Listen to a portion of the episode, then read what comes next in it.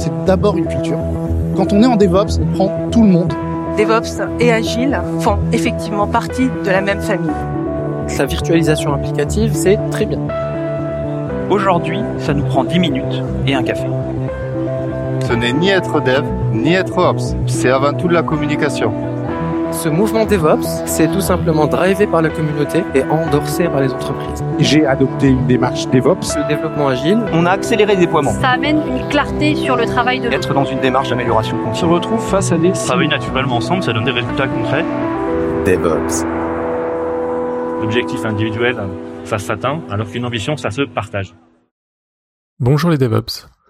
Alors aujourd'hui, petit aparté inhabituel avant le début du podcast, juste pour vous dire que celui-ci, comme vous l'avez sans doute vu, est assez long, plus de 3 heures. Mais il est aussi extrêmement dense et riche en informations, donc n'hésitez pas à l'écouter, sans doute en plusieurs fois, revenez dessus, mais je suis sûr que vous apprendrez quelque chose, ou au moins ça vous donnera plus d'informations sur ce que les gens peuvent penser, aussi bien des conteneurs que de Kubernetes d'ailleurs. Et même globalement de l'état de la tech euh, à l'heure actuelle en France et dans la Silicon Valley. Donc n'hésitez pas à venir nous voir, à commenter et également à venir participer. Soyez le prochain interlocuteur, euh, que ce soit de manière ponctuelle ou régulière. Euh, je suis sûr que vous avez des choses à dire sur le DevOps, euh, une opinion différente ou pas d'ailleurs de la nôtre. Donc n'hésitez pas, venez nous voir et sur ce, je vous laisse avec le podcast. Bonjour à tous et à toutes et bienvenue dans le 14e numéro de DevOps. Alors euh, on est super en retard, ça fait presque un an qu'on n'avait pas fait de numéro, donc euh, désolé à tous. En plus j'ai même reçu euh, plein de messages pour nous demander un nouveau numéro. Nous voilà. Et donc si jamais vous aussi vous avez envie euh, de venir parler d'un sujet autour du DevOps, euh, ou même d'ailleurs autour de Kubernetes dans le podcast Dans ton cube, euh, n'hésitez pas à venir, c'est vraiment ce qu'on recherche, des gens autres que nous pour parler. Voilà, on n'a pas envie de faire un entre-soi, donc c'est vraiment l'in- l'intérêt de venir et de proposer des sujets ou quoi que ce soit. D'ailleurs, on sera euh, début du mois de février au FOSDEM. Donc, euh, s'il y a euh, des gens qui sont qui sont au FOSDEM, n'hésitez pas à venir nous voir. On pourrait même faire un épisode spécial à ce moment-là. Il y a du temps au FOSDEM, donc n'hésitez pas à, nous pinguer. on pourra s'organiser un petit moment là-dessus. Et, et voilà pour les news. Euh, et on commence donc cet épisode sur, alors, épisode à troll sur Kubernetes, révolution ou buzz marketing.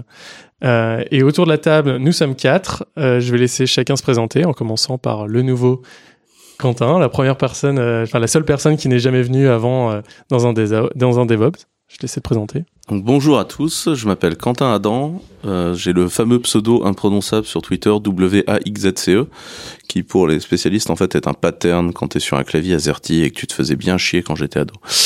Euh, et en fait, euh, je dirige une boîte qui s'appelle Clever Cloud, qui fait un outil d'automatisation euh, forte des infrastructures, de façon à libérer du temps pour les ops, permettre aux devs d'aller plus vite et renforcer l'infrastructure. Super. Euh, et euh, les deux anciens. Les deux anciens, euh, Barthélemy Vesmont, un vieux de la vieille du DevOps. Récemment, j'ai rejoint une nouvelle petite startup qui s'appelle Storelift et qui propose des magasins autonomes, tout simplement. Avant, tu étais chez Criteo. Avant, j'étais chez Criteo pour rappel. Donc, un peu de Kubernetes et beaucoup de, de débrouillardise. Et Jérôme Delahaye, bah, je suis chez BNP Paribas et bah, on s'occupe de toute la partie Cube et IKS maintenant.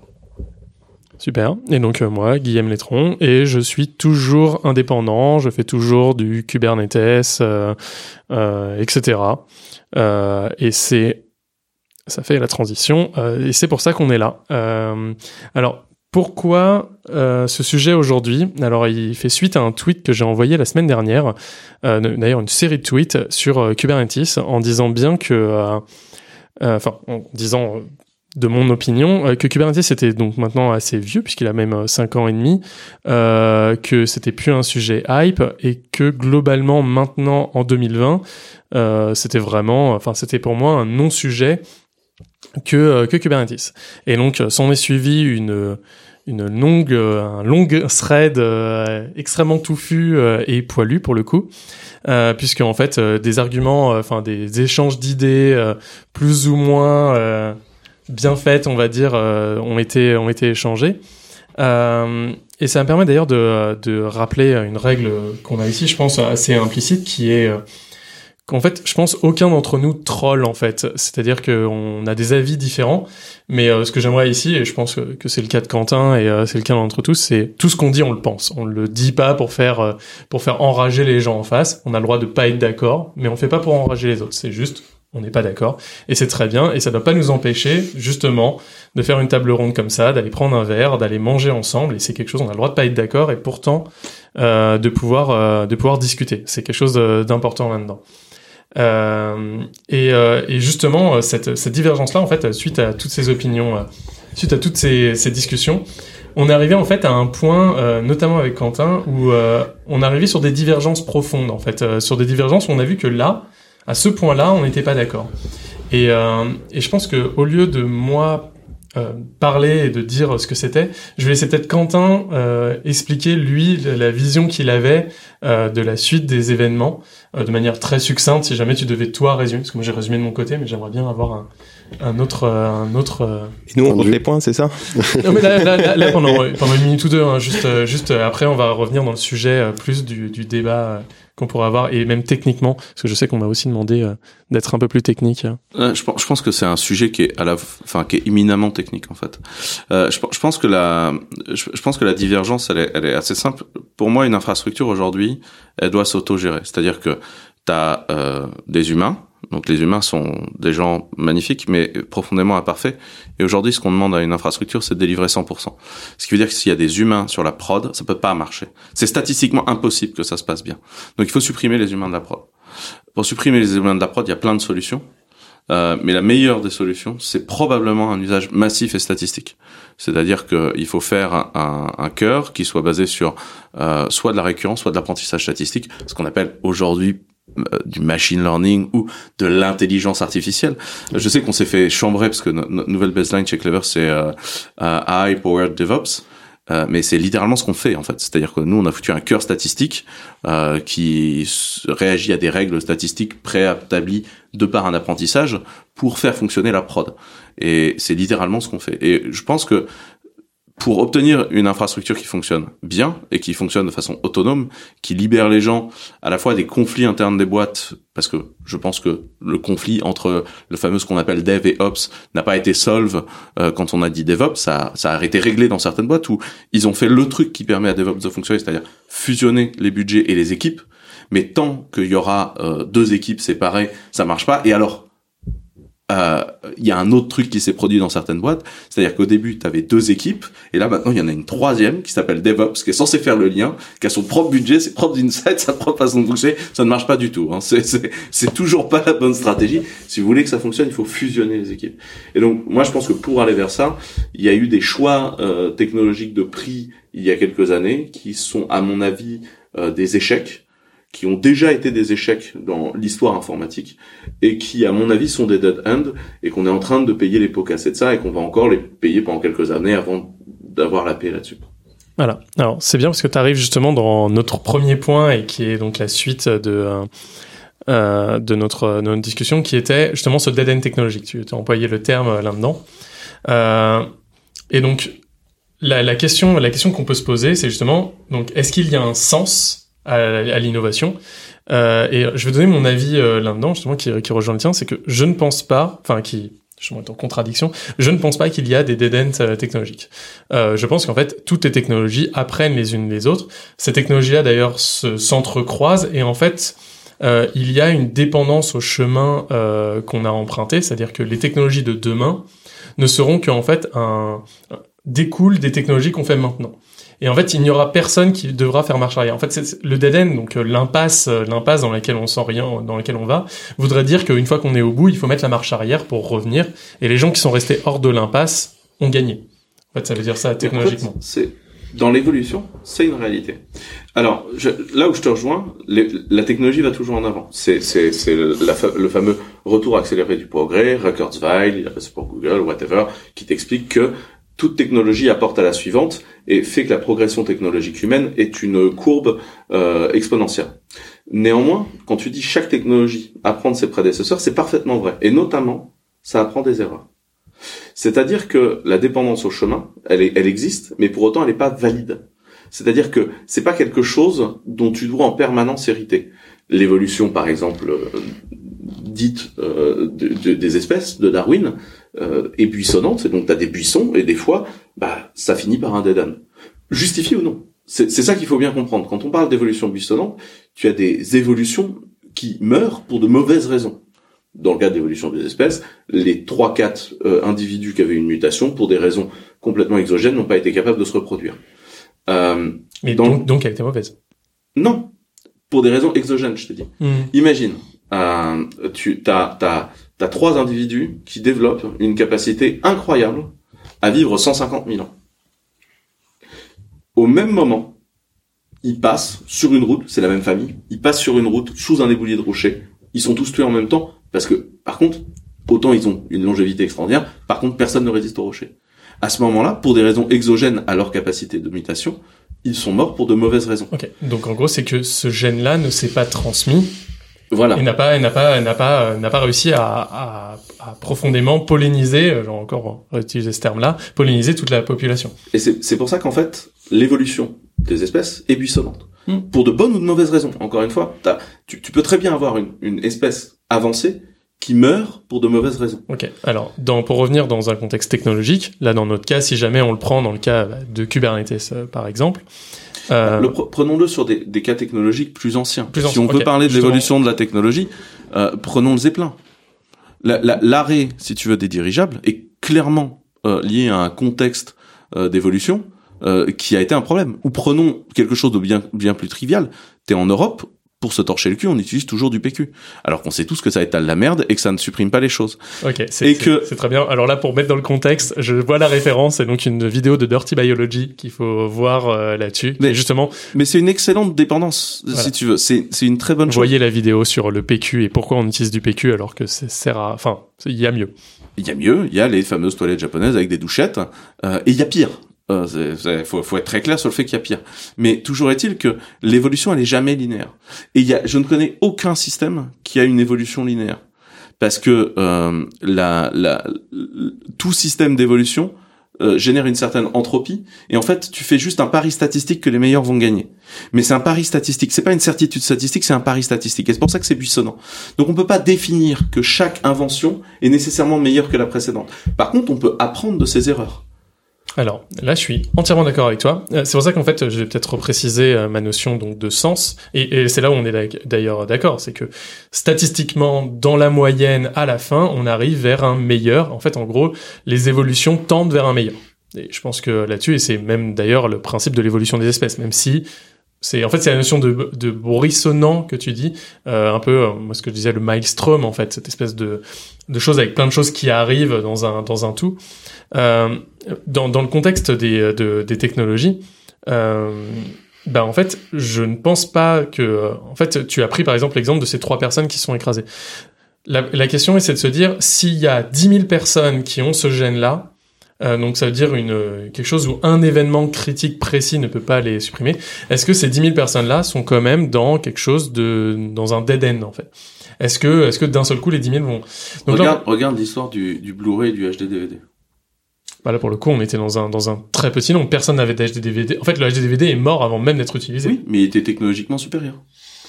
L'histoire de Betamax et VHS, c'est la même. C'est- C'est c'est pour t'expliquer qu'en fait, si tu mais ils veux, étaient, ils étaient beaucoup plus chers. En fait, choix- en fait, technologiquement, c'est-à-dire que oui, pour un technicien, ça veut dire en termes de qualité vidéo, le Betamax était bien meilleur, mais le fait que le Donc, VHS vois, était trois pas fois moins cher. C'est pas lié en fait à la qualité d'une technologie. Alors, exactement. Enfin, je ça, veux dire, ça, ça, je suis entièrement d'accord avec sinon- toi. C'est que Sinon, on ne serait pas tous tapés euh, Windows pendant des années et Internet Explorer 6, tu vois. Je suis- Enfin, Alors voilà, alors là, alors là, c'est super bien, c'est qu'en fait justement, là, c'est l'évaluation des technologies dans lesquelles on arrive.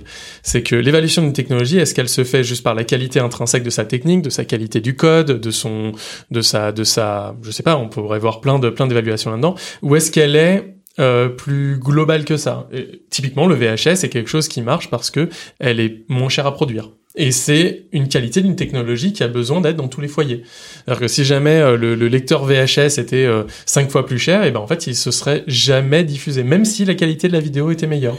Oui, mais peut-être qu'en en produisant un plus grand nombre, on aurait fait baisser le coût. Ah, mais Donc, en en, fait- fait, si tu veux, c'est toujours, c'est toujours le problème quand on essaye de faire rentrer des arguments sociaux dans un, dans, dans un choix technologique. Un choix technologique qui doit être rationnel. Euh, en tant qu'ingénieur, à un moment, on se pose des questions et puis après, on peut faire un arbitrage euh, financier. Euh, si tu veux, il y a des il y a des technologies qui sont des sales idées qui reviennent de façon très régulière. Euh, si la marche du monde euh, est faite autour du pétrole aujourd'hui, c'est pour de bonnes raisons techniques et de très mauvaises raisons euh, commerciales. Parce que euh, c'est tellement plus simple aujourd'hui. Mais on a tous conscience aujourd'hui que c'est une mauvaise idée. Pour autant, on peut pas résoudre notre dépendance au pétrole en trois jours. Bah en fait, on n'y serait même pas. Enfin, moi, ce que je pense vraiment, c'est qu'on n'y serait même pas là sans pétrole. Pour le coup, c'est le pétrole est la base de toute notre civilisation actuelle. Et c'est pour ça qu'on a une dépendance dessus. C'est que justement, on a une dépendance. C'est-à-dire que cette technologie-là, on a amené plein d'autres, le plastique, juste le plastique. Enfin, c'est. Ouais, je parle de brûler des hydrocarbures. Le plastique, pour moi, c'est vraiment un autre histoire. Mais brûler des hydrocarbures est très pratique. Mais du coup, ça nous a entraîné dans quelque chose où on sait tous aujourd'hui qu'il faut qu'on trouve une autre solution pour faire rouler des voitures. Enfin, c'est pas que rouler les voitures, hein, c'est annexe les voitures. C'est euh, le pétrole, c'est euh, le transport, c'est le transport et le transport, c'est la mondialisation. C'est là le gros problème. En fait, en gros, c'est un autre ouais, débat, c'est- mais c'est- mais c'est- c'est un- Action des ressources aussi. Hein, c'est, Non, mais c'est- c'est- avec un super ex- excavateur. euh, c'est il y a plus de pétrole, il y a plus de transport, il y a plus de mondialisation, euh, on est dans la merde. Bah, le monde actuel, en fait, c'est basé dessus. Donc, en fait, c'est ça, c'est ça toute la complexité euh, qu'il y a derrière, d'ailleurs, que tu dis. C'est que si jamais on, si jamais on se base sur des technologies, en fait, le monde avance dans une certaine direction, on s'est basé sur des technologies et c'est très dur de faire ce retour en arrière, justement. Tout à fait. C'est, c'est, euh, C'est- pour ça qu'aujourd'hui, je pense qu'on a fait un des choix technologiques graves dans notre. Et alors, voilà, justement, Quels, sont-ils c'est On on on va retomber sur nos pieds parce que là, on parle de belles choses. Quels sont ces choix graves que tu euh, technologiquement que tu regrettes ou que tu euh, Et là- et là- ou, ou que Ouais. que tu ne supportes pas, enfin quelque chose qui te Et c'est, un avis, et c'est un avis a priori, euh, là, qu'on va est donner, ton, comme ça, on pourra qui est donner ton avis et on va essayer de rebondir là-dessus. Je, pense que depuis les années 70, à peu près tous les 10 ans, il y a quelqu'un qui débarque avec une idée, qui est de dire, et si on prenait tous les process des gens, qu'on les exécutait alors qu'ils se connaissent pas les uns à côté des autres sur le même OS Et cette idée-là, qui déclenche plein de problèmes dont on pourra discuter et on pourra se demander si on peut les résoudre, depuis les années 70, régulièrement meurt, parce que c'est c'est un concept technologique de mauvaise aloi, et on en a vécu son sa dernière occurrence avec euh, l'apparition de Docker et l'apparition de Docker lead directement à Kubernetes. Alors, je, je, tout de suite, je rebondis sur euh, le. Moi, je prends l'autre côté du miroir, qui est si on le met pas sur le même OS. Enfin, dans les années 70 et jusqu'à dans les années 90, c'était on le met sur des machines différentes. Voire on a peut-être on avait peut-être la technologie du mainframe qui était un peu dans le même On avait la technologie du mainframe. Mais On l'a en gros, toujours. on a des- on, on a une ségrégation au départ par le hardware et qui, ne pouvait exister que par le hardware. Et cette ségrégation-là, à mesure euh, bah, de la montée en force, enfin, en puissance du hardware, n'était plus valide parce que on n'allait pas ségréguer par le hardware quand ton hardware il avait 5 GHz et euh, 128 Go de RAM. C'était pas possible. Donc soit on faisait des micro-machines qui faisaient euh, Enfin, 5 cm carrés, soit on ségréguait de manière autre, enfin on isolait de manière autrement. En 2003, t'avais pas 128 Go de RAM et les- c'est l'apparition des VT instructions poussées par Intel dans le CPU qui te font une ségrégation hardware, tout ce que t'avais demandé. Alors, donc, Alors- là, juste- là, justement, c'est assez, c'est assez marrant, c'est que euh, on, on s'est posé la question tout à l'heure euh, là-dessus. On connaît des entreprises qui détestent les instructions VT et la virtualisation. C'est-à-dire qu'en fait, elles sont dans le même posture. C'est-à-dire qu'elles disent non, nous, on interdit la virtualisation. Mais complètement, c'est c'est un dogme absolu pour plein de raisons qui peuvent avancer, euh, typiquement euh, la latence, euh, la latence rajoutée, la pseudo-latence rajoutée euh, par euh, par ces choses. Alors, tu vas m'expliquer d'où vient la lenteur de la VT, je sens que ça va être très intéressant. Alors, alors, alors, alors, détrompe-toi, je me suis battu dans cette entreprise-là, dont tu viens de boire dont l'eau. tu viens de boire l'eau à l'heure actuelle. euh, Regardez euh, le live. Qui, euh, qui, euh, c'est un dogme absolu dans cette entreprise euh, qui fait qu'on a déjà installé des HA proxy monocœur sur des 24 cœurs, euh, 128 gigas de RAM. Je, je- je suis pas là pour écouter les dogmes euh, ainsi- Mais- imbéciles de d'autres. voilà. Mais justement, Moi, moi, moi, je, en fait, si tu veux, la virtualisation a été critiquée à une époque Mhm. en disant elle rajoute de la latence. Fine. Où est-ce qu'elle rajoute de la latence? Ah mais c'est Non, posez- sur les la IO.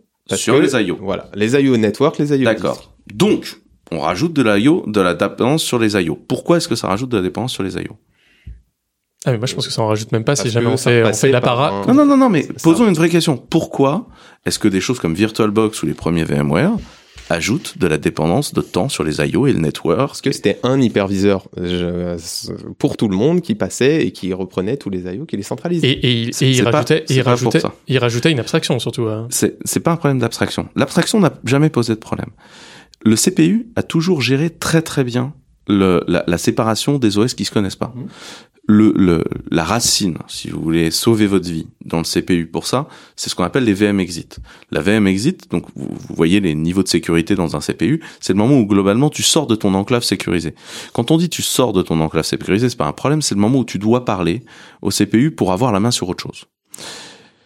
Sauf que c'est très bien de pouvoir booter un OS dans le CPU peinard et de pas avoir d'overhead ou minimal.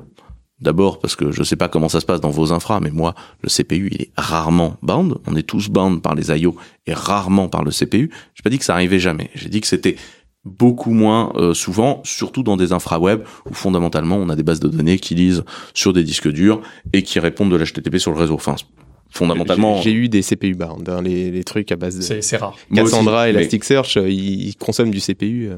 Alors, regarde pourquoi ils consomment du CPU. En général, c'est lié à des problèmes d'IO. Euh, mais ça peut arriver. Ça peut arriver. Des fois, tu as du calcul à faire dans la vie. Mais en général, tes problèmes de perf dans la vie, c'est des IO. Ce qui a rajouté des problèmes de lenteur, c'est que pour être capable de faire de la virtualisation, autant le CPU gérer la virtualisation, autant le reste du hardware, non. C'est-à-dire que ton network gérait pas la virtualisation. C'est pour ça qu'Intel, au début, avait imaginé que tu mettes un CPU, 30 cartes réseau dans ta, dans ta babasse et rouler jeunesse. Tes disques durs ne gèrent pas la virtualisation. Ton écran gère pas la virtualisation. Personne d'autre ne gère la virtualisation. Ce qui fait qu'on a créé ce qu'on appelle des couches d'émulation où on faisait croire qu'il y avait du matos. Et au début, on faisait même croire qu'il y avait du matos réel, donc des Broadcom notamment. Je sais pas si vous vous souvenez de la grande époque où on configurait les Nvidia pour que ça émule un chipset Broadcom. Et là, évidemment, oui, tu émules du, du, de l'électronique qui n'existe pas. C'est lent sa race. Sauf qu'entre-temps, on a introduit des drivers qui permettent d'utiliser des instructions supplémentaires des VT instructions qui te permettent d'avoir une communication directe entre l'host et la virtualisation. Maintenant, juste, je voudrais qu'on soit très clair sur cette histoire virtualisation contre container à cet endroit-là. Tout, tout, tous les benchmarks que j'ai vus à la grande époque de l'apparition des containers, vous savez, les machines virtuelles light, sont des benchmarks qui ont été faits en mode host. C'est-à-dire sans aucune sécurité des IO. Alors évidemment, t'es rapide. Sauf qu'aujourd'hui, si jamais tu fais un test de ta sécurité des IO dans un mode où t'es tout le monde dans le même OS, et on parlera des autres problèmes de tout le monde dans le même OS, t'es obligé de le faire userland side. Donc, avec une lenteur de check délirante, et en plus, là, absolument pas soluble dans le hardware. Donc, si tu as la dépendance à l'IO, oui. Ah, si tu la supprimes et que tu dis, bah, en fait, fuck la sécu, oui, effectivement, je te confirme, t'as plus de dépendance de problème d'IO. Mais si tu la réinstalles, bah, t'es bien baisé dessus, quand même. Donc là, donc là, si on résume, ton, ton, tu penses vraiment, et c'est d'ailleurs un argument qui, qui se tient, hein, c'est-à-dire euh, dépendre de la sécurité du kernel, de plein de fonctionnalités du kernel pour euh, segmenter les usages, c'est quelque chose. Alors là, je viens juste de te dire que c'est un problème de sécu, de, de, de, de perf, que ton problème de perf était là. On va parler ensuite de la, des problèmes d'isolation de sécu. Mais c'est, c'est, en fait, elles sont liées, en fait, c'est ce partage même du, du, du conteneur. Parce que tu pourrais très bien avoir des conteneurs qui n'ont pas ce problème-là, potentiellement. Mais le fait même qu'elles partagent un, un socle de base, enfin, sinon c'est pas un conteneur. Si jamais elles partagent pas euh, ce socle commun, cet OS en commun, euh, c'est, c'est plus du conteneur. Euh, donc là, si, si jamais euh, je viens dedans, c'est euh, donc euh, ce grief-là. Et personnellement, je l'entends très bien, voire même plus que ça. Je pense qu'en fait, tout le monde est d'accord avec toi. Pour une raison, c'est que par exemple, tous les cloud providers, il y en a quasiment aucun, on va dire aucun, qui propose euh, du vrai conteneur as a service. C'est-à-dire qu'en fait, elle te donne une VM, c'est la tienne, c'est pas celle d'à côté. Cette VM est isolée via les instructions. C'est ce que font les autres plateformes as a service. Dans tout le marché des plateformes as a service, je suis le seul qui fait que de la vertu. Dans tout le marché. Ouais, mais, mais en fait, euh, tous les autres le font. En fait, si jamais demain même j'installe un Kubernetes sur GCP, en fait, on me donne des VM. Des VM que j'espère être isolées via des instructions processeurs. Donc en fait, personne à l'heure actuelle me donne accès à un Kubernetes partagé. Alors, là, c'est un problème de de dogme de sécurité. Parce que du coup, on n'a pas parlé des vrais problèmes de sécu que ça engendre, mais admettons, partons sur cette histoire d'isolation. Je, je- je pense qu'on on- on va dans la sécurité alors que au final, euh, je voudrais juste qu'on parle de cohabitation ou de partage de ressources. Parce qu'au final, aujourd'hui, je suis développeur.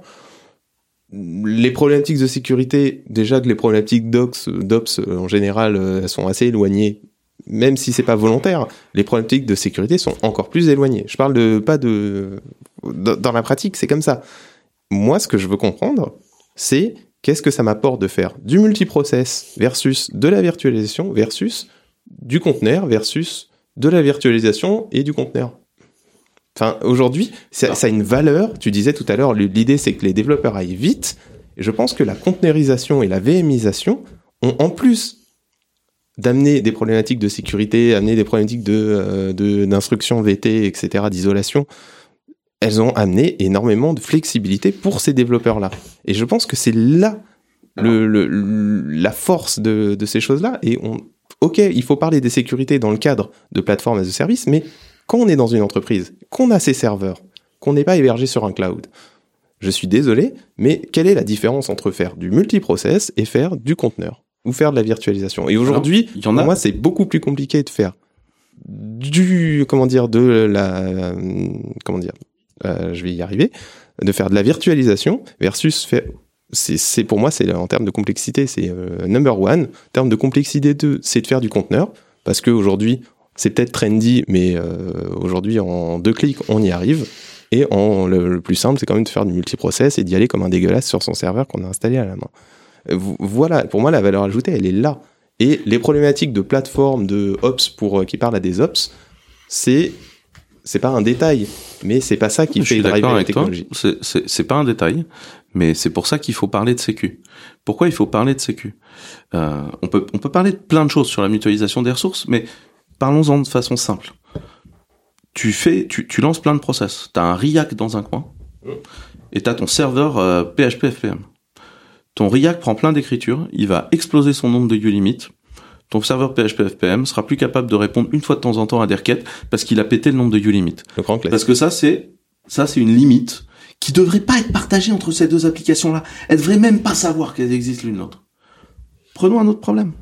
Mais- De, de ressources partagées. Ouais, non, mais on illustre, c'est très bien. Tu, tu as une application euh, qui euh, qui fait dans le qui fait du chiffrement. Beaucoup. Bah en fait, elle va t'épuiser l'acide euh, d'entropie de ta machine. Et comme l'acide d'entropie, elle est partagée avec tout le monde, ça veut dire que toute l'entropie de tous les autres trucs qui va utiliser- être utilisé en chiffrement sur la totalité de la machine est épuisée et donc t'as plus de sécu. Cela dit, à l'époque, il y a longtemps, parce que euh, il y a longtemps, on n'avait pas les capacités CPU d'aujourd'hui, on avait des circuits hardware dédiés à la génération d'entropie. Ça existe encore. Oui, mais il faut, il faut le configurer. Il faut, ça, ça existe encore. Je suis désolé. Et on devrait être capable, même dans le cadre de VM et même dans le cadre de, de conteneurs, de pouvoir configurer des machines que- spécifiquement alors, alors, dédiées à la génération d'entropie. L'entropie dans par les exemple. VM, l'entropie dans les VM, c'est un énorme, c'est un énorme sujet. Euh, Par exemple, c'est un sujet beaucoup moins lourd que dans le même OS. Alors, euh, pour le coup, enfin, je me souviens plus euh, à quel moment, mais euh, il y avait des VM euh, pendant un temps qui n'étaient incapables de booter parce que juste elles attendaient le, S- le, le SSH euh, de lancement et, euh, Non, et elles avaient parles- aucune tu entropie. parles d'une faille Debian. On peut faire notre vie entière à parler d'une faille Debian. Non, non, c'est, Euh, c'est- moi, moi, je, moi, je parle plus Non, d'une c'était- faille c'était Debian pas- non, parce c'est qu'on me pas- dit que c'est je pas- tire sur une ambulance. non, non, c'est, c'est pas, c'était pas la faille Debian. Je vois très bien le truc où en fait les nombres étaient même pas Non, non, je te aléatoires, parle. alors même avec source le- L'exemple dont tu- que tu me donnes euh, n'est pas n'est pas lié à des gens qui faisaient des choses bien. Euh, il se trouve que Debian a manipulé l'entropie plein de fois et ça a donné plein de plein de trucs chelous parce que pendant longtemps ils ont cru qu'il fallait augmenter la rapidité de génération d'entropie. Et donc effectivement il y a eu des problèmes sur du SSH. Néanmoins là c'était pas un problème de VM, c'était un problème de driver. En fait le problème c'est que les gens confondent les problèmes de VM donc du VM exec dans le CPU, avec les problèmes de driver de l'encapsulateur de la machine, le VMM, ce qu'on appelle le VMM. Euh, c'est un problème fondamental que vous devez décorréler. Est-ce qu'il peut y avoir un problème dans vos drivers? Oui. Est-ce que c'est pour ça qu'il faut compiler vous-même les hyperviseurs de façon à réduire vos surfaces d'exposition? Oui aussi. C'est pas parce qu'il y a plein de gens qui font n'importe quoi qu'une technologie est mauvaise. Sinon, enfin, le web entier serait pourri. On faisait tous du front page à l'époque, tu vois. C'est, c'est, un problème. Si tu veux, à un moment, faut regarder les choses de façon rationnelle. Quand je te dis il y a un problème avec les containers, je te dis pas qu'il y a un problème dans l'absolu. Il y a des cas d'usage où c'est très cool les containers. Toute ma CI tourne sur container. La le premier cloud public ever à avoir proposé du Docker, c'est Clever Cloud. On est une des seules boîtes dans le monde à packager Docker. Il y a nous, Red Hat et Docker. Donc euh, c'est pas compliqué, on passe notre temps à faire ça. On s'est engueulé un nombre de fois incroyable avec les, les lead mainteneurs parce qu'on sentait bien qu'on était dans les rares à compiler le bordel hormis eux. La liste des options du kernel qu'il faut pour compiler, euh, pour faire fonctionner Docker sur un truc, ça sort de chez nous. Donc on connaît particulièrement bien ce bordel. On te dit, il y a plusieurs problèmes. Il y a un problème d'entropie. On peut parler de tous les autres problèmes d'entropie qui ont été liés. Il y a un truc qui est sûr, c'est que si tu fais du conteneur, tu auras des problèmes d'entropie.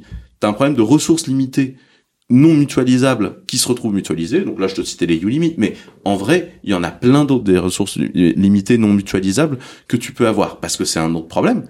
Après, tu as un problème d'isolation. Ton problème d'isolation, il est statistique. Il y a 430 failles du kernel annuellement. Il y en a euh, à peu près 30 annuelles qui sont des évaluations de privilèges. C'est-à-dire que t'étais pas route, tu deviens route. Ce qui veut dire que ta coque conteneur est PC. Bon, il y a 52 semaines dans l'année, il y en a 30 pendant lesquelles t'es condamné. Fais ton choix.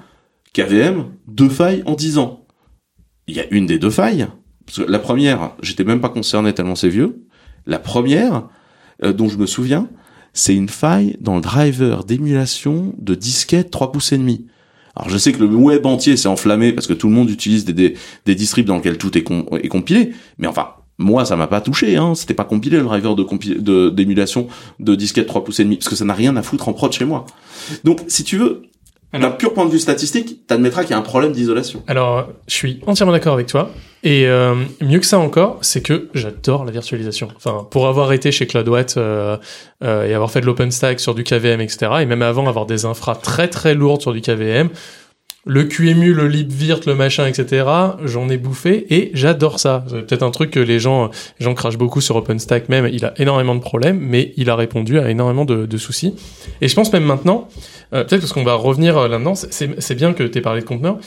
Euh, mais c'est que euh, moi par exemple je pense que donc la dépendance au chemin dont on parlait c'est que je ne vois pas Kubernetes sans la virtualisation Qu'est-ce que ça veut dire pour moi? Et c'est, ça va être la définition que je vais dire, c'est que Kubernetes n'est pas un CAS, ce n'est pas un conteneur as a service. Il ne fait, il a même une notion de conteneur, à mon sens, que très lointaine. C'est avant tout un manager d'infrastructure. Il doit se reposer sur des ressources. D'ailleurs, il, il gère, enfin, il gère des ressources même Aujourd'hui, il lance des conteneurs. Alors, même pas. Il utilise les conteneurs, je vais dire, pour son exécution. Alors, alors depuis. C'est un, c'est un outil alors, alors, alors même, pas, depuis hier, j'ai vu qu'il y avait un kubelet codé en Rust qui fait du. Euh... Ouais, c'est un toy project d'un mec. Voilà, en vrai, il y a d'autres trucs. T'as as, Microsoft qui a pondu le virtual kubelet, euh, qui te permet de prendre l'API de kubelet et de lancer plein d'autres trucs. C'est comme tout à chaque fois que virtual kubelet, virtual kubelet, il se branche à des casses, pour beaucoup des pures casses. Non, je pensais même par exemple à Kata Container. Kata Container, pour le coup, qui lance, qui utilise des instructions VT, en fait, donc euh, pour ceux qui connaissent pas, VM, il, voilà, il lance des micro VM basés sur le projet Clear Linux, euh, et à l'intérieur de ce micro kernel, donc qui pour le coup là est émulé avec, enfin, et utilise des instructions VT via KVM. À l'intérieur de ce micro kernel Linux, il va spawner un conteneur. Donc en fait, on a toujours la primitive de conteneur, mais isolé hardwarement pour le coup, si jamais ce mot existe, mhm. matériellement est peut-être meilleur d'ailleurs. en effet. Euh, matériellement euh, par euh, par les instructions VT. Et c'est très bien que tu en parles parce que ça va me permettre de parler des autres problèmes avec les conteneurs. Parce qu'à chaque fois on parle de l'isolation. Moi je pense que c'est une connerie de faire de l'isolation. Juste un point sur l'isolation et sur le fait que tu es dans la même boîte, du coup on se fait confiance. Mhm. Ça c'est un truc simple. On a écrit un article il y a très longtemps chez Clever Cloud qui s'appelle Mettre fin à la métaphore de la forteresse.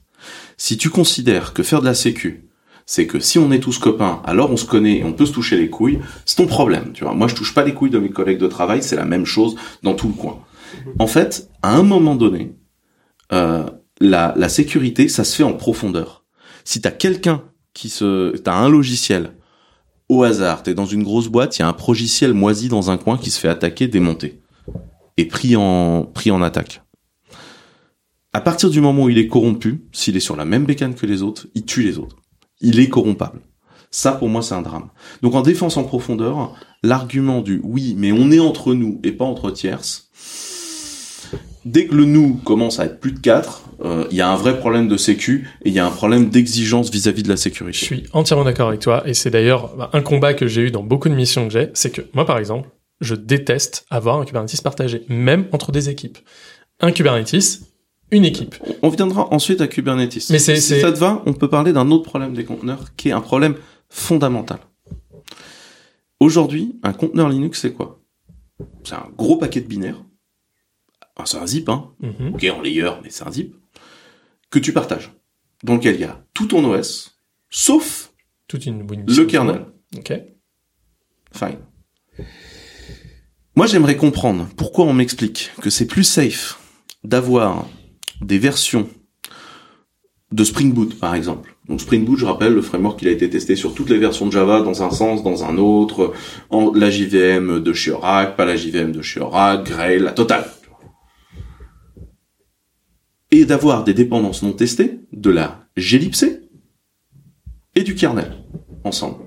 Ou pire, une dépendance jamais testée, des combinaisons non testées, où c'est même plus la c'est des mecs qui ont remplacé la par Muzzle en se disant ça va être cool, et qui ensuite me disent c'est plus fiable. Vous croyez quoi Que les développeurs de la JVM, ils font leurs tests avec Muzzle ou avec la Alors, je, je- encore une fois, j'invoque le miroir magique qui dit je prends le revers du miroir. Et le revers du miroir, c'est quoi? Parce que j'ai l'impression que tu, tu prends tous les problèmes et que tu les analyses avec le spectre, avec ton analyseur sécurité. Moi, je prends l'analyseur développement, je prends l'analyseur euh, feature, et je suis désolé, mais euh, justement, euh, gérer les dépendances en local, c'était une hérésie. Ça a été pendant 20 ans une hérésie, pendant 40 ans une hérésie. J'ai jamais dit Gérer les dé- gérer les dépendances en local. Attends, attends, attends, il y a une différence entre Non, euh, si on prend tous les binaires, qu'on en fait un gros nœud autour, et qu'on les wrappe sur le serveur et qu'on dit Et bisous, une bonne Gérer journée, les différentes versions de libc, les différentes versions de Python, les différentes versions de tout ce que tu veux, tout ça le a monde te dit que c'était une catastrophe. une ça s'appelle Debian. Ça s'appelle, voilà, ça s'appelle tout ce que tu veux, mais c'est une pas dit Mais personne t'a dit le contraire. Aujourd'hui, nous, on n'a pas ce souci-là chez nous. On met à jour des milliers de machines sans que personne s'en rende compte. C'était une réponse, et je pense que c'était une bonne réponse, que ce soit la virtualisation ou la Ça- containerisation. Ça dépend, ça dépend. En fait, tu mets en place des versions non testées de trucs qui sont beaucoup plus majeurs. Donc la glibc, tout le monde voit à quoi ça sert la glibc ou pas? Vas-y, euh, explique parce qu'on a des gens qui. Donc la sauront glibc, ce qu'on appelle la, la librairie standard C, c'est le truc qui euh, globalement va plus ou moins, quel que soit le langage dans lequel vous allez parler, sauf Go. euh, Ça dépend ce Go, que tu compiles en Go. En fonction de comment tu le compiles. Voilà. Pour rappel, c'est genre vous avez une dépendance à la glibc très souvent et tous ceux qui ont fait un from scratch avec un binaire Go le savent s'ils ont pas bien compilé. C'était- C'était c'était- c'était l'évocation du fait que Go euh, claim ne pas en avoir. On pourra avoir plein de discussions sur Go après. Mais si vous voulez, la dépendance à la glibc, donc la glibc, cette librairie standard, c'est celle dont vous allez vous servir pour faire essentiellement ce qu'on appelle les appels système. Donc les appels système, c'est je voudrais écrire sur un fichier. En fait, quand vous écrivez sur un fichier, ça n'est pas euh, votre programme qui sait comment écrire sur un fichier. Hein. Vous ne savez pas comment c'est fait. Vous êtes peut-être sur Windows, peut-être sous Linux. Donc euh, voilà, si vous êtes sur un Linux, vous êtes peut-être sur du BetterFS, peut-être sur de l'XT4, peut-être sur de l'OverlayFS. Enfin, je vous laisse aller constater la quantité de FS disponible dans Linux. Vous savez pas écrire sur le sur le fichier, donc votre programme sait pas. En général, il wrap quelque part dans les profondeurs de ses dépendances, il wrap la glibc et la glibc elle-même ne sait pas en fait écrire sur le sur le sur le disque dur.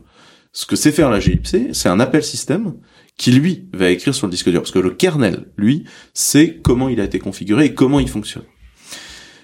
La glibc elle va gérer vos dépendances au réseau, elle va gérer vos dépendances à tout le hardware, elle va gérer vos dépendances au temps. Bref, tous les petits sujets en informatique tels que écrire de la donnée, parler sur le réseau, savoir quelle heure il est, les trucs pas importants de l'informatique. Ce qui veut dire Très simple. Toujours très très simple. simple. Depuis le début, on sait faire et On rappellera que, pour l'anecdote, le premier, première version de Linux qui est sortie, euh, le plus grosse partie du code, c'était juste euh, afficher la date, je crois. Juste. Voilà. Ou la même date, la calculer, c'est c'est chiant. euh, c'est chiant. C'est le truc le plus infâme du monde. Et imaginez quand on ira sur Mars. Et du coup, euh, si vous voulez, la- le boulot de la glibc dans, dans l'opération, c'est de faire ces appels-là. Ce qui veut dire qu'en fait, votre glibc et votre kernel, ils sont excessivement proches. Évidemment, la glibc est, est, est- est codée avec un nombre de garde-fous incroyable pour essayer de ne pas spanner dans le kernel. Et le kernel a lui-même des garde-fous. Par contre, ces garde-fous, en fait, ils vous font perdre du temps. Ils vous font perdre énormément de temps. Donc, ne pas les employer est bien. Et par ailleurs, il y a des bugs dans la glibc. Il y a eu des soucis. Alors, il y a une grande spécialité de Debian qui est de rester six versions en retard de la glibc en se disant que celle-là était bien battle-tested. Comme ça, il y a des erreurs qui avaient 4 ans, euh, qui ont été corrigées il y a 4 ans, qui sont découvertes à un moment en soulevant un galet en disant mais pourquoi vous avez pas mis à jour? Non, parce que nous, on aime bien les vieilles versions bien stables. Donc voilà. Et par ailleurs, il y a des gens qui ont décidé que la glibc était mal écrite et qui l'ont intégralement réécrit Ça s'appelle muzzle. Enfin, il y a plusieurs. Il y a il y a microcellipsé qui a été plutôt pensé pour de l'embarquer. Donc l'idée était de dire on fait une toute petite gellipsée pour des cas d'usage spécifiques. T'as muzzle qui est même pas binairement compatible, mais il faut de toute façon tout recompiler, qui n'est pas du tout foutu pareil et surtout qui est codé par deux mecs. Qu'on soit très clair sur la situation. La gellipsée, c'est un code patrimonial de l'informatique mondiale qui date des années 70, avec des tests, des gens qui ont bossé dessus. Muzzle, c'est une blague. D'accord? D'un point de vue gestion de projet. T'as deux gus dans un garage qui codent ce truc. Et donc, on te dit, on va tous utiliser Alpine Linux. Alpine Linux, sa racine, c'est quoi? Muzzle. Donc, on va se retrouver avec un truc où on dit, on va lancer MySQL. MySQL, il fait quoi? Il parle sur le réseau, il parle au disque dur, il passe son temps à faire des appels à la glibc, qui elle-même fait des appels sur le kernel. Et donc, on va utiliser quoi? Ben, un truc avec lequel les gens qui font MySQL n'ont jamais rien testé. Et on va te prétendre que c'est beaucoup plus safe parce que tu comprends, du MacBook Pro du développeur à la prod, c'est le même binaire. Et maintenant, posons-nous la question, est-ce une bonne idée? Je j'ai jamais vu que on prônait que c'était safe. On disait que c'était pas unsafe, qui est différent de dire c'est safe, mais on- surtout les, les avantages. Enfin, c'est comme n'importe quel choix. Il y a un coût, euh, je sais plus comment on appelle ça, bénéfice-risque. Aujourd'hui, on prend sa voiture. On a décidé de manière sociale que euh, prendre sa voiture, bah, c'était bien. Pourquoi? Parce que le bénéfice de prendre la voiture était largement supérieur au risque de se planter en bagnole. rouler, et que rouler à 130, c'était à peu près Voilà, bien, alors ah, qu'on voilà. sait tous que tout le monde va mourir à 130. Si jamais il y a un accident, tout le monde va mourir à 130. C'est c'est pas grave, mais c'est tout. C'est- est- c'est- un, un, un médicament, c'est un bénéfice-risque. C'est. Mais, mais c'est bien, Voilà. mais c'est bien, Encore une fois, c'est- encore bien une par fois, contre que tu rappelles. Prenons un bénéfice-risque sociologique. Fine. Moi, je vous parle de comparer des technologies. C'est Quand un on compare bénéfice. des technologies, on doit, on doit, on doit voir leur, leur capacité au-delà de ça. Je te dis, ça, c'est un major flow. Le deuxième major flow du truc, il est simple. Ça veut dire que tous les binaires que tu compiles, comme tu n'as aucune idée de comment ils vont être ex- exploités, bah, en fait, tu compiles les binaires les plus open possibles. C'est-à-dire que ça doit marcher d'une GameCube à l'émulation un peu cradingue que tu as sur Mac. Je te suis pas trop, mais. Mais non. Non, mais c'est, c'est, c'est un peu la. C'est un vrai souci. Tout ce que tu compiles, c'est toutes les options on, puisque tu ne sais pas ce que tu pourrais avoir besoin d'avoir accès. D'accord. Donc du coup, tu compiles le fameux driver du disquette 3 pouces et demi, Mhm. tu vois, alors que fondamentalement aujourd'hui en prod sur un cloud, ça devrait pas être là. Tu compiles euh, sans utiliser aucune spécification euh, de ton processeur. La plupart des images Docker aujourd'hui, je les fais tourner sans aucune discussion sur le Athlon XP moisi que j'avais quand j'étais au lycée. Et ça, ça veut dire que Bon, je me dis que tous les mecs d'Intel qui bossent en R&D, ils ont rien branlé ces 15 dernières années. Il n'y a jamais eu de nouvelles instructions, il n'y a jamais eu rien. Je paye mes processeurs 1600 dollars pièce pour le plaisir de me servir de trucs qui, en fait, pourraient être faits il y a 15 ans.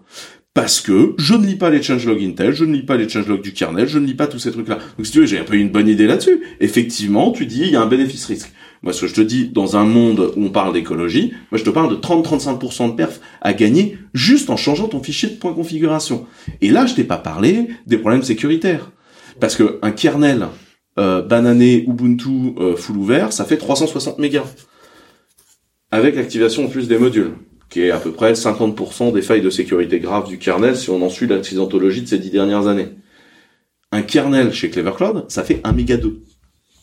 Donc ça veut dire qu'il y a du code qui est pas là, ça veut dire qu'on a nettoyé les choses, ça veut dire qu'on n'est pas en train de faire n'importe quoi. Donc si tu veux, il y a un moment, quand tu me parles de bénéfice-risque, je te dis, mais il n'y a pas de problème.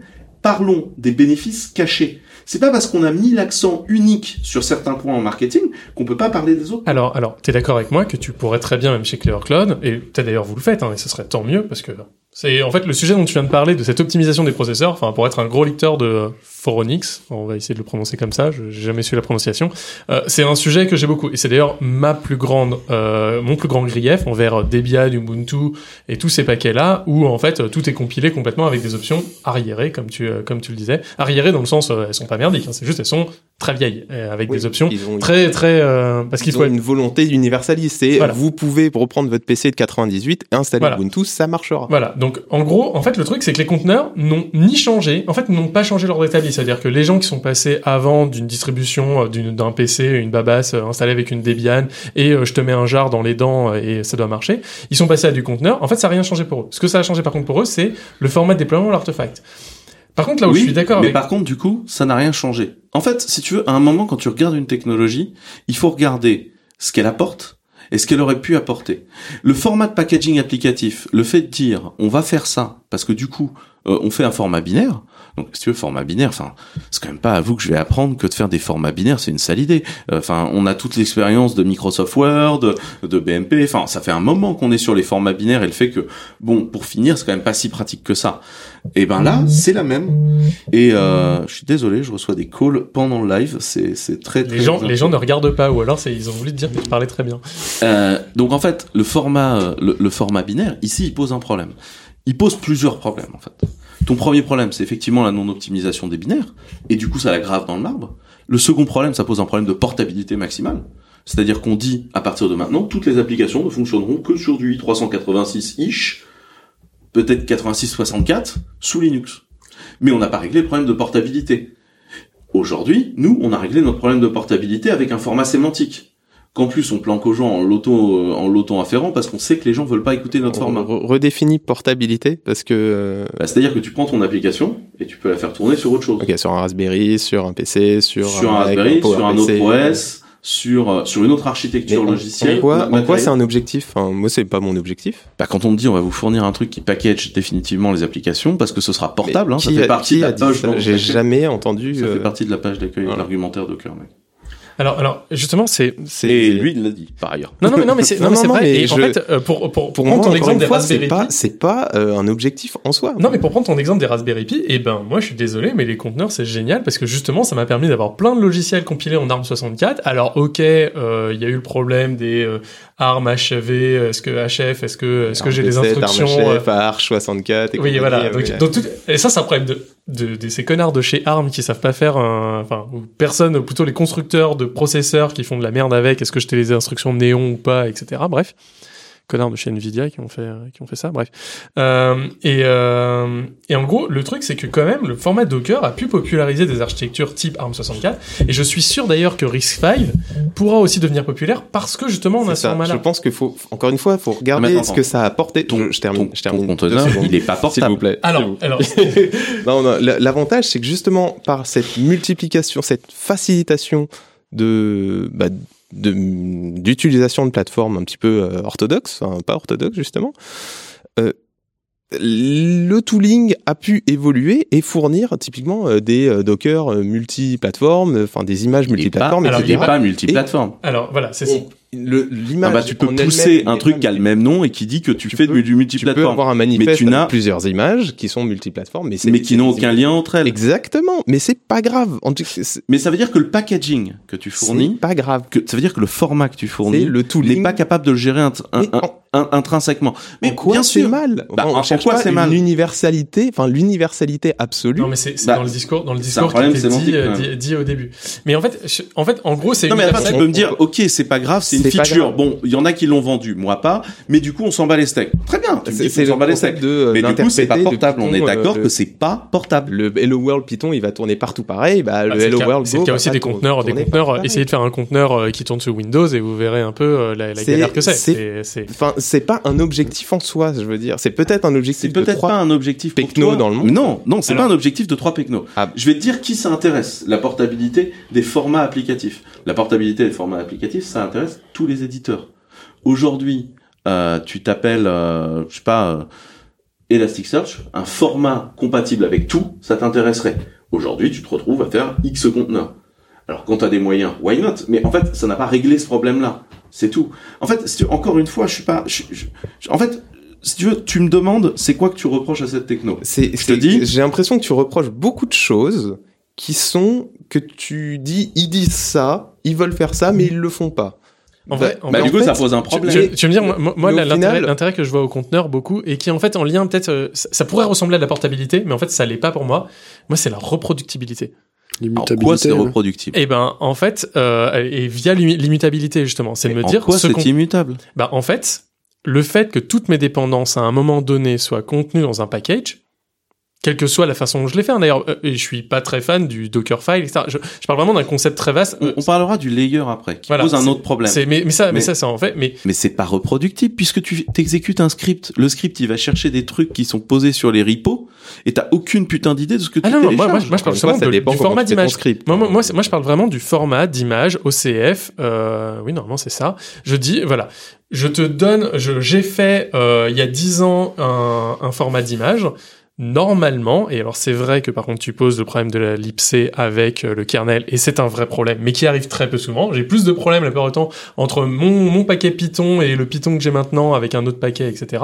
En termes de statistiques, pour le coup, bah, ça m'arrive plus souvent un problème avec Python qu'avec la En termes de statistiques, on a besoin de grands nombres, et du coup, ton expérience euh, personnelle n'est pas une stat. Et c'est pour ça que j'ai dit moi, et je dis, je, je, alors bien sûr, quand on parle, et on est, on est tous d'accord avec soi, on est ultra biaisé, bah, parce que on se connaît que nous, hein, enfin, et les gens qui nous entourent, et les gens qui nous entourent nous ressemblent trop. Euh, c'est clairement, c'est clairement un problème.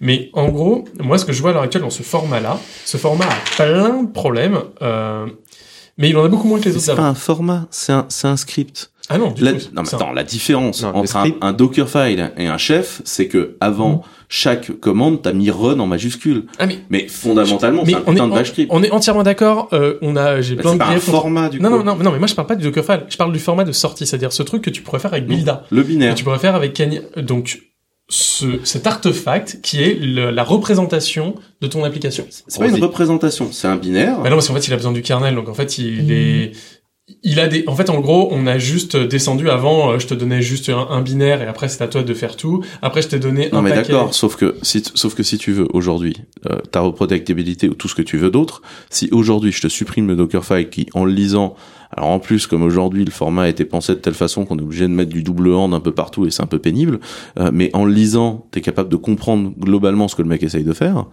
Euh, si aujourd'hui tu prends juste le truc et que tu te dis bah ça fait quoi cette appli, ta seule solution, c'est de monter le file system et de l'introspecter. C'est-à-dire que tu es dans un binaire, tu n'as aucune idée, et ce n'est pas un format sémantique. La, la- la différence entre le sémantique et le binaire en informatique est très simple. Tu peux descendre du binaire quand tu viens du sémantique, et par contre, quand tu es dans le binaire, tu es bloqué, et ta seule solution, c'est de passer du machine learning dessus pour essayer de comprendre ce qui se passe.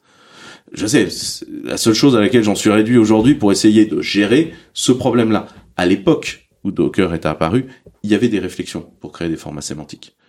Et en fait, si tu veux, l'apparition de ces choses-là a tué toutes ces réflexions-là à cause de l'overall marketing. Alors après, tu peux me dire, c'est pas grave. Je te dis, c'est un problème. Ils voulaient le régler, ils l'ont pas réglé. Tu peux me dire, on s'en fout. Très bien, on s'en fout. C'est un problème. Le deuxième problème, c'est le format de layer, qui sur le coup paraissait très malin. Euh, la réalité, c'est qu'aujourd'hui, tu prends les 100 images les plus downloadées euh, du Docker Hub et Sneak te dit, il y a au moins 30 failles dedans, puis pas des petites, genre Ghost, Poodle, enfin des trucs genre euh, toutes tes datas à poil euh, sur Internet, quoi. Vraiment un truc violent. Et ça, à mettre à jour, c'est hyper pénible parce que le système de cascading n'a jamais été pensé pour penser à des mises à jour qui soient faites par des ops. Pourquoi? Parce que Docker n'a pas fonctionné parce qu'il permettait de faire mieux la prod. Docker a fonctionné parce que ce qu'il promettait aux devs, c'est d'aller faire chier les ops. Tu veux pas me mettre à- jour mes technos? Eh ben très bien, je vais te donner un run et tu vas l'exécuter. Et c'était le cas. Et comme moi j'en ai rien à foutre, eh ben moi je sais pas faire de la mise à jour, on s'en tape. Et donc on aura des binaires pas à jour, pas compilés pour, tagada de fin de soin. Bah, si tu veux, de l'autre côté, je gère une infra aujourd'hui où on a que des binaires à jour, que des binaires optimisés pour chaque profil d'architecture qu'on fait, et à ma connaissance, on est dans les rares à faire ça. Alors après, je te Mais- confirme, mais on fait une distrib source base, on est dans notre coin, et comme d'hab, on est dans notre coin et tout le monde nous regarde avec des grands yeux quand on dit qu'on fait une distrib source base. Mais justement, tu Ouais. l'as dit, tu l'as dit, tu l'as dit toi-même, vous êtes les seuls. Et en fait, à l'heure actuelle, oui, cette technologie de conteneur, elle a plein de problèmes. Et je pense qu'on était dans les, dans les tout débuts euh, de Docker, et oui, à chaque fois, on se regardait en disant, mais pourquoi? Mais en fait, en vrai, elle a quand même répondu à des problèmes. Elle, y- elle y a peut-être mal répondu, ou elle aurait pu faire mieux, comme tu Elle a l'as dit. répondu à une question managériale, qui était une, une question de mal management des équipes, qui permettait à une équipe qui est aujourd'hui à la main, parce que c'est très simple, les boîtes, elles ont besoin d'évoluer très vite leur soft. C'est pour ça que nous, Mais moi, concentre moi, la discours. Frozen CentOS, je me la suis tapé dans plein de boîtes, et je me la tape encore dans plein de boîtes. Et donc, Oui, mais c'est ça un problème, c'est un Oui, problème mais- de management, c'est pas un problème Mais, technique. mais ça, ça, on est entièrement d'accord. Et en fait, en gros, je pense que, en fait, ce que tu, ce que es en train de dire, et ce que je pense en plus concrètement, c'est que vous êtes sans doute demain, il va y avoir un merge, et c'est là la notion de, je pense, de linéarité dans ce qu'on dans ce qu'on voit. C'est qu'à l'heure actuelle, on a pu avoir une espèce de patch euh, qui nous a permis euh, là de tenir 10 ans de plus, et que demain, en effet, basé sur ces technologies-là, On a perdu des années Bah. à faire des technologies qui, du coup, euh, posent des soucis. Ça a réglé des problèmes, mais ça en en, en générant plein d'autres. Et moi, c'est, si tu veux, ce qui m'énerve dans cette situation-là, c'est que tous les problèmes que ça génère, au moment où c'est apparu, les ingénieurs système ont tous dit, euh, se pose un souci là quand même. Oui, mais Et ça- ça personne résolu les a beaucoup- écoutés. Oui, mais ça, oui, mais ça en a résolu beaucoup plus. Nous, on était, on était dans ce cadre-là à ce on- moment-là. ça en a pas Et tu résolu parlais de beaucoup chef, plus. etc. Alors, chef, euh, c'est, on, on a fait, on était vraiment là-dedans. Faut, faut vraiment se remettre dans le contexte. C'est, ça répond à un vrai besoin. Et en plus, et en plus, cette technologie n'est pas orthogonale. C'est vrai qu'elle a permis de ne pas se poser des certaines questions, comme tu le dis, mais elle est pas orthogonale. C'est-à-dire que même maintenant, avec des conteneurs, on peut faire des conteneurs sécurisés. C'est possible. C'est peut-être plus compliqué, mais c'est possible. Mais c'est même pas plus compliqué qu'avant. oui. Bah, en recompilant soi-même, par exemple, ces, euh, ces, euh, ces, ces conteneurs, ou en n'utilisant Et en pas supprimant le système de layer. en supprimant. Mais moi, je déteste. Enfin, moi, moi, je suis plutôt. C'est ce que tu es en train de me dire. On est en train, de- on est capable de générer des binaires, de les mettre dans un zip et de se les envoyer. Oui, ça, je, je suis- je suis d'accord avec toi. Voilà. Mais si la seule chose qu'il fait- qu'il faut reconnaître des conteneurs, c'est on peut faire ça, ça me va. Moi, il y a un deuxième problème qui me pose souci dans l'histoire, c'est que si tu veux, je sais pas comment vous ça se passe, mais nous on gère des décès.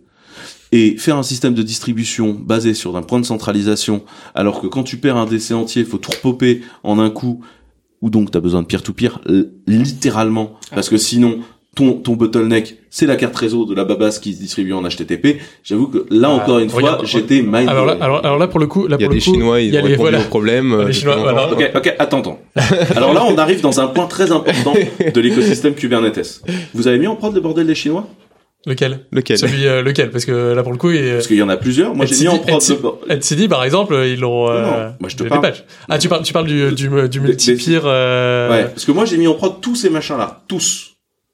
Alors, mais c'est. Respect, je- respect.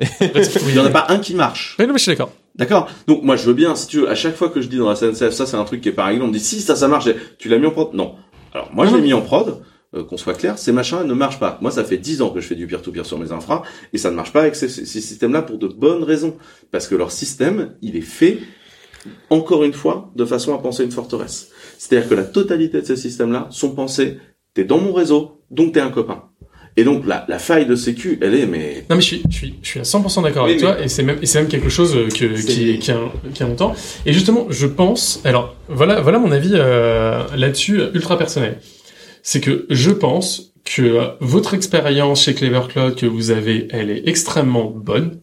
Et justement, il y aurait tout intérêt à ce que cette expérience-là, elle puisse profiter en fait au reste de l'écosystème. C'est-à-dire qu'en fait, moi, depuis le début, depuis le début, je me mais bats. on donne des talks en permanence en Ouais. expliquant aux gens comment ça marche. hein. Oui, mais, mais en fait, pas comment ça marche, comment ils font mal, mais comment en fait, avec ce qu'ils ont, ils vont mieux faire. Ah non, non, non, attends. Euh, Il y a un truc qui est important. Quand tu as une baraque qui a été construite sur de la boue sans fondation, si tu mets un immeuble haussmannien dessus, ça ne marche pas. Il y a un C'est moment... chiant parce que tu utilises à peu près les mêmes références que moi et c'est. Euh, Euh, c'est- Non, mais L'immeuble c'est- haussmannien... euh, non, non, mais c'est- c'est. Non, mais le Non, mais- de la base. euh, C'est c'est un problème. Alors, si tu veux, oui, euh, on donne des talks et on donne pas du tout des talks de défense. hein. Euh, encore une fois, on a été les premiers à accepter cette techno en disant il y a toutes les technos qu'on supporte en propre sur Clever et il y a tout le reste que vous pourrez faire en Docker et il y en aura probablement que vous n'arriverez pas à rentrer dans du Docker et c'est vrai et on finira certainement un jour par faire du VPS pour les gens qui ont absolument besoin d'aller faire du SSH et des choses dessus. Par contre, la question elle est euh, quand tu regardes un format, est-ce qu'il a répondu au problème? Donc on vient de dire qu'il y avait un problème d'isolation et de sécurité. On vient de dire qu'il y avait un problème de mise à jour Mais, euh, mais qui était des répondu choses. par la virtualisation avant. Donc en fait, en gros, on peut se reposer sur la virtualisation pour la sécurité et la contextualisation pour le. pour C'est le... ce qu'on fait chez nous. Quand Voilà. tu te lances du Docker, on te la lance dans une machine C'est ce que fait euh, GC, euh, GKE, euh, c'est ce que Non, fait à peu près tout le monde. Hein. hein. Euh, Il y a personne qui. Enfin, Ah non, peu nous, qui sont nous, assez. nous, on te lance chaque container dans sa vertu. On fait un peu du kata si tu préfères, mais euh, à notre sauce. On finira probablement par rejoindre le projet kata. Euh, on bosse déjà beaucoup avec Intel sur des sujets. Euh, mais ce qu'on veut expliquer par là, c'est si tu veux, quand tu me dis ça a résolu des problèmes, ça n'a pas résolu les problèmes d'isolation, ça en a créé.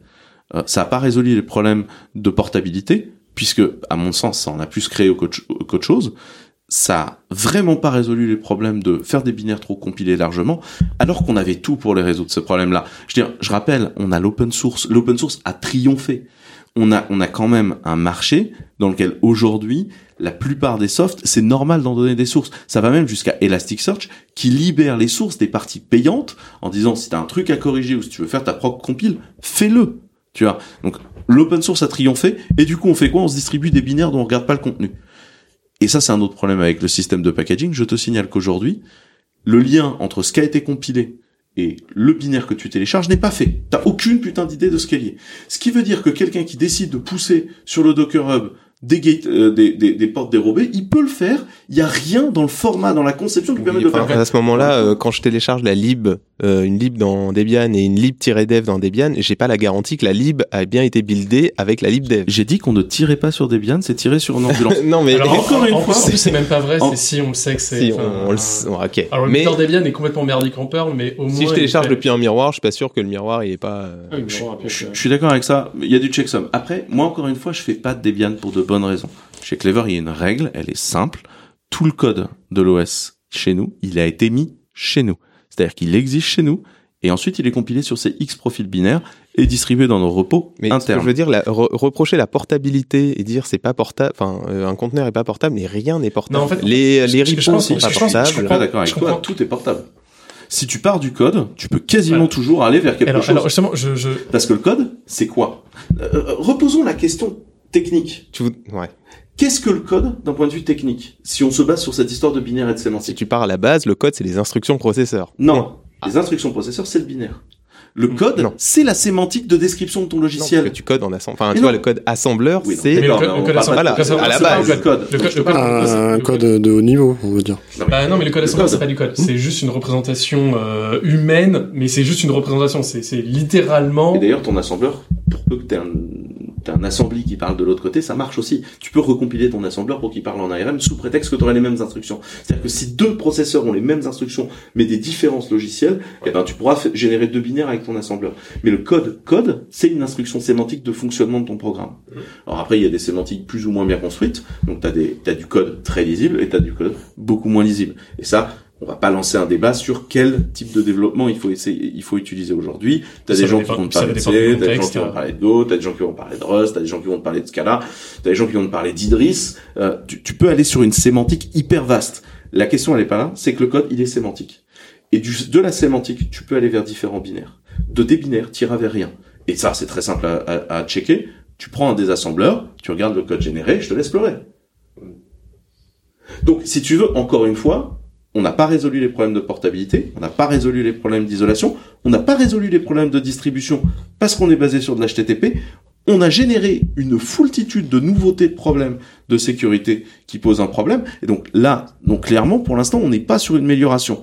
Après, il se trouve qu'il y a eu un marketing démentiel Je et que ça a résolu un problème managérial. il y a une charge énorme. Tu, tu, j'ai l'impression que tu ne veux pas voir les avantages que ça a pu apporter. C'est Que quoi tu les que- avantages? Les avantages, c'est la facilité, c'est l'APIfication, la- c'est parle, parle, parle pas de concept. Non, non. Parle-moi d'avantages concrets. En quoi ça a été facile? Que- Quelle est la facilité? Alors, moi, première chose, ça a été le Aujourd'hui- contact entre dev et ops, et alors sans doute des mauvais ops. Et en fait, en gros, euh, peut-être avec des mauvais devs. c'est avec avec euh, des mauvais devs sans doute, mais en fait, en gros, moi, ce que je vois là, c'est sans doute Un partage de concept. Moi, Non, je partage non, je de concept. Aujourd'hui, le script bash, il était que au rôle de l'ops. Aujourd'hui, le script bash, il est tellement con et débile et certes mal foutu et il amène plein de, de problématiques, que ce soit les layers, les double, les double end et compagnie. Mais euh, mon dev, il comprend, il est capable de faire un Docker. Ok, alors qu'à l'époque, mon script euh, à la con qui faisait 400 lignes ou mon makefile débile qui, est- c'est- qui c'est était imbitable, ça, c'est que même c'était la personne pas qui faisable. gère la prod, euh, elle est même pas obligée de comprendre ce qu'il y a dans le binaire qu'il fait. Alors, ça peut être un problème. Moi, je trouve que Ah, c'est un une sacré problème. Bah non, moi je trouve que c'est Euh, très bah bien. non. fait. Ça a créé un. Avant, il y avait des tensions, mais vraiment en plus, pour l'avoir vu et vécu pour le coup, la tension dev-ops euh, entre les devs et les ops, elle était mais palpable. Mais c'était vraiment un truc, mais genre à se, à se tirer dessus.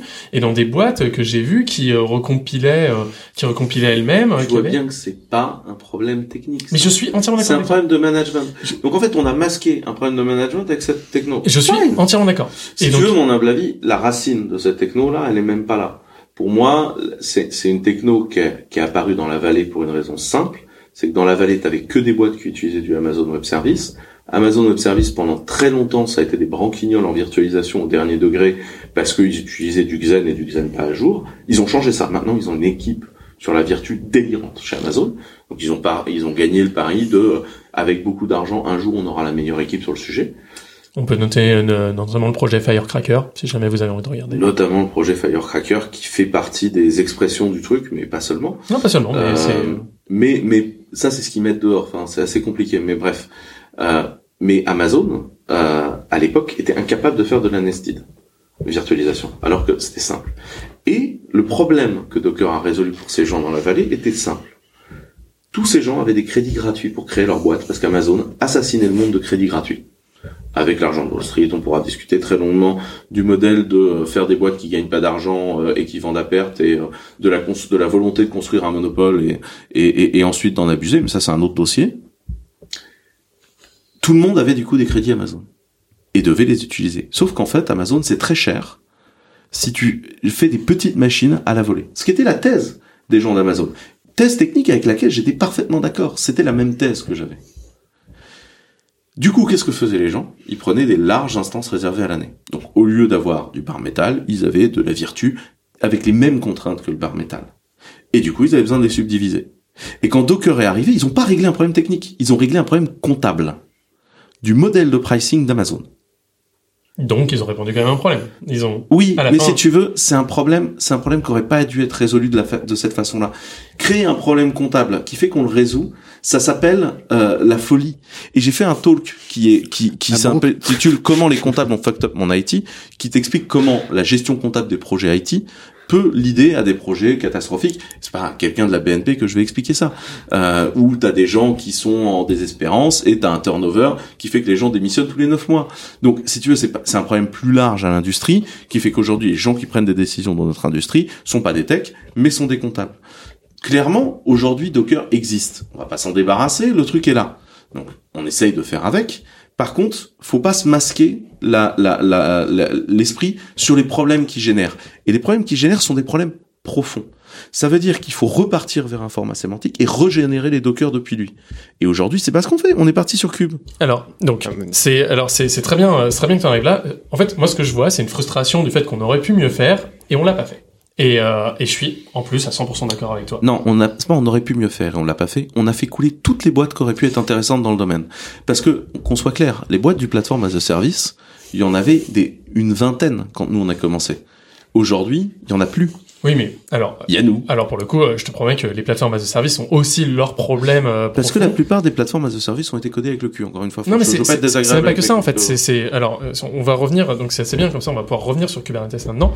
Là, moi, ce que je vois, c'est que la critique, elle est que tu as, en tout cas pour le moment, en fait, elle est sur Docker et sur le format de conteneur qu'on s'est à peu près tous formalisé ensemble. Euh, et qui est euh, considéré comme mauvais euh, à ton sens euh, là-dessus. Donc pour l'instant la critique elle est sur le format de conteneur. Mmh. et en tout cas à titre personnel, je la partage. C'est-à-dire que oui, on aurait pu mieux faire.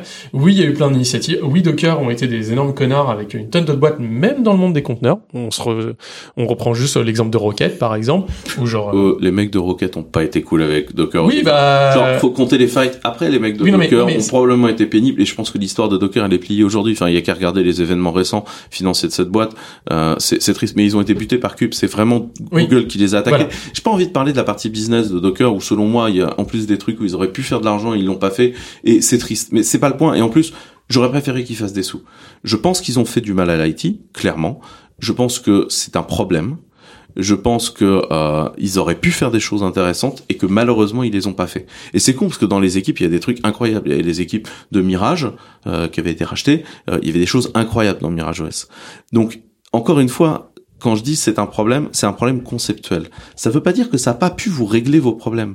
Euh, si tu veux, à un moment donné, quand tu bouffes que du McDo toute la journée, la fois où tu vas chez Burger King, c'est une révélation. Enfin bon, ça reste de la bouffe de merde. Et je pense que le problème, il est simple, c'est que euh, les gens étaient pas prêts pour des pas plus plus plus espacés, pour X raisons et essentiellement des raisons managériales. Alors. Mais je pense que on aurait pu faire mieux à ce moment-là et qu'on on peut faire mieux. Après, on peut parler longuement de comment on va gérer du cube, mais la première passe était de dire cette racine-là, c'est une racine qui arrive avec un legacy, et donc faut pas non plus oublier qu'aujourd'hui Cube, il gère des conteneurs. Et certes, il y a des volontés de gérer d'autres trucs avec Cube, mais pour l'instant, le machin gère des conteneurs, point barre. Alors, donc, là, moi, si, si je résume ce que tu as dit, c'est que avec les conteneurs, on peut faire n'importe quoi, donc c'est n'importe quoi. Moi, ce que je vois là-dedans, c'est que quelqu'un qui gérerait son infra et euh, ferait des choses propres, c'est-à-dire rebuilderait potentiellement des conteneurs, des choses qui comme ça. connaît un mec, un seul mec, enfin quand je dis mec, c'est gender neutral, hein. donc qui connaît une seule personne qui a une infra, je veux dire, autre que le minicube sur sa machine, qui a une infra et qui fait tout, tout, tous les conteneurs Docker qui sont en prod chez lui from scratch? Eh ben non, comme beaucoup beaucoup de monde utilise les paquets qui viennent d'Ubuntu ou Debian. Donc, Exactement la même là, façon. ouais. en fait. On ça n'a rien d'accord changé. que ça n'existe pas. On reproche des choses On au reprend, conteneur reproche des choses au conteneur qui, qui étaient déjà le cas avant, sont- sauf chez certaines personnes Ouais. comme Laouté, des gens qui font bien. Et je suis entièrement d'accord. Mais en fait, le conteneur n'a rien changé. En fait, il a rien, il, il aurait pu fixer et il l'a pas fait. C'est ça. Il aurait pu. Et c'est une il a introduit un certain nombre de problèmes Mais au en fait, passage. il les a pas introduits, ils étaient déjà là. Non, il n'y avait pas de problème à l'époque de, de, de, de discussion entre la glibc ou quoi qui la remplace et le kernel. Donc ça, ça introduit ça. Ouais, Arrête, mais on arrête. avait- Il y a pas eu de problème d'isolation. fait Il y avait le problème des patchs de Debian. Les- supérieurs de portabilité. On, On avait, on avait des moins patchs Debian, on avait, on avait Debian qui faisaient des patchs pour pouvoir justement supporter leur vieille avec fois, des... on arrête de discuter de Debian. Moi, je veux bien qu'on tire sur l'ambulance. Moi, Oui, des, mais- des problèmes avec alors, Debian, j'en ai Rachel- 10 000. Alors, Rachel, euh, on n'est pas mieux, Non, hein, mais- avec, avec mais un kernel, un kernel Encore une 3.10, fois, euh, je n'utilise pas ces voilà. choses. Et ben justement en fait, c'est c'est c'est ça qui est bien, c'est que tu as entièrement raison que dans ton contexte, euh, Mais ça tu peux t'en le sortir. contexte de beaucoup plus de Ça- gens de tout ça recompiler. devrait. Mais il y en mais a qui ont essayé, c'est enfin, qu'on fait des choix, enfin, des choix Mais technologiques qui Nix, Nix devrait être euh, devrait être partout si jamais on va dans des choses comme ça. Mais mais Nix n'est pas une distribution source-based. Faire du Oui, Python, mais faire du. Elle n'est pas source-based. Mais justement, Nix. devrait euh, aurait Être dû. source-based. Mais revenez tous sur Exerbo, c'est une distribution cool, on est source-based, on est immutable, on a tout, on n'a pas de doc. J'ai j'ai pas l'impression que cette vision de la technologie soit celle qui soit portée aujourd'hui par les industriels, par tout le monde, mis à part vous. Ah, ben, Donc- ça, c'est peut-être C'est- peut-être un souci, tu vois. Ouais, non, mais je. Après, il faut regarder les KPI à la fin, si tu veux. Euh, encore une fois, tu regardes Justement, les KPI, c'est-à-dire combien de milliers d'applications t'as en prod, de combien de milliers de gens différents, de combien de milliers de serveurs et de combien de personnes tu réveilles la nuit. Tous les combien de temps ton téléphone d'astreinte Mhm. sonne. Enfin, tu vois, c'est à un moment les stats, les stats elles parlent d'elles-mêmes. Nous, nous, nous, si tu veux, on a des KPI pour nous euh, qui sont les nôtres. Après qu'on me dise, il y a des gens qui font n'importe quoi et qui ont trop d'argent, moi, je- moi, ça me va. Je, je, je, je suis pas là-dessus. Tu me demandes ce que je pense des conteneurs, je te dis ce que je repense aux conteneurs techniquement. Après, d'un point de vue, d'un point de vue strictement euh, euh, ce que ça peut apporter au monde, j'en vends. Je rappelle, j'en vends. Donc ça me va très bien. Faites du conteneur, faites du conteneur, ça, ça me va. Et on va lancer un produit de Kubernetes as a service chez Clever. Et là, je vous dirais, mais faites du Kubernetes si ça vous fait plaisir. Tu crois quoi? Que j'attends de mes clients que qu'ils fassent les technos que j'ai validés? Non, mais tu sais, euh, il y a des WordPress 4.6 qui tournent encore chez Clever Cloud, hein, tu sais. On a un support natif de WebSphere, le bordel d'IBM. Tu te souviens WebSphere, machin, tout ça? Genre, nous aussi, on a des, euh, on, on supporte ce genre de choses. La question, elle est, combien de temps ça te prend de supporter ce genre de choses? Est-ce que tu le fais dans un contexte euh, positif, tu vois? Enfin, encore une fois, Mais, mais dans ton les contexte. gens ont des gens ont des problèmes, tu vois. Non mais dans ton contexte, moi ce que je vois et c'est un peu ça ce que tu disais, c'est que vous avez un management où les managers, les managers comprennent ce qu'ils font et donc on fait des choix à un moment donné qui étaient bons et qui se révèlent maintenant payants. Comme AMD il y a quatre ans a fait une nouvelle architecture et maintenant seulement en, en récolte les, les fruits, etc. La question est, est-ce que maintenant, si AMD devait refaire un processeur, est-ce qu'il le referait de la même façon Si maintenant, il devait refaire un choix? La question est, maintenant, si jamais... Oui, maintenant, il Tout le monde est parti chez Ouais, Intel. tout, tout, tout le monde est parti euh, et chez Apple. Euh, la question est donc de se poser maintenant, c'est si jamais je te donnais une boîte from scratch, vraiment avec rien, où tu, je te donnais un budget quand même important, etc. Est-ce que tu pourrais pas te dire, je pars sur des conteneurs, mais mais par contre, je refais tout moi-même, c'est-à-dire qu'en fait, je me fais une distribution de conteneurs, avec mes conteneurs à moi, sans doute sans utiliser le Dockerfile, parce que on est des gens propres, quoi. On va utiliser des choses qui build, notamment qui build sans être root, euh, root space, donc un builder, vrai builder, quoi. Euh, et euh, et est-ce que tu pourrais pas faire des conteneurs, mais propres, et, et en utilisant du kata container parce qu'on est des gens euh, qui sont euh, qui sont Mais raisonnables. du coup, le système m'apporte quoi? Un système de distribution de binaire en HTTP Non, mais si jamais, si jamais tu recommençais, Fine. bah, en fait, euh, elle va te, elle va te proposer ça, elle va te proposer euh, des rollbacks euh, plus faciles aussi. Ça va être euh, ça. En fait, l'intérêt des conteneurs, c'est de se dire, C'est quoi le problème du rollback? Bah, le rollback, c'est que si jamais j'emporte avec moi toutes les dépendances d'un seul coup, Si ton système de paquets, je veux dire, t'as, t'as, t'as- t'as la- l'aperçu de ton système de paquets à un instant T avec la totalité des sous-versions. Tu demandes à ton système de paquets de redownloader les mêmes et qu'en plus le bordel est fait en peer-to-peer, franchement, t'es nickel. Enfin, alors Euh, le- les, les rollbacks, les, alors personnellement, je connais beaucoup plus, ça va des PKG dans la version Ubuntu, etc. Voilà. Mais en tout cas, la gestion des sources et la gestion, enfin l'arbre de dépendance pour revenir en arrière sur des choses comme ça, il est infâme. C'est genre savoir quoi faire pour revenir en, en arrière, c'est quelque chose de très compliqué.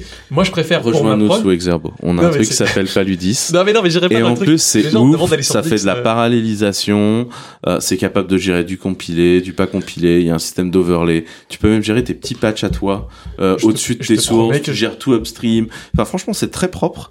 Et, euh, bonus, euh, ça a été écrit de façon extrêmement monolithique, ce qui fait que quand euh, t'as tout pété dans ton système pour des raisons XY, genre t'as pile Python par exemple, euh, bah, le machin continue à marcher et donc tu peux remettre ton Python en place.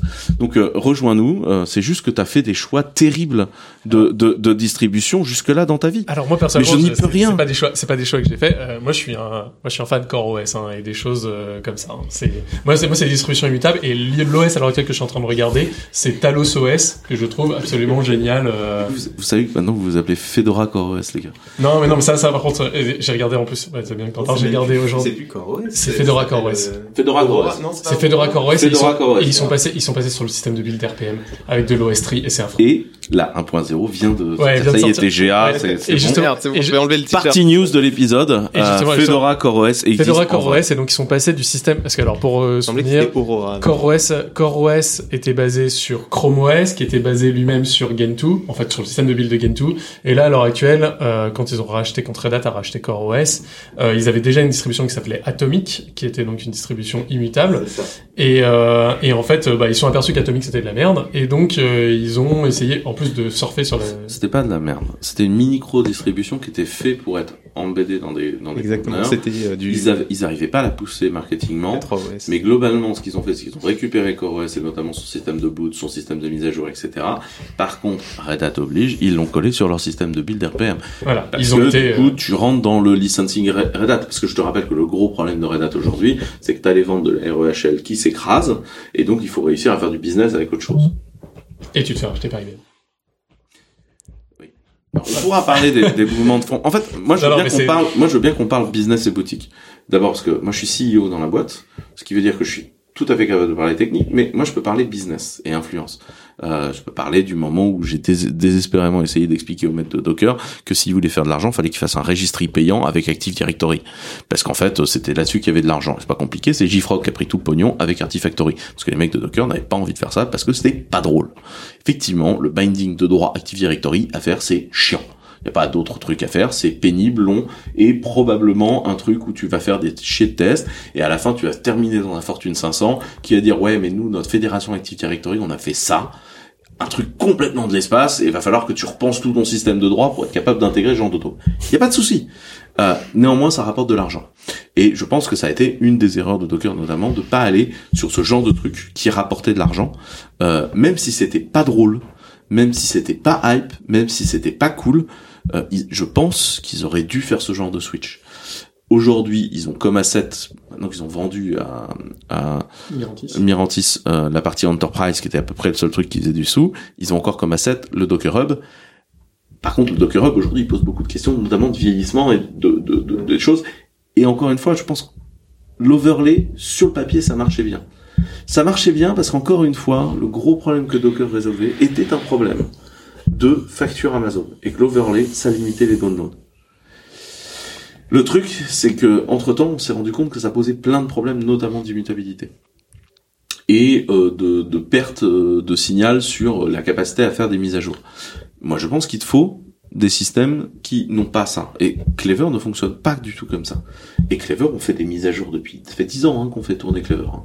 Euh, on fait des mises à jour d'OS toutes les semaines et personne s'en rend compte. On avait euh, notamment parlé dans un précédent épisode de, euh, de DevOps, justement, de ça. Euh, et euh, notamment des outils comme CASync, si jamais vous voulez regarder, qui euh, peut vous permettre justement de de syncer euh, des mais enfin télécharger que le div binaire mais sans avoir un besoin de layer mais vraiment le div binaire entre deux choses et on parle pas de rsync hein.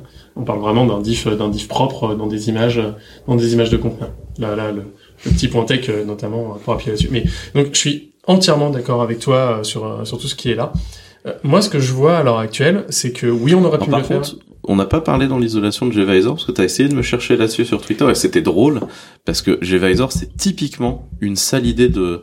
En fait, le, le truc qui est marrant avec Docker, c'est que t'as plein de développeurs d'applications de gestion qui globalement dans la vie, euh, ils faisaient des applis web, euh, qui se sont retrouvés à faire euh, des, du système. Mais ils n'avaient jamais compilé Linux de leur vie. Donc en fait, à chaque fois qu'ils font du système, ils font du système euh, avec une vraie naïveté qui fait qu'ils n'ont pas écouté les cours d'architecture des ordinateurs à une époque, quoi. Et euh, et c'est des fois ils ont des idées tout à fait intéressantes et des fois ils ont des idées terribles. Gvisor, typiquement, vous voyez comment ça marche Gvisor ou pas du tout? Vas-y, explique, parce qu'on a des gens qui ne sauront pas, et c'est sûr et certain euh, sur le podcast. Donc Gvisor, l'idée est de dire, tu mets un reverse proxy des call system euh, du kernel. Et donc en fait, tu as un truc qui fait reverse proxy. Et donc à chaque fois que tu as un call, bah tu le prends et tu le, for tu le forward ou pas. En gros, ça va être un conteneur, un moteur de conteneur user space. Le léger problème de faire ça, alors le premier problème de faire ça, c'est qu'il n'y a pas de mécanisme aujourd'hui dans le kernel pour faire de l'interception de call. Ce qui fait que la version open source de Gvisor utilise ptrace, qui est un modèle de debug. C'est un peu comme si vous lanciez votre MySQL dans GDB. GDB, je vous rappelle, c'est le système de debug avec tous les tous les artefacts de debug. Euh, donc tu compiles avec les artefacts de debug et c'est le système de debug de GCC. C'est une idée terrible. Personne ne fait ça et surtout pas Google. Je peux pas vous expliquer comment Google fait parce que ce n'est pas public. Euh, mais euh, dites-vous que chez Google, ils sont 100 000 et qui vivent dans un autre monde. Un monde qui n'a plus rien à voir avec le nôtre. Les mecs ont un mono-repo qui fait des terabytes, jamais ils codent sur leur machine en propre parce qu'ils peuvent pas le git clone, ils codent dans des systèmes web qui font des CI à eux, ils ont des librairies fondamentales qui sont pas les mêmes, les librairies de composants, librairies de machin. Et donc, et après, quand ils arrivent dans ta boîte, ils te font chier parce qu'ils veulent la même chose. C'est ça. Et donc, dites-vous que Google a forqué toute la tech il y a 25 ans ah bah alors, alors, et qui vivent dans leur monde. C'est même, on revient dans le débat du début, juste là en aparté, c'est alors il y a deux sens dans le monde dans l'informatique, il y a le monde et il y a Google. C'est genre Google a euh, D'ailleurs, recherchez sur euh, sur GitHub, vous aurez un repo qui explique aux anciens Googlers comment travailler dans les autres boîtes. Ça veut dire qu'en fait, c'est un tableau avec d'un côté qu'est-ce qu'utilise Google, de l'autre côté qu'est-ce qu'utilise tout le reste du monde entier.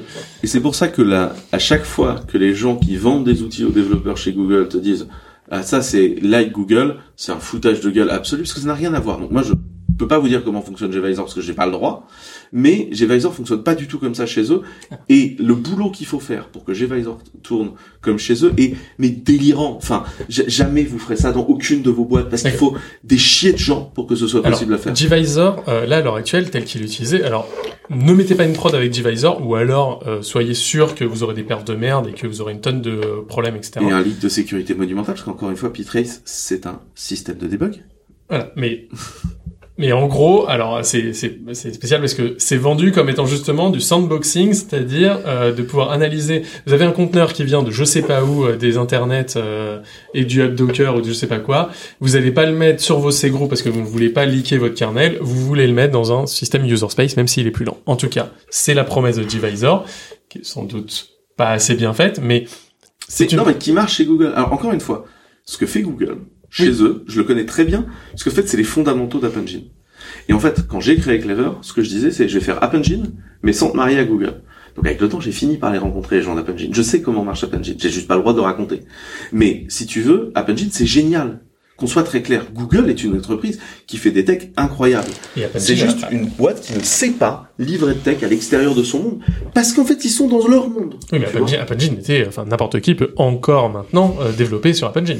Oui, oui, bien sûr, mais tu sais pas comment marche App Engine ah à l'intérieur. ça, ça, ça, on est entièrement d'accord. Mais alors, si je rappelle, juste dans l'histoire de la tech, c'est quelque chose que j'aime bien rappeler, mais genre on a 2006 AWS avec EC2, euh, on a 2008 App Engine, et plateforme base de service. En plateforme, en plateforme base de service, et avec personne dessus.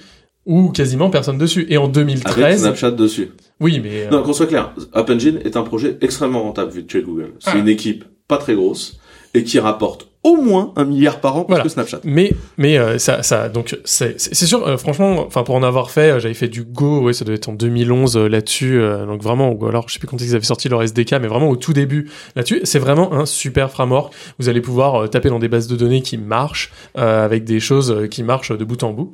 Le truc c'est que bah on connaît l'histoire de maintenant, c'est que bah, c'est EC2 qui a gagné. Et donc en 2013... mais pourquoi EC2 a gagné? Alors, nous sincèrement cette question-là, parce que c'est une, une, question qui est sur EC2, ils ont gagné sur le lift and shift. En fait, ils ont parié sur la médiocrité des gens et le fait que les gens n'allaient pas tout réécrire. Moi, c'est pareil. J'ai créé un plateforme as a service capable de prendre des vieux machins. C'est juste que nous, on n'avait pas la puissance marketing d'Ama- d'Amazon. Mais fondamentalement, l'erreur de Google à ce moment-là était de dire les gens vont réécrire pour se marier avec nous. Note, c'était exactement la même erreur de Azure au démarrage. Toujours est-il que le gvisor open source est un est pas ce que fait Google en interne. Ça- Et par ailleurs, il est codé en Go. Et donc, tu as un reverse proxy de tes de tes signaux en Go. Go, c'est quand même un langage managé, donc avec un garbage collector. Garbage collector qui, l'équipe Go a beau le dire de façon assez bruyante et un tout petit peu pénible, si vous voulez mon humble avis sur le sujet, euh, ils ont écrit le meilleur garbage collector du monde. Bon, en fait, ils ont fait un concurrent de Mark and Sweep. hein. Ça, c'est Java 2. Qu'on soit clair dans l'histoire des garbage collectors. Le concurrent de Mark and Sweep, c'est quoi? C'est j'arrête le monde. Ce machin-là, tu t'en sers, tu t'en sers pas. Non, personne? Bon, bah je le dégage. Ce machin-là, il y a quelqu'un qui s'en sert? Oui, bon, bah je le garde. Parce que tu es obligé de stopper le monde et faire ça. C'est ce qu'on appelle le GC pause.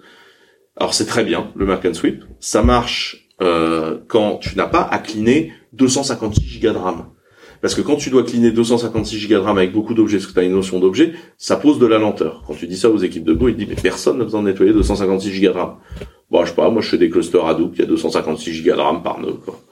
Donc tu vois, c'est un problème. Tu vois, c'est c'est c'est un vrai problème. On, on en arrive à l'objectif d'un langage. Lang- Le langage, il a été conçu pour une euh, Mais un type tu veux, le, le garbage collector de Go, aujourd'hui, tu peux très très peu le tweaker et t'en viens à faire ce qu'on faisait en Java 1, où en Java 1, tu crées des objets. Donc, t'as un, un article de Netflix qui est sorti le mois dernier, ou pas Netflix, euh, le, le truc de jeux vidéo Twitch, euh, où en fait les mecs expliquent que ils ont un souci, il faut qu'ils nettoient de façon très régulière. Euh, euh, en fait, leur, leur garbage collector passe trop régulièrement parce qu'en fait, ils créent et détruisent beaucoup trop souvent des objets.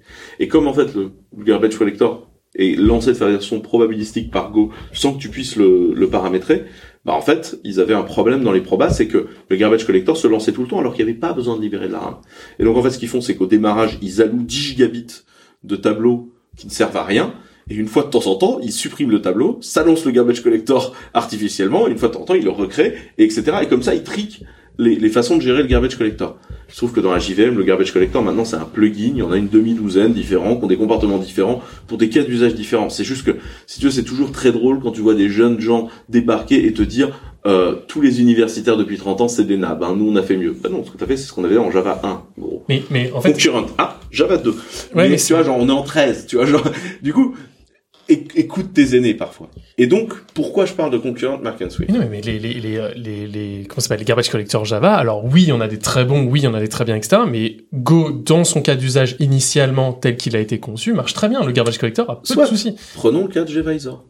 Ton garbage collector génère des G-poses, donc des poses du garbage collector. Les poses du garbage collector veut dire que tu as une fuite de perf toutes les X millisecondes. Mhm. Et là, c'est le truc qui intercepte l'ensemble de tes appels euh, au kernel. C'est un stop the pour world. parler quoi. sur le réseau, pour parler sur le file system, pour connaître l'heure. Et donc, tu as, un file- t'as un stop the world toutes les 50 millisecondes à peu près de l'ensemble de tes appels aux ressources de la machine. Non, mais Divisor Le ne... drame de Non, perf que c'est, quoi. Non, non, mais Divisor, et il s'est bien mis tel quel, c'est un outil de sandboxing qui est d'ailleurs utilisé dans GKE à l'heure actuelle. Donc si jamais vous utilisez euh, GKE et que vous... C'est pas l'open source qui est utilisé dans GKE, encore une fois. pour, euh, pour le sandboxing, euh, pour le sandboxing sur les nodes. Bon, il faudra que j'aille regarder parce que pour le coup, donc ça tourne sur vos nœuds à vous, pour le coup, donc dans GKE. Si jamais vous mettez un pool de machines que vous le mettez en mode sandbox, euh, vous aurez donc sur ces nœuds-là pas un conteneur dit, vraiment que Google lancerait tous tes process dans un ptrace Enfin, encore une fois, c'est comme si tu mais lançais tout lance- dans GDB. Non, mais T'as il- vu la lenteur de ta DB si tu la lances dans Non, mais, GDB mais, mais là, mais là, mais justement, c'est le mode sandbox, donc c'est vraiment un mode particulier où on te dit clairement c'est Mais en bêta. que l'open source. Hein? Ben, je, euh, je regarderai ça parce que vu qu'ils utilisent Containerd, vu qu'ils utilisent Docker sur les machines où je suis, etc., alors qu'ils auraient pu utiliser des outils bien meilleurs. Ils sont 100 000. À chaque fois que tu fais des choses Non, mais moi, je avec Google, dis-toi, mais la, la réimplémenter tout ça dans l'outil, ça, ça prendrait une éternité de temps. Ils sont 100 000. Non, mais c'est, on regardera. je, je te euh, rappelle qu'on là-dessus. parle d'une boîte qui a une théorie RH tout à fait particulière. Ouais, mais, sur- mais c'est. Google, Google n'embauche pas des gens parce qu'ils en ont besoin. Google embauche des gens pour s'assurer que ces gens-là ne bossent pas ailleurs. Je sais pas si vous avez déjà vu ce comics. Il y a un comics à mourir de rire où t'as Sergey Brin et Larry Page qui parlent. Ils sont ensemble sur IoT et ils parlent et t'as t'as Sergey Brin qui dit à à l'autre. Euh, ah, tu sais, le mec dont tout le monde parle à Stanford, qui a fait une thèse dans machine learning, en intelligence artificielle, extraordinaire, là, euh, tout le monde voulait l'embaucher, Facebook était sur le coup, euh, Amazon était sur le coup, tout le monde voulait l'embaucher, on l'a eu. Ah, génial, et qu'est-ce qu'il fait chez nous? Il nettoie les chiottes, c'est tout ce qu'il y avait à faire. Et c'est vraiment vrai, c'est comme ça que fonctionne cette boîte. Ils embauchent des gens pour s'assurer que ces gens-là bossent pas ailleurs. Donc du coup, est-ce qu'il y a moyen chez Google de faire des projets délirants où à chaque fois tu te dis la réimplémentation prendrait des milliers de gens Oui. Eux, ils le font. Non mais sans, sans, sans, sans aucun doute, euh, sans aucun doute là-dessus. C'est, euh, enfin, c'est tout un débat qu'on pourra avoir même sur Google et comment c'est et euh, les choses de l'intérieur. Pour ça d'ailleurs l'argument que, que je déteste qui est Google le fait, c'est un argument que je déteste parce que Google fait tout. Donc en fait, tu trouveras toujours une équipe à l'intérieur qui fait quelque chose qui ressemble à ce que tu dis. Donc en gros, c'est un peu l'espèce de d'argument d'argument un peu fourre-tout. On trouvera toujours quelqu'un qui euh, quelqu'un qui fait. Chez point Godwin, il y a le point Google. Ouais, il y a le point Google pour un argumentaire qui euh, qui est tombé euh, qui est tombé à l'eau. Donc je suis entièrement d'accord avec avec Google là-dessus. Euh, si jamais on s'aperçoit, ça fait euh, quasiment une heure, euh, une heure et quelques qu'on parle. On n'a toujours pas parlé de Kubernetes. Ah non, on rappelle que c'était ça le titre des choses. Mais c'est bien parce que justement, ça rappelle, ça rappelle la chose. Donc le grief sur sur les conteneurs.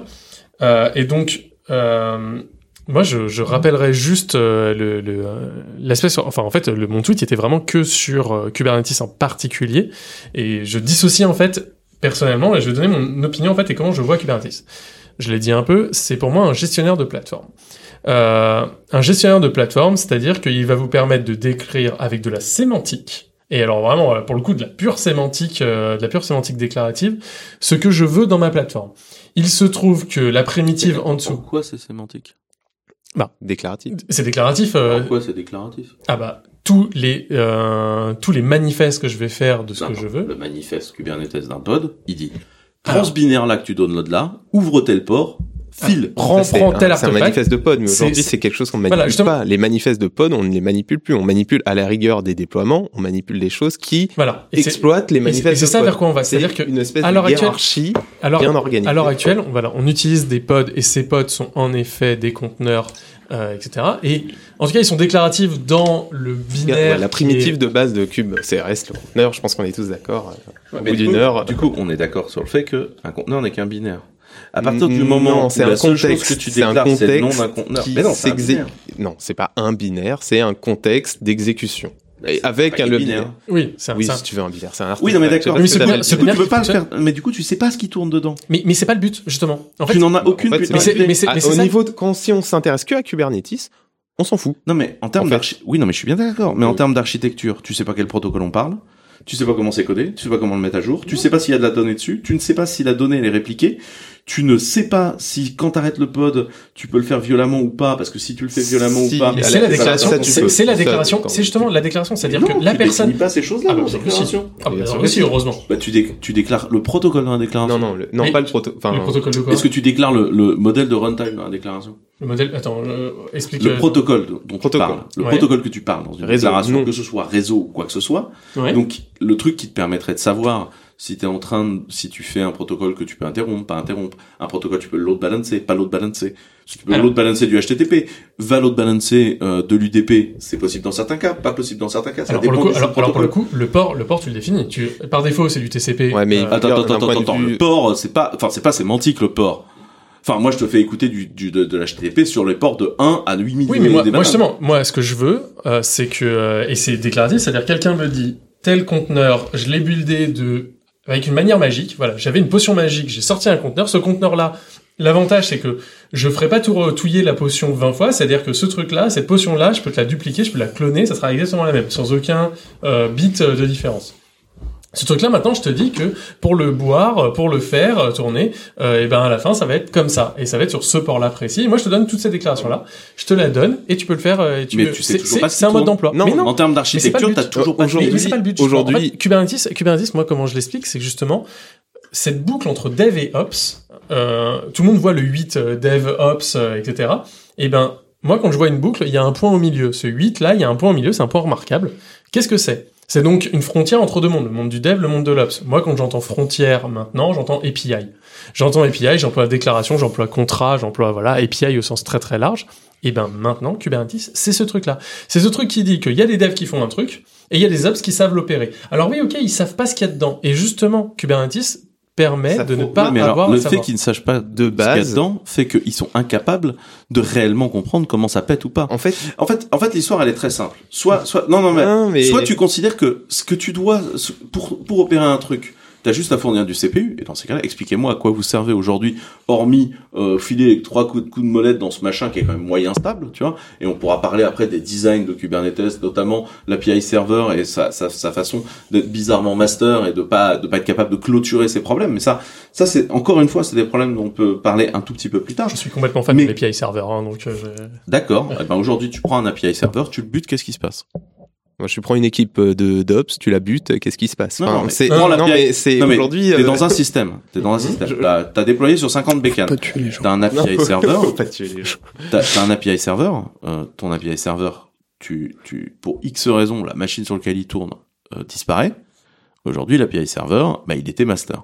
Ce qui veut dire qu'il Il y y a des pas, données. non, non, l'API server n'est absolument pas master. Ah si, elle est master. Ah non, du tout. Ah si. Ah non, du tout. Il est, alors là, pour avoir déployé genre des API servers sur centaines de machines. Il est master slave. Je te jure que tes déploiements en cours partent en cacahuète. Ah non, euh, Parce qu'ils partent. Non mais si, ils sont, ils sont dans le ah vortex. non, non, non, non, non, les API servers, pas du tout. Le contrôleur manager, oui, ils ont une élection de leader, euh, de leader. Le scheduler, pareil, il y en a Élection de leader qui est d'ailleurs à se taper le cul par terre. Non, mais je- Parce que je peux vous définir comment ils font une élection de leader, c'est très bien. Toi, tu peux donner un, un chiffre euh, aléatoire? Ouais, 7, Toi c'est Debian. 8, euh, 3. Ah merde, moi je pensais à 14. Bon, bah faut qu'on recommence jusqu'à ce qu'on soit d'accord. T'es sérieux, mec?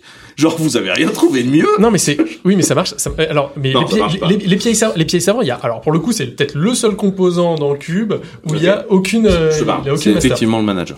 Le, le- en fait, le manager et, et l'API server ont une relation complexe. Mais ce que je veux dire par là, c'est que c'est un système où tu n'as pas de vraie distribution du rôle.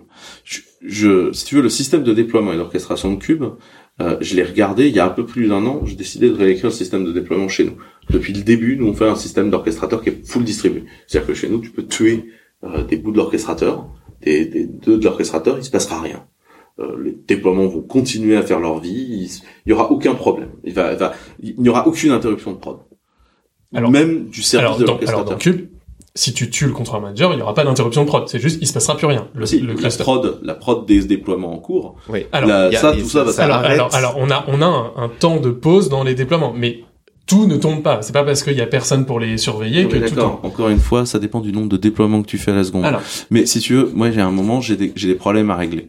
et Et, alors, ça, entre autres, c'est un problème. Je, je peux pas me permettre de m'arrêter. et alors, alors, je suis On entièrement a été lire le truc et on était horrifiés. Par ailleurs, il y a un autre problème qui est que Cube euh, repose euh, sur un truc qui s'appelle ETCD euh, pour faire sa, sa congruence et assume que ETCD marche. Et il se trouve que si, pour le coup, on va plus dans le monde des systèmes distribués, ETCD, ça fait marrer tout le monde.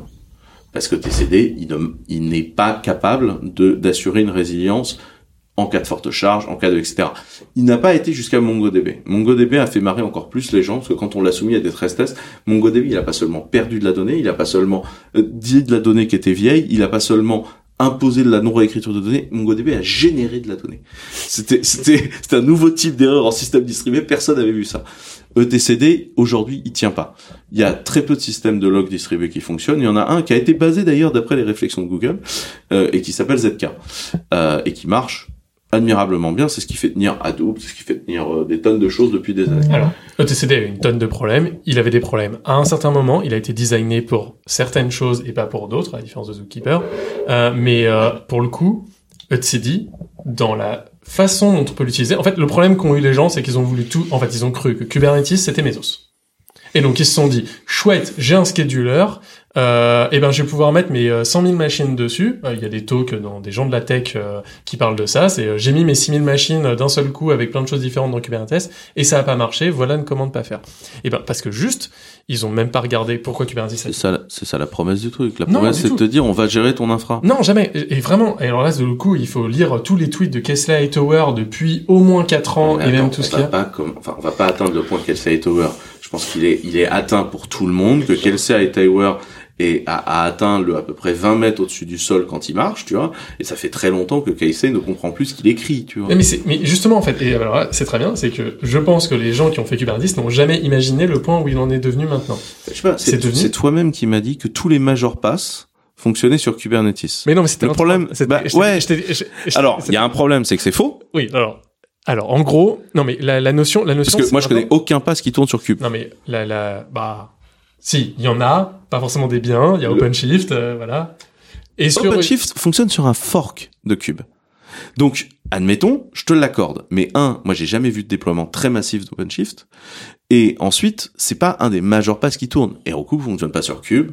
Nous, Non, on mais fonctionne pas sur Cube. Mais, mais heureusement. App Engine fonctionne pas sur Cube. Et heureusement, tu vois. Non, mais c'est heureusement dans un, dans un, dans un certain moment qui est aussi juste une question de l'histoire, quoi. C'est que, à l'heure actuelle, Kubernetes peut commencer à devenir un pass, mais parce qu'en plus, Kubernetes, vraiment, Non, profondément, c'est- Littéralement, ce que tu viens de me dire, c'est qu'il faut pas partager son cube et en faire un énorme. Absolument. Le problème que tu as quand tu fais de l'informatique, c'est qu'il faut que tu partages des ressources et que tu les partages entre plein de projets. Et alors toi, tu me dis non, il faut restreindre le périmètre des projets et faire du cube in cube. Euh, ou faire du cube schedulé.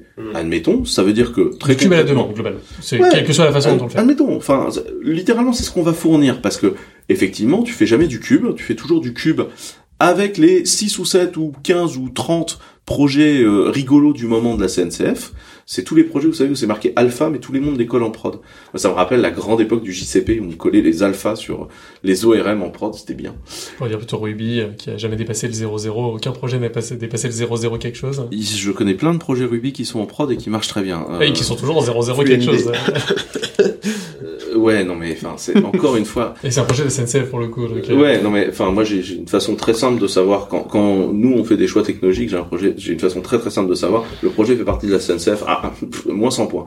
Euh, Il y a quand même de fortes chances pour que ce soit une bêta écrite par trois personnes qui se voient dans un bar à San Francisco, parce qu'il y a un autre sujet, hein, c'est que la SNCF si t'es pas à San Francisco, tu rentres pas dedans. hein. Donc euh, il y a un vrai vrai marketing géographique. Taikivi, c'est des Chinois. Taikivi, c'est les Chinois. Alors, Mais ils ont émigré, ils ont ils émigré. sont à San Francisco. Ça, Alors, je, je les ai vus d'ailleurs dans leur premier meet-up à San Et je Francisco. les connais hyper bien. Parce que tu sais, c'est l'écosystème Rust et Clever, on utilise du Rust depuis toujours. Je rappelle que chez Clever, on a pondu un, un truc qui s'appelle NOM, qui est une librairie de parseur combinator. Et très sincèrement, quand tu fais du Rust, si en dépendance transitive, il n'y a pas un moment où tu tires NOM, c'est chelou. Parce qu'on est quasiment toujours dans les dépendances transitives. Donc on, est, on connaît très bien l'écosystème Rust. Et on a beaucoup de projets nous, qui sont écrits en Rust. Donc on connaît très bien les gens de Taikivi. Euh, effectivement, eux sont rentrés dans la CNCF, ils sont quand même dans la vallée et, euh, et, et fine, tu vois. Ce que je te dis juste, c'est que la CNCF en tant qu'organisme de gouvernance est un organisme de gouvernance vallée-centrique et pour être tout à fait honnête, San Francisco centrique. Parce que déjà, la vallée, c'est louche, tu vois. Genre, San Francisco, admettons, tu vois. C'est, c'est vraiment la façon dont est gérée cette, euh, cette fondation. Et moi, je trouve ça un peu grave. Mais toujours est-il que, effectivement, on va te fournir de moyens de scheduler tes cubes. Parce qu'il y a des gens qui sont rentrés dans un pattern où Cube est devenu un framework. Fine. Cube est devenu un framework. Je ne comprends pas pourquoi se servir de Cube comme framework. Parce que si ton problème dans la vie, c'est de faire du système distribué, euh, je peux te proposer une demi-douzaine d'autres solutions qui, à mon avis, sont plus fortes. Tu prends du Erlang, tu feras du système distribué, ce sera très bien, tu auras un throughput de... Ok, tu fais la... Ça pique le Erlang. Mais non, non, c'est pas ça. C'est Mais non, mais c'est Kubernetes, pas ça, Kubernetes ça te permet de faire du distribué avec des langages différents. Erlang est vraiment très bien. Il y a pas, il y a pas de. Tu fais des trucs avec Erlang que tu feras jamais dans un cube. Mais- mais- mais parce clairement. que OTP, qui est un système d'acteurs, est très intéressant. Et si on prend les systèmes d'acteurs, t'as Projet Orleans euh, chez .NET. Euh, en Java, t'en as plusieurs. Le plus gros est probablement AK. Nous on fait énormément d'AK et c'est un truc incroyable. Je te signale qu'AK, ça fait tourner tout Fortnite.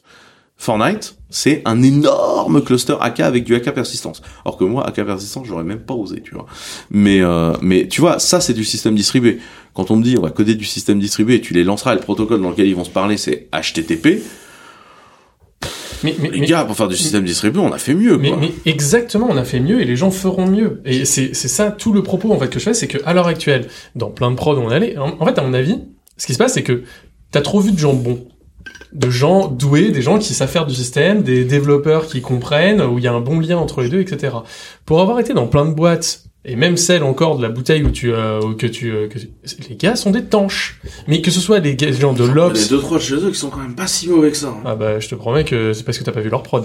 Et euh, c'est euh, Je connais, donc j'ai vu des bouts de la prod, pas si mauvais que ça. Ah bah, ouais, on connaît très très très très très bien leur prod. Mais bon, et en gros, euh, c'est des gens, euh, Nous, on a des gens qui sont venus nous voir pour nous dire, j'ai un blob à partager sur 15 000 machines. On m'a dit que c'est un blob de, je sais plus, 15 mégas, euh, de 15 kilos. Euh, je vais le mettre sur Memcache parce qu'on m'a dit que c'était rapide. Et tout le monde a validé, tout le monde a validé ce choix-là. Tout le monde, tout le management, tout le staff de tout. pas de un tout, mec de tout. Avant le dernier, euh, toi t'arrives. et nous, et nous, on nous a demandé à la fin en mode, je comprends pas, ça marche pas. Bah oui, parce que même cache, c'est pas, c'est pas une base partagée, c'est juste à la limite, on peut le charder et c'est le maximum qu'on puisse faire. Mais en gros, c'est juste pour revenir au fait que tu- as sans doute trop vu de gens où en fait, c'est très bien, tu as fait des choix technologiques, euh, humains, managériels, etc., qui sont sensés. Sensés, c'est-à-dire qu'ils vont dans un, dans un, ils vont dans un tout et ils sont, euh, ça permet d'aller dans le bon sens, dans la bonne direction. Ce qu'on voit dans la plupart des boîtes où on passe, à l'heure actuelle dans l'univers de la tech, c'est que malheureusement c'est pas le cas. On pourrait discuter du pourquoi c'est pas le cas et euh, t'as as donné notamment l'exemple comptable et c'est vrai. C'est là, pour être à l'heure actuelle dans un j'ai- donné une interview dans un podcast au début du mois euh, où j'explique pourquoi on fonctionne comme on fonctionne chez Clever. Voilà, et c'est sans, sans doute extrêmement bien. C'est juste qu'à l'heure actuelle, c'est pas le cas dans la plupart des boîtes. Et malheureusement, clairement malheureusement, c'est juste qu'à l'heure actuelle, ces solutions-là permettent d'être une solution transitoire, d'amener des choses. Et la principale chose qu'on dit d'ailleurs dans Kubernetes, c'est que c'est un stresseur de de- Oui, d'organisation. Mais le problème que tu que tu prends là, c'est que à force de faire du battage autour, eh ben en fait, on est tous obligés de supporter ce machin. Et en fait, ce, ce- si tu veux, la- la- le, le modèle sémantique de description des services n'est pas sémantique. Il est il est il est focusé autour des binaires, des ports. Il est en fait, il passe son temps à faire de la tuyauterie. Tu mélanges le modèle sémantique avec ton problème de plomberie. Et si tu veux, c'est possible. C'est juste que Aujourd'hui, je ne vois pas comment, dans un contexte non cube, tu reprends les fichiers qui sont disponibles. C'est-à-dire que les fichiers qui sont disponibles et qui sont censés décrire des choses, pour moi, ils ont la même valeur que tes fichiers chefs. On saura pas quoi en faire le jour où on décidera de changer de runtime. Parce que la description sémantique qu'ils ont décrit des ports et du binaire. Mais par exemple, le jour où tu décides de proxyer le tout par du quick, t'es incapable de le gérer. Parce que tu sais pas ce que tu peux mettre dans du quick et pas du quick. C'est un peu réducteur parce que dans une description d'un déploiement, tu, tu mets pas que un port et tu mets pas que. Tu vas. Qu'est-ce que tu donnes de sémantique? Enfin, tu t'oublies tout. Alors, on va déjà passer sur euh, les volumes, euh, les volumes physiques, euh, les accès, enfin les, les espaces. euh, Tu définis même pas ton volume, il t'a besoin d'IO, t'as pas besoin d'IO, t'as besoin de garantie. Ah. Ah si si si, si, la storage class, la storage class, elle le fait. Ça ça c'est le principe de la storage class. Tu omets Non. complètement non, de l'API. Bien sûr que Mais si. non, non, non. Là, ce que je te dis, la storage class, c'est tu peux faire des tags. Ah, mais tu, non, tu fais pas de besoin de garantie. Tu Ah, choisis non, la storage class mais tu- IO, tu tu choisis la storage tu choisis la storage que euh. l'Ops t'a fourni, mais en fait en même temps tu ne peux pas demander. Donc on est bien d'accord, c'est pas quelque chose de sémantique dans sa description, c'est quelque chose de sémantique dans son contexte. Non, mais t'as- il- C'est-à-dire que du coup, ça veut dire que toutes tes storage classes, elles ne sont pas transposables dans un autre modèle, elles sont transposables uniquement à ton organisation. On est en train a de parler de trucs qui ont été conçus, encore une fois, par des gens qui n'ont pas de monitoring globaux. Google, il n'y a pas de cluster de monitoring global. Il y en a, il y a plein de Borg modes les uns à côté des autres et chaque projet a son truc. Parce qu'on est en train de parler de gens où effectivement ils ont résolu leur problème de dire on va régler le problème global par on règle pas le problème global et chaque équipe se démerde. C'est pour ça que moi, je leur- Mais c'est justement que c'est c'est très bien en fait. Ce modèle de chaque équipe se démerde, moi c'est quelque chose que je prône. C'est-à-dire que les organisations globales, mais moi à l'heure actuelle vraiment, et ça c'est un fait vu et vraiment expérimenté, c'est que dans une organisation extrêmement grande où à la tête c'est un connard, eh ben ça se passe mal. Et en fait je préfère avoir des organisations atomiques, mais c'est juste d'un point de vue statistique, c'est que j'ai plus de chances d'avoir quand c'est quand je suis dans une organisation euh, pyramidale un connard à la tête qui risque de tout euh, niquer que euh, si jamais j'atomise mes petites équipes je fais en sorte qu'elles soient qu'elles soient un Alors, peu J'ai une nouvelle pour toi. Ton problème, il est pas technique. Parce qu'en fait, t'es d'accord pour dire que cette techno, elle marche moyen. non elle marche elle marche très bien Non. dans son cas d'usage Une fois que t'as, t'as, t'as, une fois que t'as, t'as, renoncé bien, à plein de choses que ça aurait pu régler, tu me dis, c'est pas grave, ça les règle pas. Ton problème, il est pas là. Ils étaient T'as pas juste réglés bossé. ils étaient pas réglés avant il y avait j'avais pas de solution pour le régler mais oui, on aurait mais pu mieux faire on a créé plein de nouveaux problèmes en les faisant. Mais- Encore une fois, vous avez pas testé ce que nous on fait, qui Ah, du mais- coup règle les problèmes. Ton problème, il est pas là. Ton problème, il est, tu as toujours bossé dans des, en- Moi, dans des environnements managériels toxiques. Entièrement d'accord. Arrête de bosser avec ces gens-là. Et c'est pour ça que je suis devenu indépendant. C'est pour ça. que je suis devenu indépendant. Mais non, hein, non, non, non, non. Ah, moi, je Pas me suis- arrêter de bosser avec ces gens-là. Tu continues à bosser avec ces gens-là dans un contexte où ils te payent juste plus cher et où quand ils te font trop chier, tu claques la porte. Mais manifestement, tu n'as pas arrêté de bosser avec des gens pas toxiques, puisque tu passes ton temps à dire je vais essayer de préserver l'équipe d'un éventuel manager débile. Et donc en fait, tu es toujours dans cette théorie de jeu politique à l'intérieur de ta boîte. Et c'est exactement ce que je disais au démarrage sur, sur Docker. Vous n'êtes pas en train de régler des problèmes tech. Vous êtes en train de régler des problèmes managériaux, de comptables, de ce que vous voulez. Moi, je règle des problèmes de technologie. C'est-à-dire que mes clients, ils m'envoient des applications et ils me demandent qu'elles soient up avec de la bonne sécu, avec de la bonne performance et plus jamais en entendre parler. Et ça, c'est ce que je délivre et c'est pas ce que délivre Cube. Bah, en fait, en gros, t'as réglé un problème managérial à leur place. Et Par ailleurs, il se trouve que je règle le problème managérial. Du coup, j'ai un deuxième problème managérial qui est et du coup, on fait quoi de nos ops? Et moi, ça, c'est un sujet dont j'ai envie de parler. et même Parce un- que là, pour moi, les mecs t'as fait de l'innovation, t'as fait de l'innovation à leur place. T'as réussi à faire l'innovation qu'ils auraient dû faire. Mais alors moi, c'est genre toutes ces boîtes où je suis passé, et certaines très grandes, euh, et qui avaient des équipes de, tu parlais de 100 000 personnes chez Google, mais là c'était des équipes quand même avec des milliers de personnes et qui faisaient de la merde. Euh, Ça, c'est- on l'a tous vu dans les boîtes où on est passé là-dedans. Donc, je suis entièrement d'accord. Là, en fait, t'es dans un cas d'usage, dans un cas de contexte où tu as résolu le problème managérial dans ton On équipe. bosse avec le CAC 40. hein. Je tiens quand même à le préciser. On bosse avec des ministères, on bosse avec Mais- des organismes Justement, internationaux. tu leur résous, tu leur résous ces problèmes-là. Tout à fait. C'est-à-dire que c'est possible à faire si tu les emmènes dans le bon sens. Et, et du coup, en fait, tout le monde a envie d'être heureux au travail. Et donc, moi, je vais pas me contenter d'une solution technologiquement inférieure. Parce que le problème de cette solution-là, si tu veux, c'est que moi, ça accapare mon temps et celui de mes équipes plutôt que de fournir des choses qualitatives parce que le marché nous drive à utiliser ce machin. Et je, je rappelle que la grande vision dans la CNCF et dans Kubernetes, c'est quand même Helm.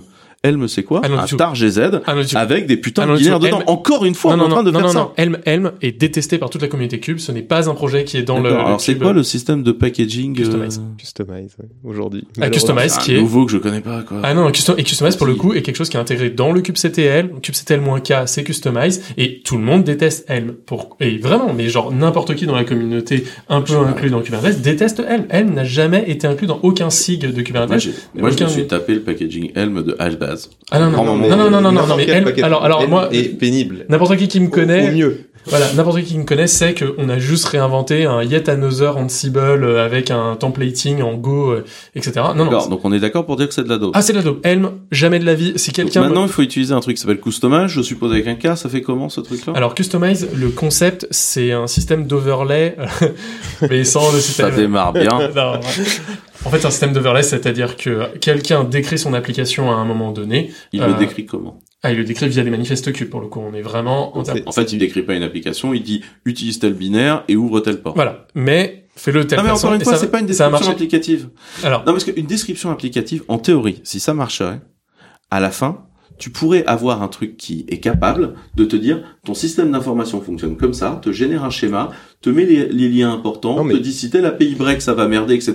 Et aujourd'hui, je vois pas comment tu fais ça avec un manifeste cube. Non, non, mais peut-être que de la même manière où on a vu OpenAPI, où on a vu euh, l'OCF, Open Container euh, Foundation, on va avoir une euh, description D'accord. Donc là, standard. tu as la croyance Non, mais jour la peut-être. CNCF Il y en a- fera le boulot Il y en a déjà, il y en a déjà. Il y a, il y en a, il y a même, je crois, deux projets dans la SNCF pour essayer de standardiser ça pour le coup. Le Mais projet encore une fois, le, le à chaque fois que les gens se rencontrent dans un bar à SF, ils créent un projet alpha à la SNCF. Donc oui, il y a certainement des projets. Est-ce que pour autant ils vont être successful?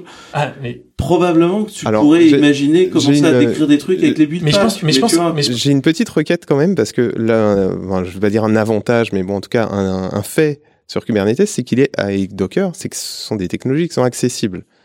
Elles sont euh, au-delà du fait qu'elles soient euh, promu- promues et, euh, et vantées et marketées, elles sont accessibles, elles sont simples, elles sont pas simple. Aujourd'hui, ton premier déploiement cube, c'est pas un truc qui s'effectue en 4 minutes. C'est un Si, truc non, si tu prend prends la bonne personne, ça s'effectue bon, en c'est 4 secondes, excusez-moi. Ton euh, premier déploiement cube, faut, faut, faut, faut écrire un putain de manifeste, faut faire une image, faut, enfin, faut avoir un cluster, en admettant ligne. que tu utilises à, à la rigueur, c'est une ligne, c'est kubectl, Ok, euh, c'était le create. euh, create, et c'est terminé en une ligne de CLI. Je, je suis désolé. T'as même pas besoin de faire Enfin, de YAML.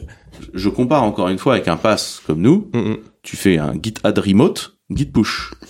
L'outil que tu utilises tous les jours en tant que développeur. Alors, Non mais enfin, tu vois, cloud, machin, kubectl. Est-ce que- est-ce que t'as lu euh, justement l'article que j'avais fait sur euh, mais, le concept euh, de phrasal complet? je, ter- je termine, euh, je termine ma remarque, c'est le, le concept de Ok, c'est une technologie qui est installée, qui est accessible, qui est documentée, qui est simple et qui est euh, partagée par tout le monde. Comment, si moi, je ne veux pas utiliser cette technologie-là et je veux me rapprocher des concepts plus sécurisants, euh, plus partagés, plus euh, voilà, que vous proposez, est-ce qu'il y a une une manière, une méthode, une documentation, une fondation qui me permet de et sans avoir besoin de, de, de, de travailler, de débaucher des de- gens chez toi. de travailler de la même manière que vous. Ah, mais bien sûr, on- tu tu- tu t'inscris sur notre système. Et... Non, mais sans passer par votre système, parce que mais le- tu, le- tu peux, le tu peux le concept- télécharger et le mettre chez toi. hein. Non, non, mais ça veut dire demain, là, je vais trouver des gens compétents pour pouvoir me le maintenir avec moi, euh, parce Bien que sûr. je suis. euh, Bien sûr. Aujourd'hui, c'est le service qu'on vend. Est-ce que tu me demandes, est-ce que tu peux l'avoir gratuitement? Ah. et ne jamais, ne jamais, ne jamais nous reverser Moi, j'adorerais le faire en open source. On fait énormément d'open source chez Clever et j'adorerais le faire en open source. Pourquoi est-ce que Clever Cloud en entier est pas open source aujourd'hui? Bah, c'est très simple. Je connais pas de boîte open source qui gagne euh, de l'argent. sans se faire racheter. Non, non, de, qui gagne de l'argent tout court. Euh, je veux dire, il y a des boîtes de services qui ont acheté des boîtes d'open source. C'est le cas d'IBM qui a acheté Red Hat. Et Red Hat c'était déjà essentiellement une boîte de services. Et aujourd'hui, je connais des VC qui foutent la pression à des boîtes. Je connais des boîtes qui ont créé des beaux produits et qui vendent du cloud service. Euh, et c'est c'est ce que fait euh, Elastic et ils galèrent parce que face à eux, il y a Amazon qui pille leur propriété intellectuelle. Et prenons des cas comme Docker. Techniquement, la boîte manifestement pas fait de revenus et donc avait un problème avec le modèle open source dans le cas présent euh, à- à- pour générer du Plein blé. de problèmes, dont c'est pas compliqué. Moi, sur l'histoire de l'open sourcisation de Clever, c'est une question que je pose régulièrement à, une, à des salles remplies. Et je dis, moi, j'ai envie de mettre open- Clever open source demain. Qui l'utilise La salle entière me lève la main. Qui sera prêt à payer pour ça Zéro personne. Je fais, désolé les gars, il se trouve qu'on mange.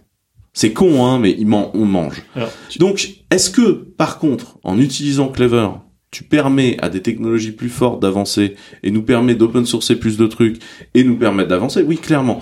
Par contre, à un moment, tu peux pas me dire, votre discours à vous, il Non, paraît mais- cohérent, mais je peux pas l'utiliser gratos. Je fais, j'adore. Je parle même pas de gratos, c'est-à-dire c'est d'utiliser les mêmes fondamentaux. En fait, en fait, la logique, moi, que, que, que on fait de la virtualisation. Notre distribution Linux, pour le coup, elle est complètement open source. C'est Exerbo, euh, tu peux l'utiliser. Euh, les fondamentaux qu'on utilise, ils sont, ils sont là. Enfin, c'est pas très compliqué. Est-ce que après, euh, euh, tu vois, on a construit tout notre monitoring sur du Hadoop. Ok, est-ce que c'est clé en main? C'est pas clé en main. Aujourd'hui, Kubernetes est clé en main. Euh, c'est clé en main si tu l'achètes à Clever. Aujourd'hui, qui non. fait du Kubernetes Vanilla? Tout le monde fait du GKE, donc c'est la même histoire. Non, il y en a, enfin, en tout cas, parmi mes clients, il y en a peu qui font du GKE.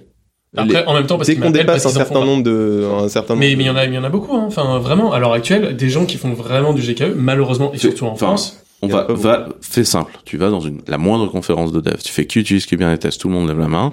Et là, tu fais qui utilise Kubernetes sans GKE, sans minikube. Maintenant, tu vas dans une conférence de DevOps, tu dis euh, qui utilise euh, machin, et tu verras qu'il y aura euh, Ouais. 50% de Je gens qui font du in-house euh, sur du bare Alors moi, du dans spray, du ouais. cube spray, du RKE, du machin, Ça- ça etc. J'en bouffe tous les jours l'heure Tu t'adresses pas aux bonnes personnes, je pense. Et c'est vrai que ça dépend beaucoup de- du profil, mais moi à l'heure actuelle, euh, à l'heure actuelle, moi la plupart des gens qui me parlent, et c'était même le cas euh, de, euh, de la BNP, etc. euh, c'est que bah, ils font, ils, faisaient du in-house en tout cas. Et la plupart des boîtes françaises ne veulent pas payer et elles veulent faire du in-house gratuitement. Et c'est c'est un problème français. préfère J'ai- le cas. Et avoir du savoir-faire interne plutôt que euh, de sous. Enfin, Même, même, même pas parce que les gens veulent pas regarder les sources. Enfin, genre, euh, je suis d'accord si jamais Tu sais, des il y a quand même des sources, quand tu les regardes, euh, t'arrêtes, t'arrêtes d'utiliser le soft, hein. euh. Encore une fois, nous, on fait tout source-based. Donc, on fait beaucoup de lecture de sources. Euh, il se trouve que, si tu veux, on- parce que, C'est vraiment très bien. dans ce que je, dans ce que je reproche à Cube, il y a entre autres son orchestrateur. que Je, je comprends pas comment tu peux gérer de grosses infras dessus.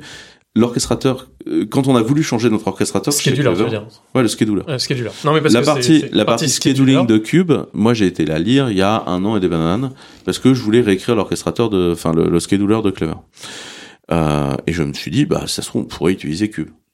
Non, mais alors, Le scheduler de Clever, sans déconner, c'est c'est le Cube, le scheduler son algo, c'est celui qu'on avait en alors, 2014. alors, le scheduler de Cube, pour le dire clairement, pendant très longtemps, n'était même pas inclus dans le projet. C'est-à-dire qu'en fait, c'était un projet optionnel euh, qui était mis comme étant euh, euh, ne l'utilisez pas. Euh, il est il est débrayable à n'importe quel endroit et il est dit clairement que si jamais vous voulez faire de la prod, il faut en utiliser un autre. Je connais au moins trois boîtes qui vendent des schedulers cube propriétaires en disant le scheduler de cube ne marche pas. Tout le monde le sait et ce n'est pas un problème. Euh, vous pouvez utiliser euh, l'autre. Kubernetes est juste une boîte à outils. C'est une boîte à outils où- avec plein de projets qui se mettent dans les C'est une Vous boîte à auriez- outils Vous auriez pu créer le- votre propre orchestra, euh, propre scheduler. on a, on a notre propre scheduler. Bah, il aurait pu très bien se brancher dans Cube. Alors le problème de le brancher dans Cube, il est sémantique. Ouais, C'est-à-dire que combat de coq là. Mais non, mais je veux dire, c'est que vous, vous, passez juste à côté, vous frôlez le, le concept de d'extensibilité de Kubernetes et de standard API. Et c'est, c'est, pour moi, c'est là où est la vraie force. C'est là où tu me dis, ton déploiement, il gère pas ça, il gère pas ça, il gère pas le concept de, euh, je suis de désolé. savoir ce que c'est qu'un port, il gère non. pas. de- Et Non. tu peux étendre l'API exactement comme tu veux. Mais en fait, le truc, c'est que pourquoi moi je le ferais alors que j'ai un truc qui marche? J'ai pas besoin de cette, cette couche-là. Enfin, quand Parce tu me dis que- tu devrais l'utiliser, je te dis non. Parce que quand tu vas embaucher euh, quelqu'un, ne serait-ce que voilà le, le concept de tu vas embaucher quelqu'un, il connaît Cube très bien, il connaît l'API Cube très bien, bah voilà, j'ai un opérateur spécifique qui gère euh, le protocole euh, réseau euh, Tartampion et euh, qui interprète en fait, ce truc-là du T'as besoin, t'as besoin, après tu peux réutiliser tous les CSI, tu peux réutiliser machin. Le demain, CSI, demain, une- demain c'est des vendeurs. un langage commun pour tous les métiers de l'IT. Pour d'accord, faudrait que je réécrive le scheduler. Faudrait que je réécrive le runtime Ouais, parce que ça, du coup, la- la euh, je peux pas, je peux pas me servir, je, je peux pas me servir du. Kata Container et pour le coup tu viendras directement. Je suis toujours pas d'accord pour utiliser des des des, des modèles. euh, J'ellipsé tous les binaires et le kernel à part. Moi, je suis toujours pas d'accord. Donc, Bah, li- eh bah, Virt, euh, Virt, euh, Virt, je sais plus quoi là. enfin, Non, mais non, mais t'as. Mais on va arrêter avec Libvirt. Laisse-le, C'est il est, il est bien dans son coin. Euh, non, mais en fait, donc il faut que je réécrive un runtime. Parce que si tu veux, à chaque fois qu'on me dit, il y a un fait. truc déjà dans mais, Cube. mais tu as déjà fait. Oui, mais il marche aujourd'hui. Alors, Donc je vois pas je- pourquoi j'irais me taper une API. Enfin, Alors, encore si une maintenant- fois, t'as déjà regardé à quelle vitesse bouge l'API de Cube? Franchement, les mecs ont aucune notion de, vir- de, de, de versionning de l'API. Elle bouge à tous les commits. C'est incapable. Ça me rappelle la grande Non, époque pas- de Docker. c'est- pas vrai. À Il y a- une époque, du à une standard. époque, Non, non, le Docker, client on avait Go- un client, le- le client Go- Rust, le ça client- a été flingué la tête. Non, non, le client Go est une merde. Ça, on est entièrement d'accord dessus. Sa compatibilité avec l'API est absolument Si on compte, donc le scheduler est de la merde, le client Go est une merde. Enfin, on compte tous les trucs où tu finis par me dire, ouais, mais tel Mais non, mais- composant il est quand même. Alors, alors, alors, le truc, moisi, le truc, bon. le truc, mais oui, mais tout est moisi si donc jamais on regarde on est d'accord, c'est une techno de daube. Mais non, mais en fait, les la- la-. En fait, j'ai l'impression que tu, tu montes une espèce de cathédrale et t'as envie qu'elle soit parfaite. Mais malheureusement, envie qu'elle soit parfaite. Je fais de la prod. l'informatique, Si, si ça pète, j'ai un problème. l'informatique, c'est pas parfait. Eh ben, en fait, en gros, non, mais la question, la question, c'est que là, regarde, ton scheduler, ton scheduler, tu l'as. Ton runtime, tu l'as.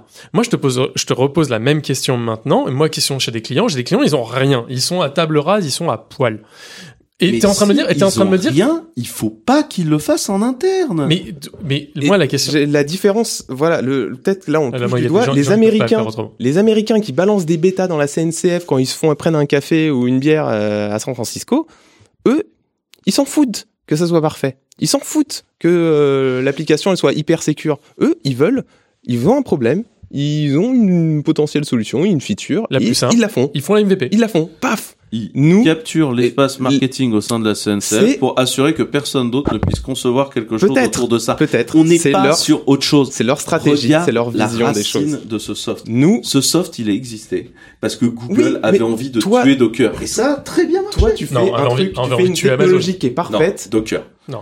Non, Kubernetes, ça a fâché, ça, ça, c'était Google qui était très fâché à propos de Docker, parce que Docker avait fait les conteneurs, et que c'était Google qui avait fourni tous les patchs dans le, dans le Linux kernel pour faire des conteneurs. Enfin, une bonne partie. Non, non, non, t'avais Elixir avant, mais alors bien avant et qui en a fait une tonne, hein, pour en avoir fait. euh, Regarde, regarde de près d'où venaient les patchs de namespacing euh, du kernel. Je te jure que Google a, euh, Google repose sur les conteneurs depuis Oui, non, day non, mais avait fait, avait fait, oui, voilà, on a fait mais beaucoup. les conteneurs Google, qui encore une fois, c'est leur monde à eux Oui, et c'est très compliqué de- d'en d'en parler. Mais ce que je veux dire par là, c'est qu'ils étaient furax. Et il se trouve que quand Docker a popé, tu vois, ils étaient mais tellement furax qu'ils se sont dit, euh, on avance. Ils ont proposé un rachat qui n'a pas été accepté par euh, Docker et du coup ils les ont pris en grippe. Et Kubernetes, l'objectif était d'empêcher Docker d'aller anyway à la prod. Et ça a été la fameuse guerre des orchestrateurs qui a duré 8-10 mois, euh, dans laquelle ils ont fini par gagner pour une raison simple, ils ont plus d'argent. Et c'est aussi simple que ça. Leur solution était aussi bien meilleure que Swarm, si jamais il faut faire ça. Alors là, technologiquement, tu peux pas me dire que Swarm était même un tant soit peu, Alors- mais alors même pas de très loin. Je suis, je suis d'accord avec toi. Technologiquement, Swarm, j'ai toujours trouvé que c'était daubé. Par contre, D'un point de vue usabilité de l'utilisateur, je suis désolé, euh, c'était beaucoup plus simple. Et j'ai même envie de te dire, Ça Docker moins de Compose était largement... Mais oui, bien sûr.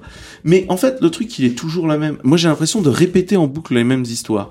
On me dit la composabilité, la modularité, la maintenabilité, et surtout, une fois que tu as un standard, tu pourras prendre des blocs, en remplacer. C'est le discours qu'on avait sur Java EE5 mais on- ou on- 1.4 le au sein connaît, du JCP. on le connaît, ce et en fait, le on sait le WebSphere ou WebLogic, franchement, ça a jamais ça sera fonctionné. la même chose dans de 10 ans, ça sera la même chose dans 20 ans. Il y aura jamais une universalité comme il y aura jamais un système informatique qui marche. C'est une illusion. Mais donc du c'est, coup, euh, c'est- on est d'accord, le standard en fait, c'est un foutage de gueule dans le cas présent. Et donc du coup, C'est Mais un t'en veux un, c'est veux, un descriptif en c'est fait. un standard. En fait, en fait, C'est sémantique. Oui, mais alors sémantique, sémantique j'ai l'impression de voir le Qui est oh là là, il y a 15 standards, euh, c'est nul. Je vais créer un standard tous. pour tous les unir tous. Ah, mais il y non. a maintenant standards. 16 standards. Non, non, c'est pas vrai, parce qu'on a déjà des standards sémantiques qui fonctionnent. Aujourd'hui, tu fais ta dépendance euh, de projet en Maven où tu décris tes dépendances de projet, ça fonctionne. Et aujourd'hui, tu as plusieurs softs qui s'en servent et ça marche très Ah, bien. mais et c'est un format qui a pas bougé. C'est pas du tout une description sémantique. Tu dis explicitement la librairie dont tu as besoin. Tu dis pas il me faudrait un truc qui fasse de la DB. Eh ben si, justement, parce qu'en fait, vu que avec les plugins tu modifies ces trucs-là, tu es capable de le faire. Ah bah, et justement, et bah dans Cube avec des plugins qui sont des opérateurs, tu peux le faire. Bah non, Bah, Ah bah bien sûr que mais ça n'a rien à voir, Ah parce bah que si, tes bah si. opérateurs ils gèrent des binaires. Mais pas forcément. Les opérateurs. Alors moi j'ai créé des opérateurs dans la vie qui ne font rien, mais alors vraiment rien du tout comme des, des binaires. Moi je Tu te payes pour ça, les mecs? Mais Tu dis qu'il fait des Ah, et même opérateurs qui font rien. Alors, si jamais vous voulez me payer, vous pouvez me payer. Alors, je suis des opérateurs qui servent à quelque chose. et alors, sans aucun après. Mais non, justement, les- le concept même d'opérateur et justement les PI serveurs qui, pour moi, est une beauté absolue euh, là-dedans et qui devrait d'ailleurs sortir du projet Cube tellement elle est bien. Euh, non, vraiment, elle devrait devenir les standard. API ils sont en bêta, tu vois, genre. Non, non, non, non, moi je parle vraiment de l'API server. Et puis euh, maintenant, il y en a beaucoup qui sont sortis de bêta pour le coup. Euh, et, euh, et non, l'API server en elle-même, sa notion de déclarativité, de gestion, même interne, mais vraiment, mais à plein de niveaux. On n'est pas dans, dans ton cube, donc euh, je peux, peux- je vais essayer de pas trop en parler technologiquement là-dedans. Mais on pourrait refaire quelque chose là-dessus, que sur l'API server. Mais justement, je trouve son modèle déclaratif de gestion du watch, etc., dedans, mais extrêmement joli. C'est quand même dramatique. Enfin, il y a, y a dans combien de, de déclarations euh, de, de, de service cube, t'as une espèce de truc avec un slip 10 et un end-end et ce genre de choses. Enfin, t'es quand même au summum de la, de la catastrophe. Alors, alors personnellement, si jamais un jour je l'ai fait dans ma vie, il faut euh, tout de suite euh, me taper. Je ne l'ai jamais fait. Jamais, jamais, jamais, Écoute, jamais. T'as bien de la chance parce que moi, tous les gens que j'ai vu faire du cube, tu te finis par des trucs euh, dans un watch parce que encore une fois, le watch ne sait même pas ce qu'il ce qu'il essaye de checker. Mais, La euh, seule chose qu'il renvoie, c'est un code de retour. Encore une fois. Attends, le, je- le, le, watch server Moi, je- Non, non, il te, il te renvoie, il te renvoie, euh, il te renvoie le euh, la ressource que tu voulais et un numéro d'incrément à l'endroit où t'es, comme euh, souvent. Et après, tu viens get cet endroit-là et tu l'as. Et après, quand tu refais un watch, il revient à partir d'un niveau d'incrément et il va te dire tous les trucs. Non, non, c'est vraiment purement bien fait pour le coup.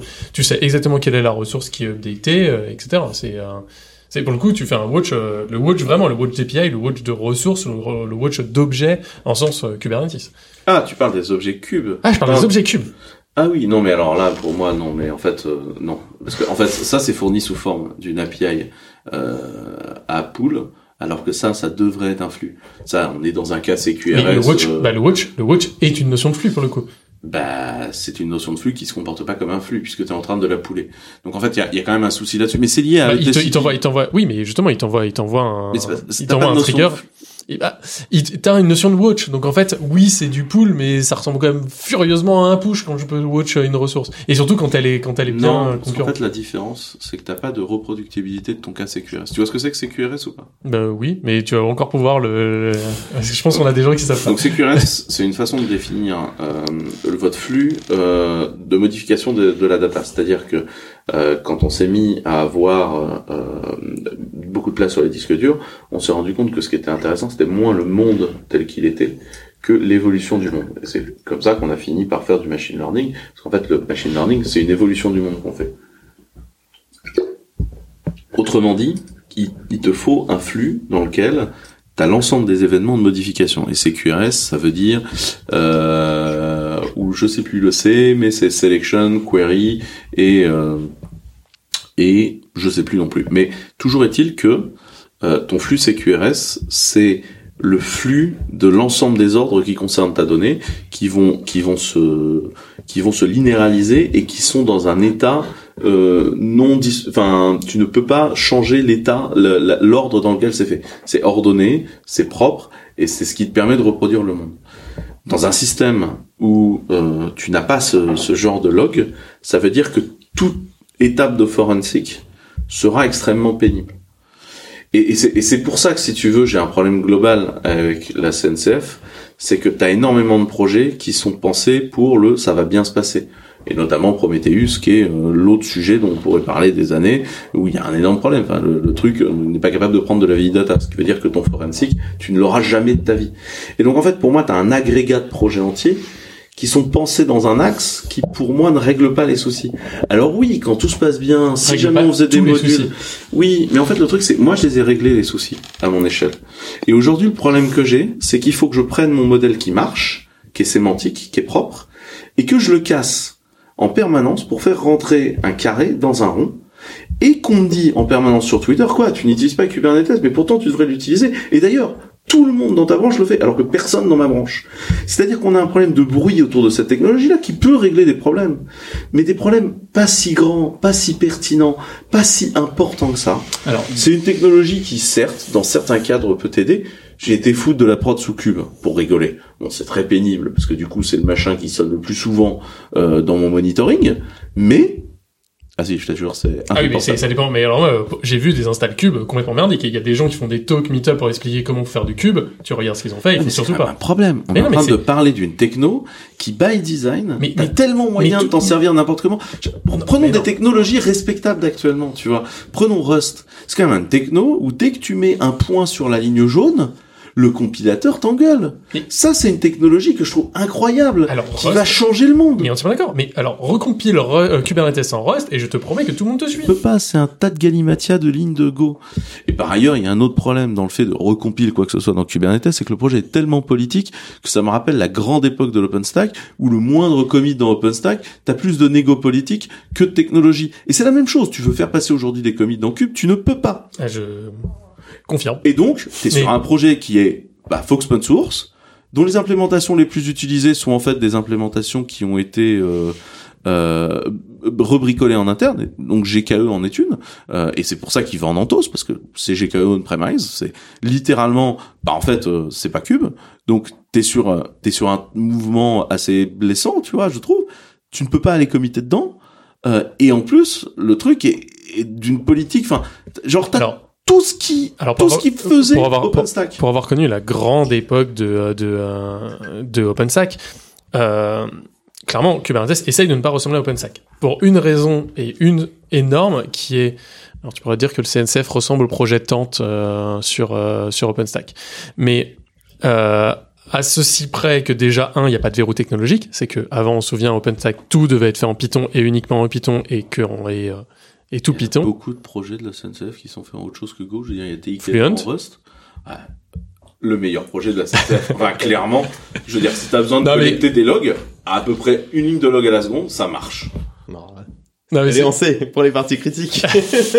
non, non, mais non, mais il y a... Pour les parties critiques. Non, c'est vrai, c'est vrai Bon, que la plupart, la dit, plupart il, y a des une espèce de, il y a une espèce de pattern sur les collecteurs de logs, parce que Logstash c'était la même chose, c'était du Ruby. C'est juste que Logstash, les mecs avaient dit, non mais c'est en Ruby, mais c'est fait pour tourner sur JRuby. Du coup, ça somme, oh, tenez la parole. Genre, euh, fallait quand même. Vraiment, il y a des gars, il y a des gars qui ont, euh, c'était fait pour tourner sur JRuby. Ouais. Alors, Logstash a toujours été fait pour tourner sur JRuby en first deploy. Ça a toujours été pensé comme ça. Ok. Et, euh, et c'est pour ça que ça tenait la charge. Euh, et, euh, et oui, la machine Ruby, enfin Ruby en tant que langage et en tant qu'écosystème a plein d'intérêts. Et, et, et Ruby en tant qu'écosystème, surtout en tant qu'écosystème, ça a été génial. Et merci à Roar et merci à plein de trucs. Bah, cela dit, la portabilité du Ruby, alors, certes, euh, en, en step 1, elle fonctionne. En step 2, dès que tu commences à utiliser des trucs un peu touchy, euh, t'es t'es sûr que t'es obligé de recompiler pour euh, pour des plateformes X ou Y. Hein. Enfin, non, euh, rencontrer de près de après, y a un autre souci. La librairie Ruby- Elasticsearch en Ruby, elle est merdique. Elle appelle la Je- et compagnie. je- on peut- ah oui, mais ça c'est un autre souci, c'est qu'en fait en Ruby, comme tu as des problèmes de perf euh, du, Comme en Python. du, du, runner, du coup, tu as des gens qui vont faire des patchs en C. Hmm. Le problème c'est que c'est des développeurs Ruby qui vont faire le patch en C, donc pas nécessairement des développeurs C. Moi, j'ai- après, j'ai beaucoup de griefs contre C, donc après, on peut me lancer sur C. Et donc, du coup, tu te retrouves avec un problème qui est que tu as un mélange, en fait, des deux, et tu as ce problème-là. Et du coup, ce problème-là, il se répand à, bah, au moment où tu compiles en JRuby, et ben, du coup, les parties en C, t'es obligé de les appeler en JNA, et Et les conteneurs, c'est bien. Parce qu'à ce moment-là, euh, Et non, et les conteneurs ne règlent pas Bah, le souci. t'as- c'est Ta stack techno est toujours une énorme merde. oui. C'est juste que t'as fait un joli paquet rose. Au moment où c'est tombé en marche, t'as fait photo. Ah putain, vas-y, genre gros Oui, modèle. c'est un tu vois, genre. Bah, justement, euh, les non. photos, bah, les photos Mais- marchent bien. C'est genre- Eh ben nous, on n'a pas ça. Parce on fait pas de photos. en fait, encore, et une, ça marche. encore une fois, vous êtes, vous êtes dans la perfection et dans la on recherche. n'est pas de dans cette la perfection. Nos clients à nous, ils sont répartis dans 50 pays dans le monde. Ils sont des milliers différents. Ils codent pas du tout tous Mm. pareil. Et donc ce que je veux dire, c'est que mon modèle à moi, il fonctionne à large échelle. C'est-à-dire qu'il fonctionne avec des gens qui se sont jamais rencontrés, qui se voient Alors, pas. à large échelle de client, est-ce qu'il marcherait à large échelle d'entreprise? C'est-à-dire vraiment vous en tant que tel. C'est-à-dire, je te mets 100 000 Ça, ça marche développeurs, 100... bah, non mais c'est une question. C'est genre, ce passage à l'échelle, entre guillemets, c'est une blague qu'on a entre nous. Si- Euh, c'est... euh, Si, tu me- si demain, on me donne 100 ou 200 développeurs de plus que j'ai sélectionnés, hein, Non, non, c'est, Oui, mais justement, la question, c'est pas ça. si demain on prend ta technologie et on la balance chez euh, à la 10 bonne 000 peu. boîtes. Voilà, je prends ta technologie, je la mets à la BNP. Alors, il se trouve que ma technologie est à la BNP et ça marche. Alors, mais elle je va la- partout à la BNP. hein. non, mais Euh, bien sûr, mais tu me Ah. demandes à la BNP parce qu'elle est à la Non, BNP, non, ma mais technologie vraiment, est à la BNP. Oui, non mais Et ça marche avec des gens de la at BNP. scale, at scale à la BNP, Bah, c'est-à-dire. ça euh, marcherait à la scale si tu mettais plus de serveurs. Enfin, Non, si mais tu veux. euh, L'idée, c'est que, l'idée, c'est qu'à partir du moment où tu répands ta technologie, tu n'en es plus maître, donc tu es obligé de, de la diluer, de prendre des raccourcis et de, et de faire des choses. Enfin, qui j'ai des raccourcis à prendre. Non, mais Tu- toi, aujourd'hui, tu es maître parce que tu es, c'est ton offre commerciale, c'est ta technologie, c'est ton, c'est ta vision, mais, et qu'elle convient à ton entreprise, elle convient à tes objectifs, business, technique et compagnie, mais aujourd'hui, Kubernetes, bah, ça peut pas convenir à une vision vu par naissance, par nature, c'est fait pour tout le monde. Et puis, il y a, il y a- pour tout le monde, sauf, euh, sauf euh, les 99 qui n'ont pas le droit d'aller comité dedans, quoi. Non, non, non, non, moi, je veux bien qu'on entende le discours. Mais c'est, en fait, c'est, allons c'est parler ce de vrais projets open source. Prenons Kernel Linux. 1200 développeurs qui collaborent Parfait. sur des spans de 3 mois Mhm. et qui réalisent des trucs. Avec des gens qui ont des problèmes extrêmement variés. Hein, t'as des gens qui font de l'embarqué, t'as des gens qui font des serveurs haute performance, t'as des gens qui font du temps réel, Mhm. t'as des gens qui font des HPC et t'as des gens qui font tourner euh, des Raspberry Pi. Les, les, les besoins sont extrêmement variés. Résultat des courses, le machin fonctionne, les mecs se parlent Bah, jamais. Kubernetes, pour le coup, si jamais tu vas là-dedans, c'est exactement pareil. Et alors là, pour le coup, d'expérience. Mais vraiment, d'expérience. Moi, je connais des gens qui Ah, mettent du pareil. Kubernetes dans des avions. Et dans des avions de ligne, dans des Airbus. Hein. Oui. Alors là, Alors, moi, je les prends plus. Eh ben, alors, ne, ne, ne, Prends plus les Boeing, parce plus que les- Boeing, on plus peut dedans. pas les prendre non plus. non, mais, ne va plus- non, mais à l'heure actuelle, je te le Non, mais si dis. ça fait tourner système média. Oui. Bah, Non, mais bien. tu vois, enfin, euh, donc, encore une fois, on est sur le marketing du, euh, du, euh, t'as vu, ça fait tourner des avions. Non, non, non. Pas tourner des avions. Ça fait tourner Non, le je Netflix je dit- je interne. je t'ai dit- je que c'était Non. dans des avions. Je Si tu l'ai- veux, alors, donc- bien fait Donc, ça fait tourner Google, sauf quand ça fait pas tourner Google, on est d'accord. Alors, Ça fait, ça, Alors, ça, alors, pour le coup, je, je ne tu fais pas. dit qu'il l'utilisait chez Google. Ah, il utilise. En plus, c'est même pas moi qui disais ça. Sous-entendu. Ah, c'est même pas moi, c'est pas pas moi qui avait cet argumentaire-là. Je t'ai dit Non, que l'argumentaire, ça tourne chez Google, était pour moi un argumentaire faux. Je me souviens du débat Puppet versus Chef versus Ansible. Et tout le monde qui était, ah ouais, mais moi, mon truc, il utilisé chez Google. Mais en fait, tout le monde pouvait répondre la même chose.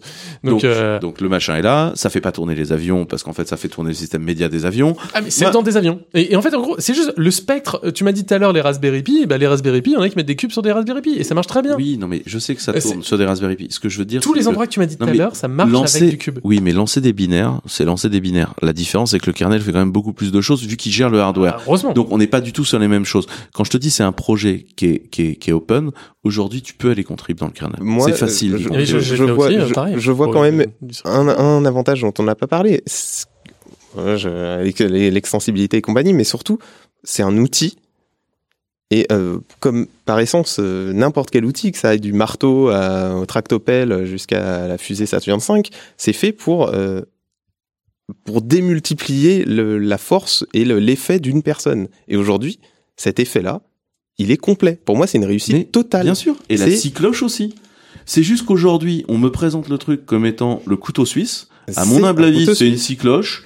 Éventuellement, c'est une cycloche qu'on pourrait déplier, ça coupe des trucs. Alors, Non, c'est un vrai plus Il y, a, loin. il y a 50 ça, il y a 50 ça quand il a été créé. Oui, c'était qu'un outil qui répondait qu'à une seule chose. À l'heure actuelle, vu l'extensivité de l'API euh, serveur, clairement, c'est un couteau suisse. Arrivé avec il est le devenu- CSI, avec le il est devenu, machin il des est devenu, volumes. il est devenu cette Le glue, machin, c'est le toujours lien. pas ce que tu monitors. Comment ça? Il y a toujours pas d'unification du monitoring. Ah bah, je vois pas le- comment le- on fera un Prometheus- scheduling le Prometheus intelligent. opérateur, le Prometheus opérateur, il est, il a une Il est stable, euh, il est, il est. Prometheus opérateur, enfin, sérieux, on Ouais. peut vraiment faire du monitoring sur Prometheus. On c'est vraiment service ça. monitor, c'est dynamique. On est vraiment en train de parler de ce machin-là. Oui, vraiment. Et alors là, pour le coup, par rapport, euh, tu veux que je parle de boîtes où le monitoring il passe dans des logs et c'est des boîtes. euh, Non, mais attends, encore une fois, c'est pas parce qu'il y a des gens qui font n'importe mais justement, quoi. mais justement, en la fait, majorité. c'est- la majorité des C'est gens. la majorité. Et alors, du coup, on va aller vers un truc médiocre alors qu'il y a des trucs très bien qui on va existent. aller vers du mieux. C'est c'est pas médiocre. En fait, c'est infiniment en fait, mieux que le ce mieux, le, mieux, en fait, en gros, à l'heure actuelle, c'est que tu as une vision.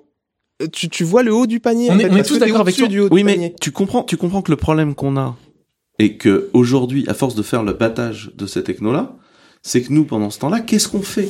On attend que on les va gens améliorent leur truc. Contribuer, On- contribuer on à la est- Non, non, technologie. c'est pas ça. C'est Comment on fait pour contribuer à cette technologie et Ah bah, manger? actuelle. Parce qu'aujourd'hui, Alors- personne ne fait sa vie dessus. En fait, si tu veux, Si, c'est si, très si, simple. Un hébergeur, pour un hébergeur, c'est plutôt simple. C'est Bah pour non. un éditeur de logiciel où c'est Mais non, compliqué. c'est pas, c'est pas simple du Toi, tout. en hébergeur, tu peux très bien gagner de l'argent en proposant des Kubernetes. C'est, c'est- Non, je vais en gagner un peu et ça va me coûter une fortune en support. Aujourd'hui, chez Clever, Docker, c'est à peu près 8% de nos runtime, 40% de nos demandes de support. Ça, c'est la réalité des conteneurs, tu Mhm. vois. Moi, c'est, pour moi, c'est alors, alors, catastrophe. Alors, pourquoi c'est le cas alors, moi, moi, je suis entièrement d'accord avec toi. Et enfin, euh, avec ça, c'est le. Pour- pourquoi Pourquoi? Parce qu'en fait, la notion La même des soir. conteneurs et la notion même de Kubernetes, c'est que, à la différence du pass, c'est qu'à mon sens, c'est phrasal complet. Alors, qu'est-ce que qu'est-ce que j'ai inventé en, en notant ce, ce mot-là? C'est que tout comme dans la dans les Pourquoi Phrasal phrasal complet justement en fait, c'est que bah tu connais le Turing complet.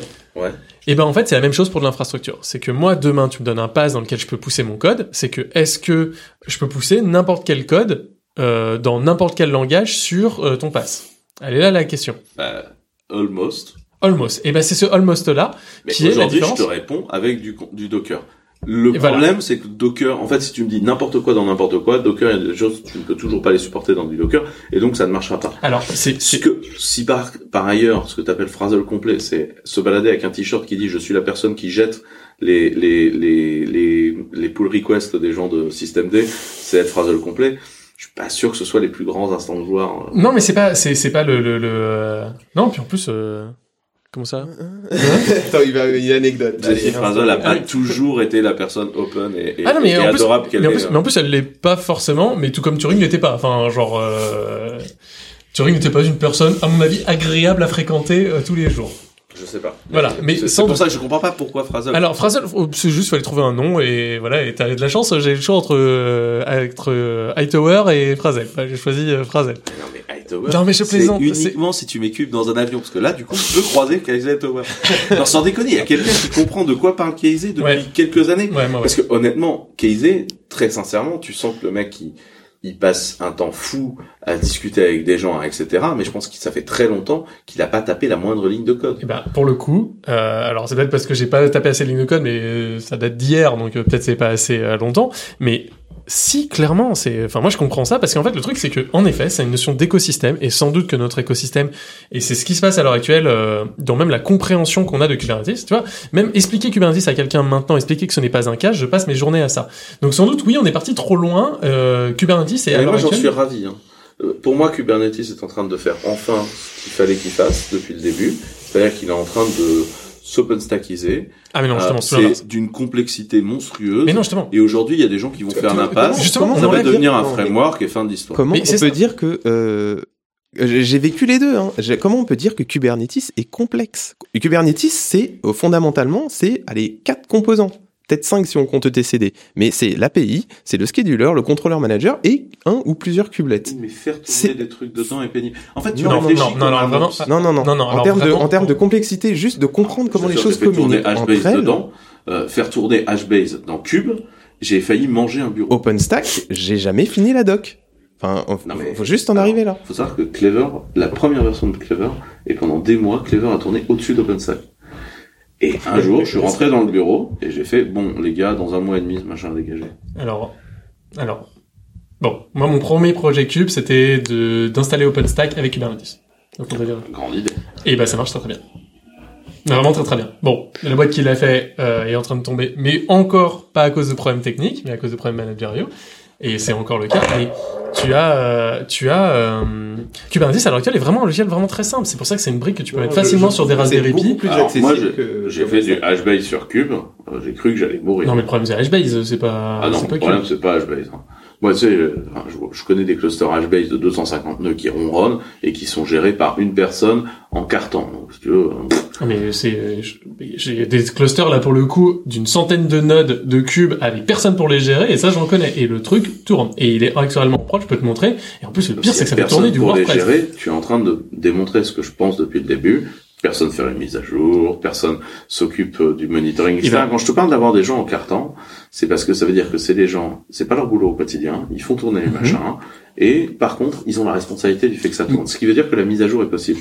Quand il y a plus personne, et ça je vous le vois très bien, des boîtes qui mettent des trucs sur Cube, et qui se disent, à partir de maintenant, ça va, on fera pas les mises à jour de, de- d'images de, base, on fera pas les mises à jour de Cube, on Et fera ben- les mises à jour de que dalle, mais fine. Mais ces gens-là, ces gens, mais ces, ces gens, gens-là technologiquement, faisaient déjà la de la merde avec Debian avant, et moi à l'heure actuelle mon principal problème quand j'amène Cube, et c'est justement ce stresseur. donc maintenant ils font de la merde avec Cube. Bah génial, on a Oui, mais exactement, Je exactement. continue à tenir mon discours qui est de dire je pense que ce n'est pas une bonne Alors, alors les gens, la gens qui faisaient de la merde, les gens qui faisaient de la la merde avant, ils continuent de faire de la merde après. C'est pas grâce à l'outil qu'ils en font plus. Encore Ah, une fois, je te reprends la- la- l'exemple de technologie Non, ils en font moins. qui empêche les gens. Tu prends, tu prends du SQL.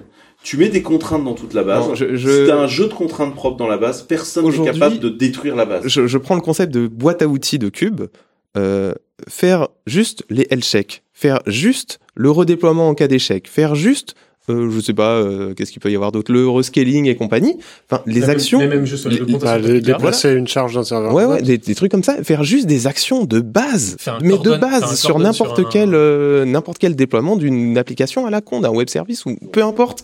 En admettant À que t'as pas besoin d'isolation, t'as pas besoin, enfin, parce que tout ça Voilà, tourne toujours sur des voilà, si donc on- tout ce qu'on a dit. Donc, en fait, On en admettant qu'on parenthèses fait la n'importe sécurité, quoi. mais Ah, d'accord, donc on met entre parenthèses Oui, la sécurité. parce qu'aujourd'hui c'est le cas dans les entreprises. Vu que, vu que le Ah, système ISO est pas sémantique, on met, on met entre parenthèses la réutilisabilité Ah. de la sémantique. ISO périmètre. Non mais il est, il est déclatif. Et ça en termes de Ce sécurité, que je ça veux permet dire, déjà c'est de savoir ce qui se passe. qu'aujourd'hui, il y a d'innombrables petites actions. je termine ma phrase, s'il vous plaît. Il y a d'innombrables petites actions qui sont qui sont shippées avec l'outil.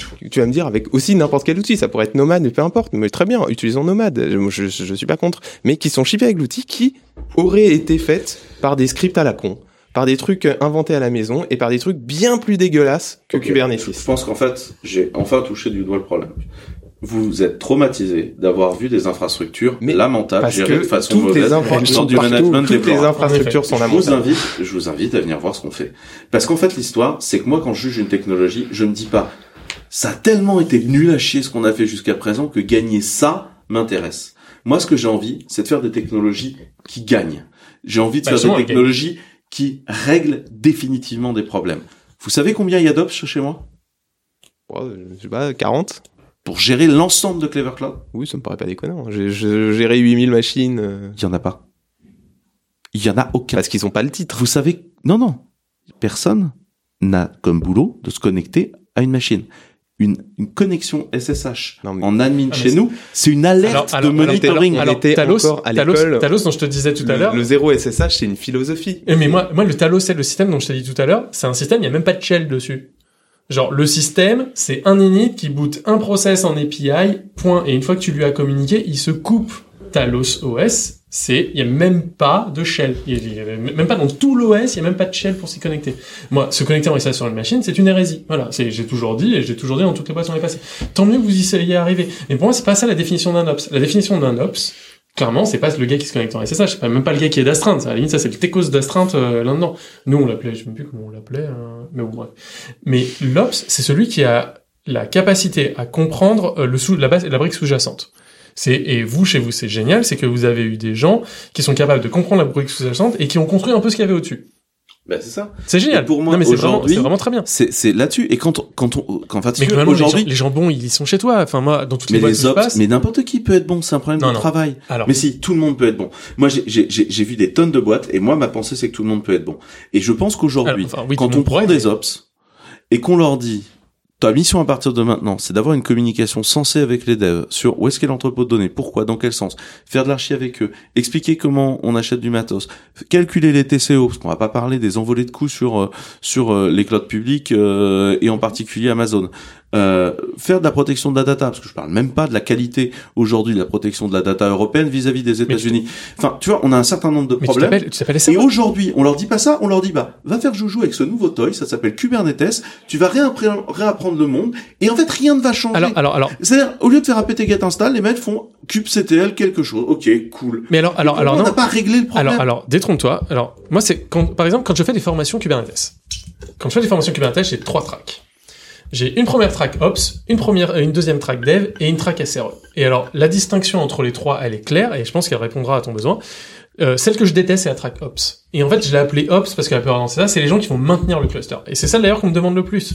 C'est celle, c'est comment j'installe mon cluster. Moi, les gars, ils sont en train de se palucher de savoir est-ce que je vais utiliser Ansible, Terraform, machin, etc. Ce que je leur dis à chaque fois, c'est, hey, installer le cluster, c'est 1% du temps. Le plus important, c'est le run, c'est qu'est-ce que vous allez mettre dedans. Mais je le fais quand même, les gens le demandent.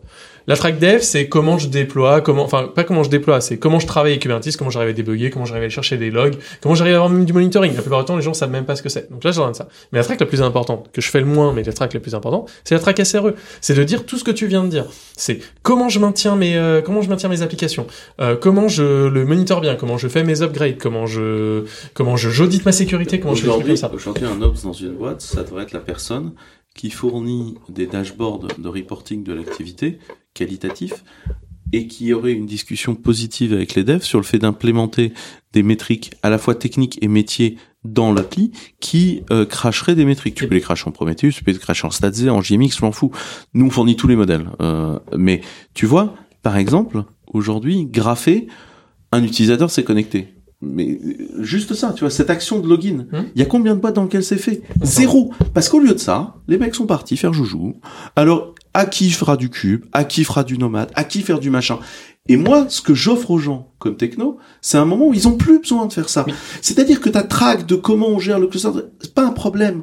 Laisse les robots le gérer.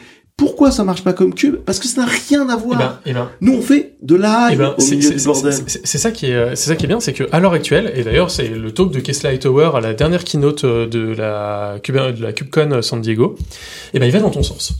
Il dit, et moi c'est ce que j'arrête pas de dire, arrêtez de vouloir proposer Kubernetes par défaut aux utilisateurs. Kubernetes c'est un builder d'infrastructure. C'est que moi si jamais demain je voulais te concurrencer, j'utiliserai en briques sous-jacentes Cube. Et t'aurais aucune sécu, aucune perf, mais non, aucune rien, parce que c'est sur du conteneur. Mais non, Kata Container ou n'importe quoi comme ça. et je... Kata Container, ça Oui. ne règle pas tous les problèmes. hein. Non, si mais tu voulais faire la même chose, il faudrait que tu réécrives tout un Mais runner. c'est ce que t'as fait. T'as dû, t'as dû réécrire un runner. Bah, je le réécrirai en utilisant la sémantique cube, mais juste en Le problème, c'est que la sémantique cube. sémantique de Cube a été pensée uniquement pour un seul déploiement. Le jour où tu m'amèneras un modèle de runner propre, je te dirai, parlons-en. Le problème, c'est qu'aujourd'hui, il y a qu'un seul runner dans Cube, c'est de faire du conteneur. Et en fait, la sémantique de Cube est orientée uniquement là-dessus. Parce que Cube, c'est une solution pragmatique qui part de la base et qui a été remontée. Et en fait, aujourd'hui, quand je te dis, tu manipules des binaires et des numéros de port, t'as beau m'expliquer, c'est une modélisation, c'est pas une modélisation. T'as pas modélisé ton problème pour redescendre dessus. Tu me dis, moi, j'ai besoin de lancer des binaires sur tel port, et du coup, c'est ça que je mets dans le manifeste. Et en fait, si tu veux, ton problème, il est là. C'est que tu me dis, ce serait extensible. Fine, fais-le, montre-moi. Moi aujourd'hui, j'ai analysé la sémantique du truc dans l'espoir de pouvoir utiliser le machin à la place de me faire chier à en maintenir un. Parce que moi, ça m'amuse pas du tout d'en maintenir un. Qu'on soit très clair sur l'opération, ça me casse les couilles parce que ça me coûte de l'argent.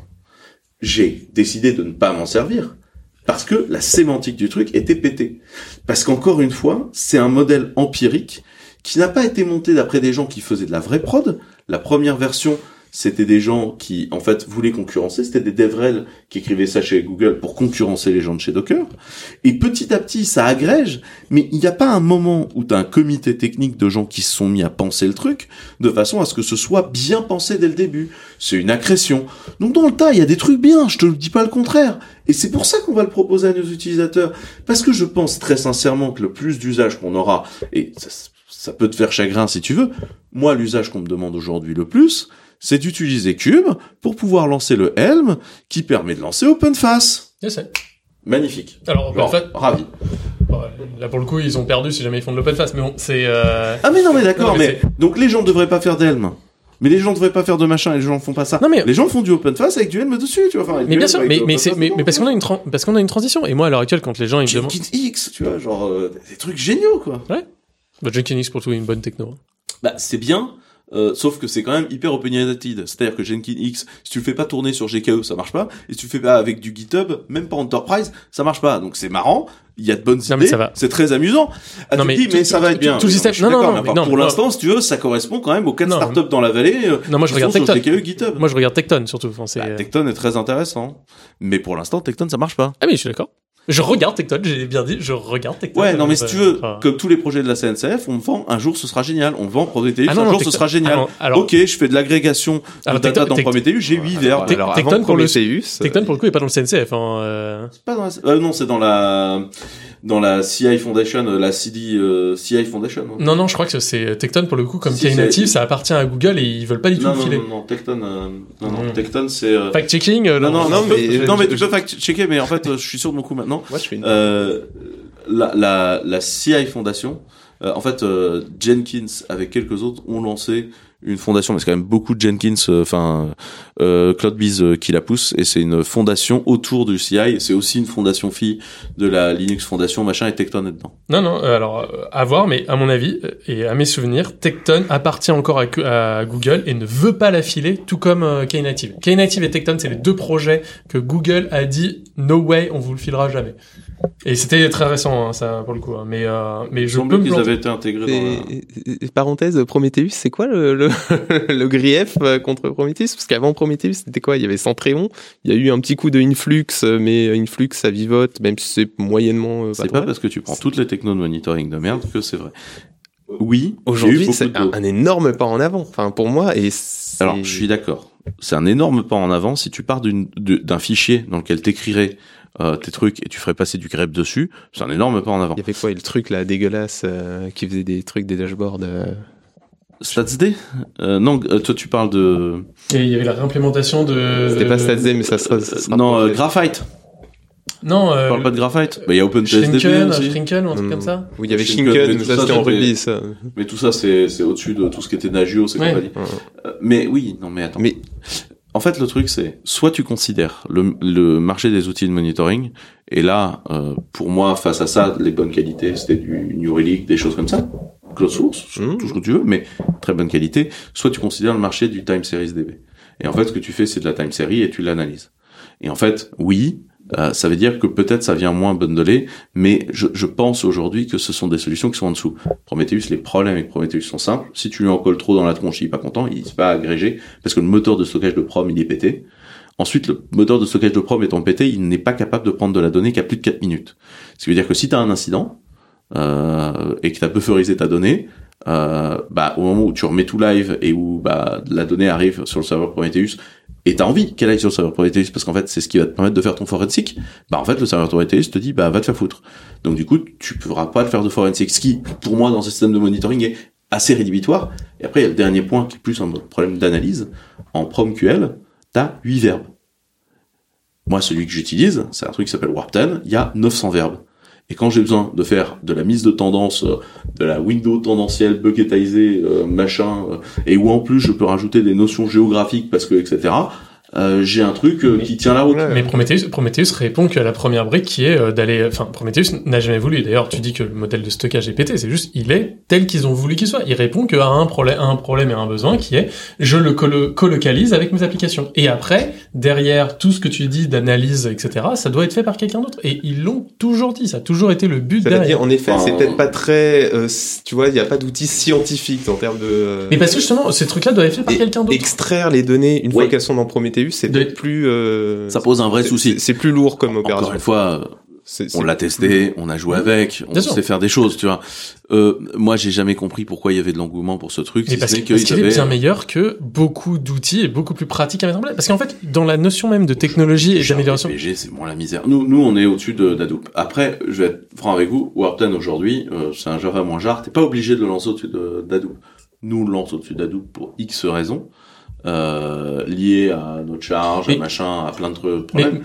Mais, le, le pro- le problème, c'est comment aller chercher la donnée. Euh, Prometheus, la seule chose qui répond, c'est comment aller chercher la Son, donnée. son système de label, c'était quand même le truc over, de, enfin super puissant pour euh, aller chercher de manière. système de données. Mais c'est le service, mais c'est le oui, service que- Discovery. C'est juste Prometheus plus service Discovery, c'est tout. Ouais, Ouais, ça, après. après, Prométhée, enfin, moi, C'est- ça sert qu'à ça. Prometheus, c'est le protocole où tu fais du pool, je suis toujours pas d'accord, mais... Mais parce, que- Ah, parce qu'il est pas fait pour ça. Il, il est, il est fait après. Il y a d'accord. outils. Il y a d'autres. Non, non, mais non, le pool, le problème du pool, il y a un vrai souci sur le pool.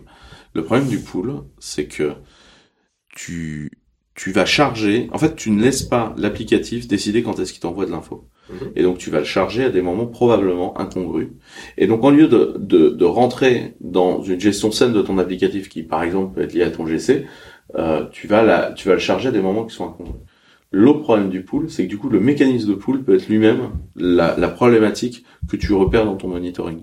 Ah, parce que- Là où ton acceptation en, en, en, en, en touche si- est moins... Ouais, alors ah, bon, bon c'est c'est quand même des cas aux limites. Je dis pas que c'est des cas impossibles, mais euh, de là, où C'est ton monitoring, C'est qui- des cas que j'ai rencontrés Ouais. plusieurs fois.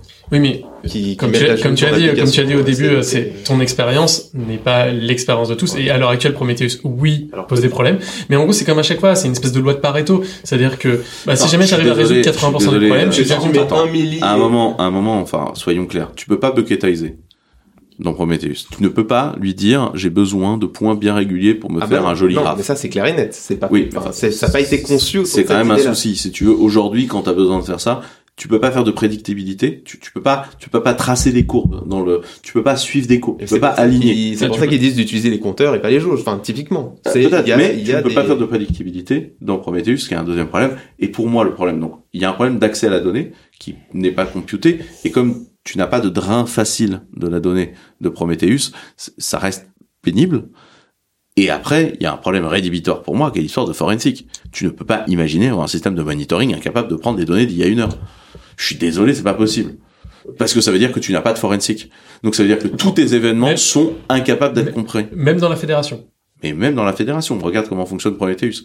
Mais, enfin, c'est, c'est pareil. Enfin, va avoir regardé pour même l'avoir mis en prod euh, pas mal Non, de fois. c'est- Prometheus ne sait possible, pas prendre de la vieille donnée, je t'assure. C'est lié à son modèle de stockage. Je te, je te, je te Mm. jure que Prometheus boone sur la donnée qui a plus de 4 minutes. C'est lié au système de stockage de Prom.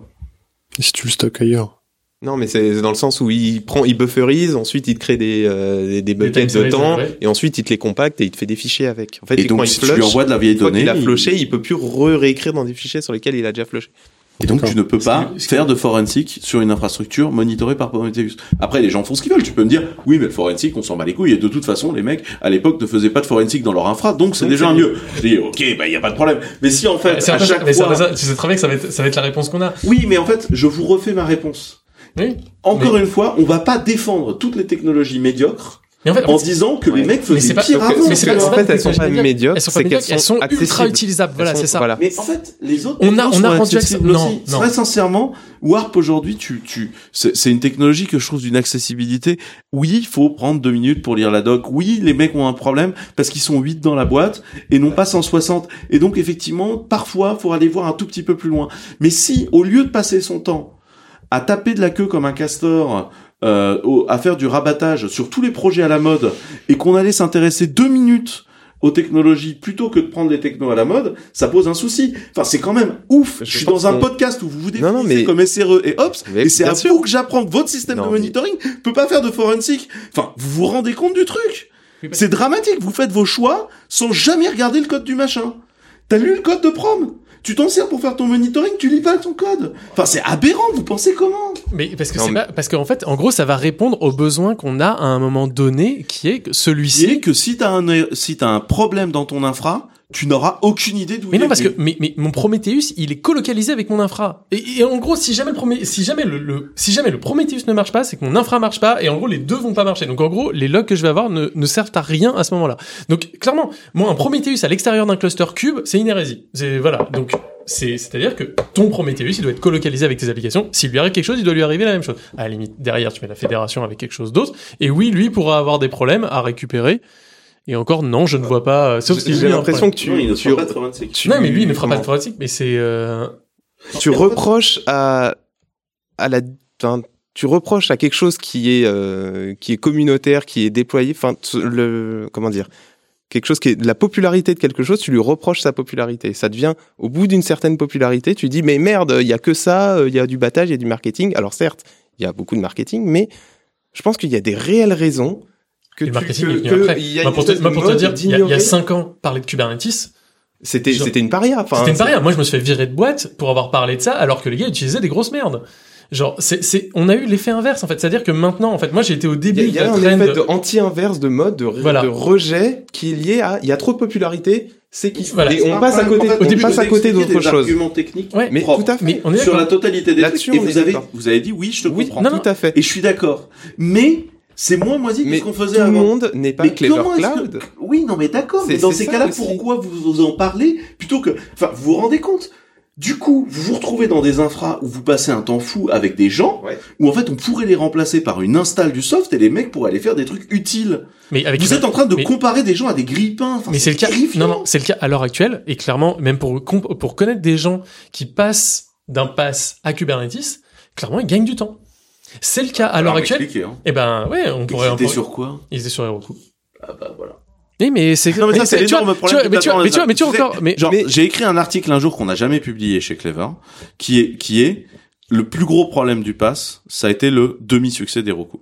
Parce que le plus gros problème du pass, c'est qu'Heroku a fait un tel toy de Fisher Price que pour l'éternité, ce sera un toy.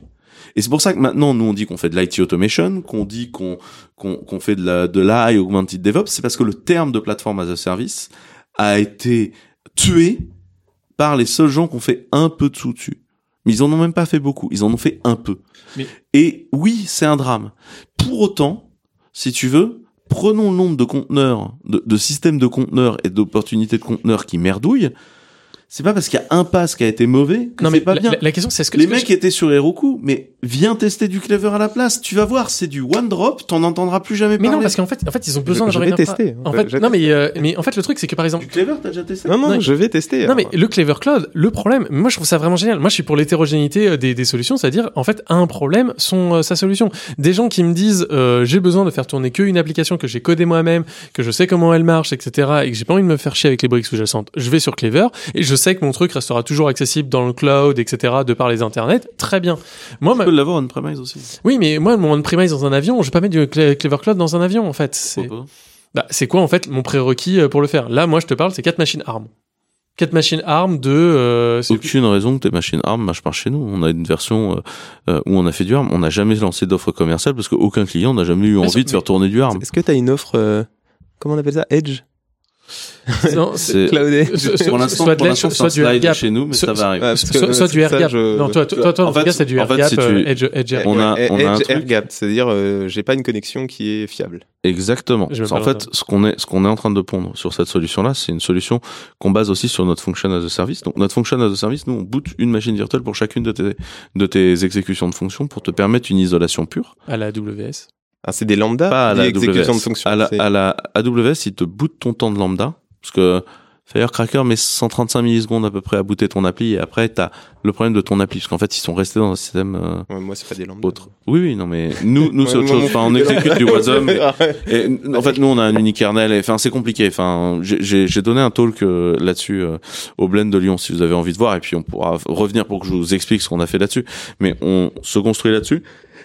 On se construit sur un système de bufferisation qui a été construit justement pour des cas de edge. Le produit aujourd'hui, il est pas prêt, mais il est construit justement pour des gens qui font de l'IoT, avec au cœur un système de réacteur d'IoT capable de faire de l'autocompute. En gros, enfin, tu dis, enfin, j'ai- euh, toutes les technologies que tu as faites, etc., enfin, elles sont vraiment géniales. Enfin, je te, je- si tu veux, je te linkerai des articles que j'ai fait justement là-dessus pour expliquer les unikernels à des gens qui savent pas ce que c'est, euh, à des, euh, et de dire, euh, vous devriez en faire, etc., vous devriez en faire plus.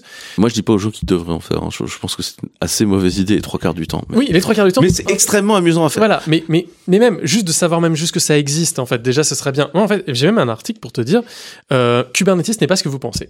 Et la première chose que je dis, c'est que je réhabilite la virtualisation, et j'ai tout un article entier qui réhabilite là-dessus, en disant, arrêtez de penser que c'est lent, arrêtez de penser que c'est de l'overhead, arrêtez de même penser plus que c'est- rapide. oui, bien sûr, mais je le dis. Et voilà, et je le dis là-dessus pour plein de raisons. Moi, KSM, alors il y a plein de problèmes KSM, mais j'aime bien KSM. Je trouve l'idée de KSM génialissime. Euh, alors KSM, c'est euh, kernel, euh, same euh, euh, same memory ou un truc comme ça. Enfin bref, ça vous permet de booter sur une même machine plus de VM que la plus de VM avec plus de mémoire que la capacité Ouais, totale. le- la memory ballooning euh, dans le kernel, on va Il y a aussi franc, ça. Non, non. même nous, on l'utilise. Il y a même en plus le ballooning, donc ça c'est encore en plus. Mais le La seule chose que nous on fait par contre, c'est qu'on fait du, du copy and write sur la RAM. Mais c'est ça, c'est KSM euh, qui euh, qui fait ça. non ouais, nous on le fait pas avec KSM. Ouais. KSM est un peu pété en perf. Mais, Oui, bon. euh, mais on, on le fait au niveau de l'hyperviseur. Mais vous avez, vous avez, euh, vous avez des solutions. Donc, en fait, c'est, tu as fait dans ta boîte un peu ce que j'aurais rêvé faire il y a de ça cinq ans, on va dire, euh, là-dedans, euh, ou, ou je sais pas. Et c'est vraiment très bien. C'est vraiment un, un- une, une chose où vous avez pris les problèmes en manière ingénierie, vous les avez fait avec les technologies disponibles à ce moment-là, et vous les avez fait bien, et vous avez répondu aux choses. La preuve, votre solution, elle tourne. Voilà, moi c'est ça. Moi ma question, c'est encore et toujours maintenant, quelqu'un qui aujourd'hui 2020 se pose ces mêmes questions-là, avec un avec zéro, avec rien, c'est-à-dire il n'a pas déjà codé son kernel, il n'a pas déjà sa distribution, il n'a pas déjà tout ça. Quels sont les choix qu'il peut prendre? Et ben en fait c'est là, et moi c'est là où j'interviens plus longtemps, et c'est là en fait que tout le monde arrive. Quelles sont les solutions qu'ils peuvent prendre? Et ben Kubernetes, peut-être pas parfait, mais en tout cas ça répond instantanément à une tonne des problèmes qu'ils ont, et ça leur permet d'aller vite. Modulo, modulo aller chez toi en plus. Bah, c'est ça un peu. Mais, mais je suis d'accord. Mais, mais Ouais, je mais en fait, si veux, un, peu, un peu, un moment, si tu veux. Mais ta où- solution, elle peut pas, je peux pas tout mettre dans ta solution. Moi, je suis pas sur le cloud, je sais comment. Mais Par exemple. Encore une fois, on a une solution on-prem. Mais au-delà, au-delà de parler de ce que nous on fait, c'est, vous vous rendez compte qu'en passant notre temps à parler de ça, on assassine tous les autres projets. C'est-à-dire que tous les autres projets aujourd'hui intéressants, ils ont du mal à vivre. Parce que, en, comme on répète en boucle des trucs, et tu vois, il y a des technologies. tu- parles, enfin, comme quoi, par exemple? C'est, c'est- en fait, c'est le, le- Comme, comme quelle technologie? L'attention, les- les- les- la surattention et la sur, euh, c'est ça qui tu regrettes au final. Mais bien sûr. Ouais. Mais par- Parce que la plupart des gens qui en parlent ne l'ont jamais lancé. Parce que tu vois, on leur dit en permanence, la le go-to, ce serait ça. Et tu vois, on a une discussion là, je t'ai Ouais, donné tous mes points sur le pass, et tu me dis effectivement, pour faire un pass, peut-être pas ce qu'il faudrait. Non, Ou mais alors alors il faudrait recoder, Non, mais alors, recoder, recoder, il y a- recoder. et, à l'heure actuelle, même- je parle par exemple par, par rapport à Cloud Foundry, parce que je fais beaucoup de Cloud Foundry. Faut remettre Genre, je en- préfère Cube, mais mille fois Cube.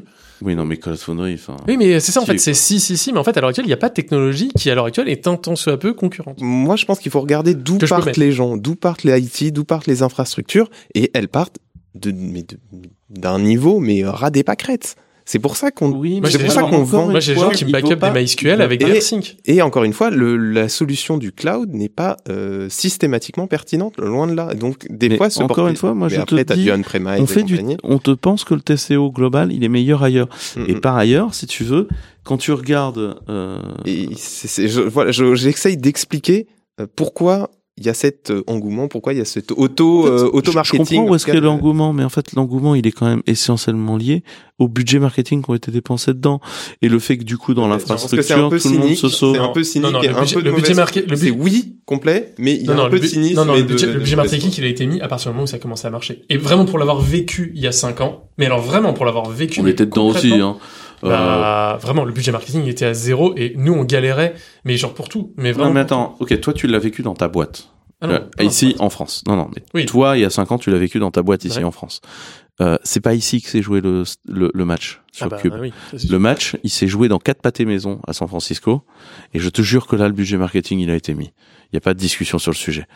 Euh, et le, le, le, le budget marketing euh, qui a été mis sur Cube, il est délirant. Et aujourd'hui, soyons très clairs sur Cube, Cube, c'est la seule chose qui permet à Google de continuer à dire qu'ils ont un pied dans le cloud. Parce que la réalité du cloud aujourd'hui, c'est 47 points à Amazon. On pourra finir sur le. Ouais. On fera un Vas-y, non, parce qu'il y a encore euh, elle, euh, lui. C'est qui- 47% à Amazon, euh, 25% à Azure, 3% à Google, et aujourd'hui, euh, ça s'appellerait pas Google, on n'en parlerait pas.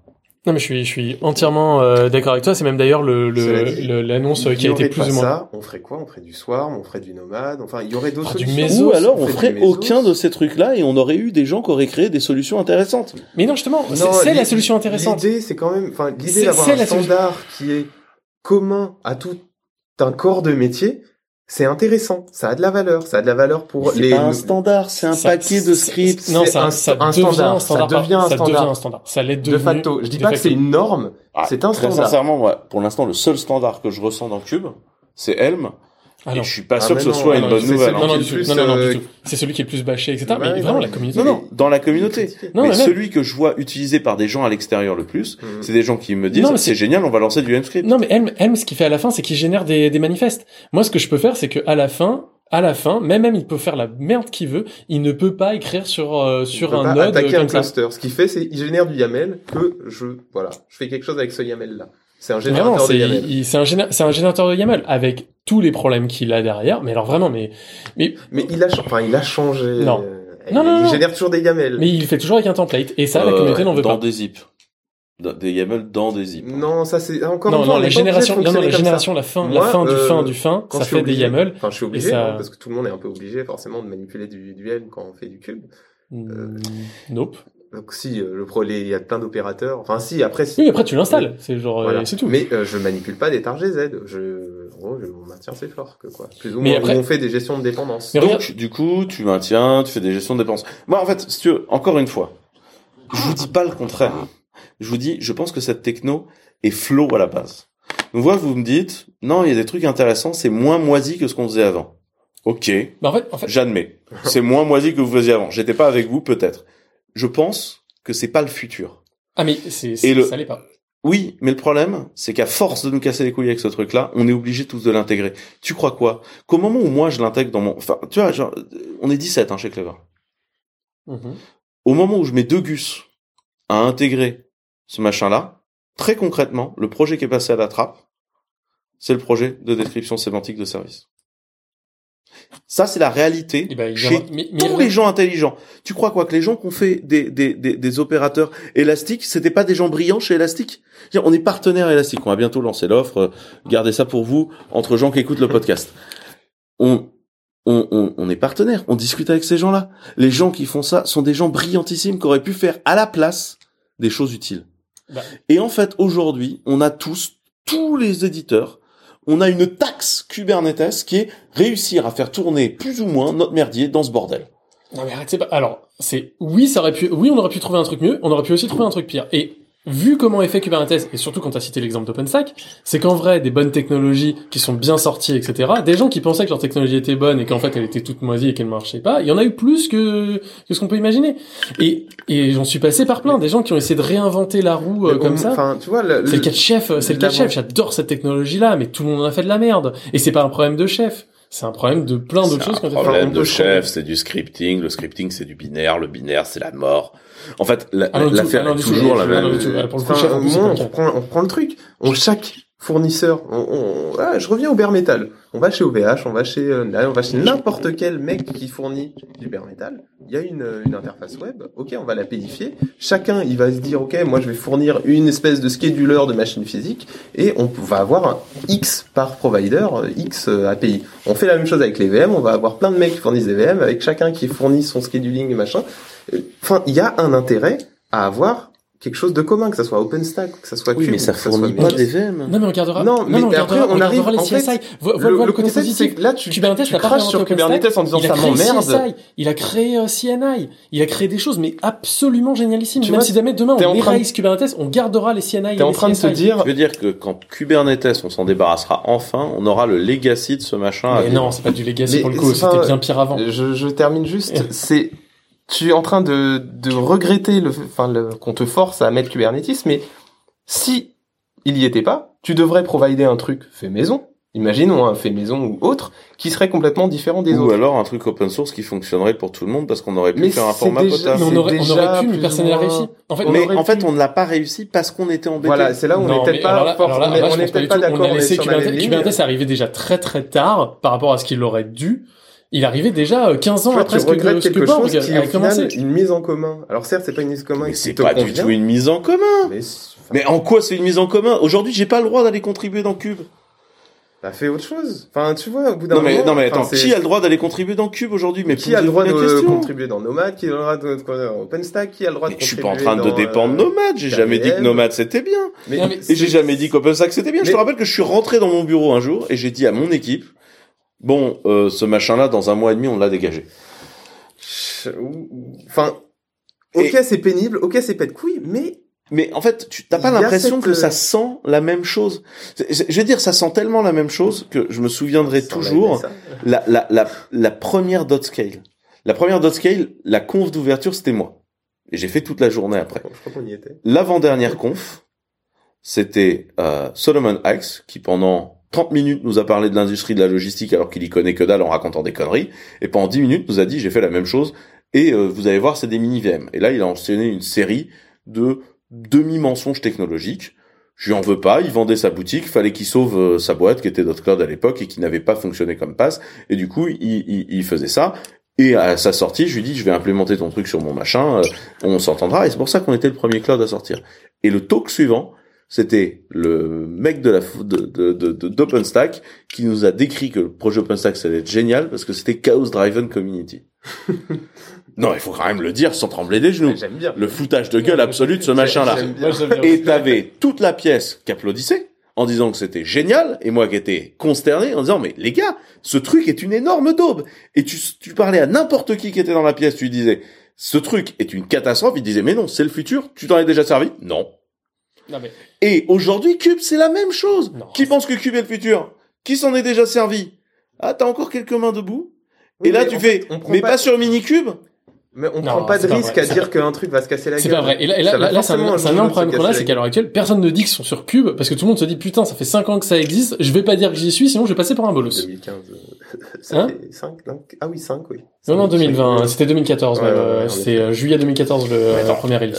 euh, GKE, GKE, c'est novembre et 2014, il y a encore plein d'API qui sont tagués bêta donc Mais enfin, parce que Mais parce que, c'est- mais c'est pas grave, ça vient par-dessus. Les API bêta, mais il y en aura toujours, en fait. À chaque fois, il y en aura. Et c'est pas pour rien, c'est, mais par contre, le pod, le pod, il a jamais été bêta. Le pod, l'unité de base, il a jamais été bêta. Le euh, réplica côté, 7. qu'est-ce que tu veux faire d'autre? C'est prends un binaire lance-le Non, mais le réplica 7 n'a jamais été bêta. Ouais, enfin, on s'en sert plus. On Mais sert si, du le deployment, il utilise le réplica 7. Encore Mais oui, parce qu'en fait, c'est Ouais, basé sur des bases. C'est des bases, c'est- des c'est la même chose que quand on avait le JCP qui nous expliquait mais non mais vous ne faites plus des Mais pourquoi pas? Moi, je pense Faites que... des JSP Et t'es là genre mais les gars! Et résultat des courses, on en parle de l'état de JE 5 de J- Java Enterprise Edition. Vous voulez vraiment qu'on ait cette discussion Parce que ça avait pas cette vocation. Mais ça avait de- complètement cette Mais vocation. non, ça avait pas cette vocation-là. De gérer l'infrastructure. Ça, Ça gérait avait- ça avait une mieux- application ça gérait- et son contexte. Mais bien sûr que Mais non, ça ça, gérait les enterprise patterns de la vision SOA, Ménois, Voilà, soin de soin. Non, franchement, ça allait beaucoup plus loin que euh, être capable de faire un run sur un binaire. C'est- C'était Java Enterprise Edition. Et donc, si vous voulez, à un moment, quand je vous dis, on n'apprend pas des erreurs du passé, pour moi, on est dans les mêmes contextes. Et quand on me dit, mais si c'est un standard, tu peux le réimplémenter, t'es là genre, bah, il y a déjà des implémentations. Non, bah, euh, Il y a, il y a quand même Si, cette... euh, Il y en a d'à peu près tous les composants à l'heure actuelle. Sauf les PI serveurs, je connais des implémentations d'à peu près tout. D'à peu près tout. des vrais implèmes. Bah, Genre des pas- vrais implèmes. des- Genre, genre, euh, c'est une implème ou c'est, euh, Bah, plus ou moins, oui. Est-ce que, Virtual Kubelet, c'est une implème? bah non. Ah, ça reste quand Mais même... non, mais il manque la moitié de la PI. Enfin, c'est comme si tu dis, euh, Ça, non, ça dépend, ça dépend du backend derrière. Genre, en fonction du backend derrière, il peut manquer des choses parce que les casses à l'heure actuelle sont merdiques. Et moi, moi, moi, je galère. Moi, par exemple, je suis pour Cube Noneless.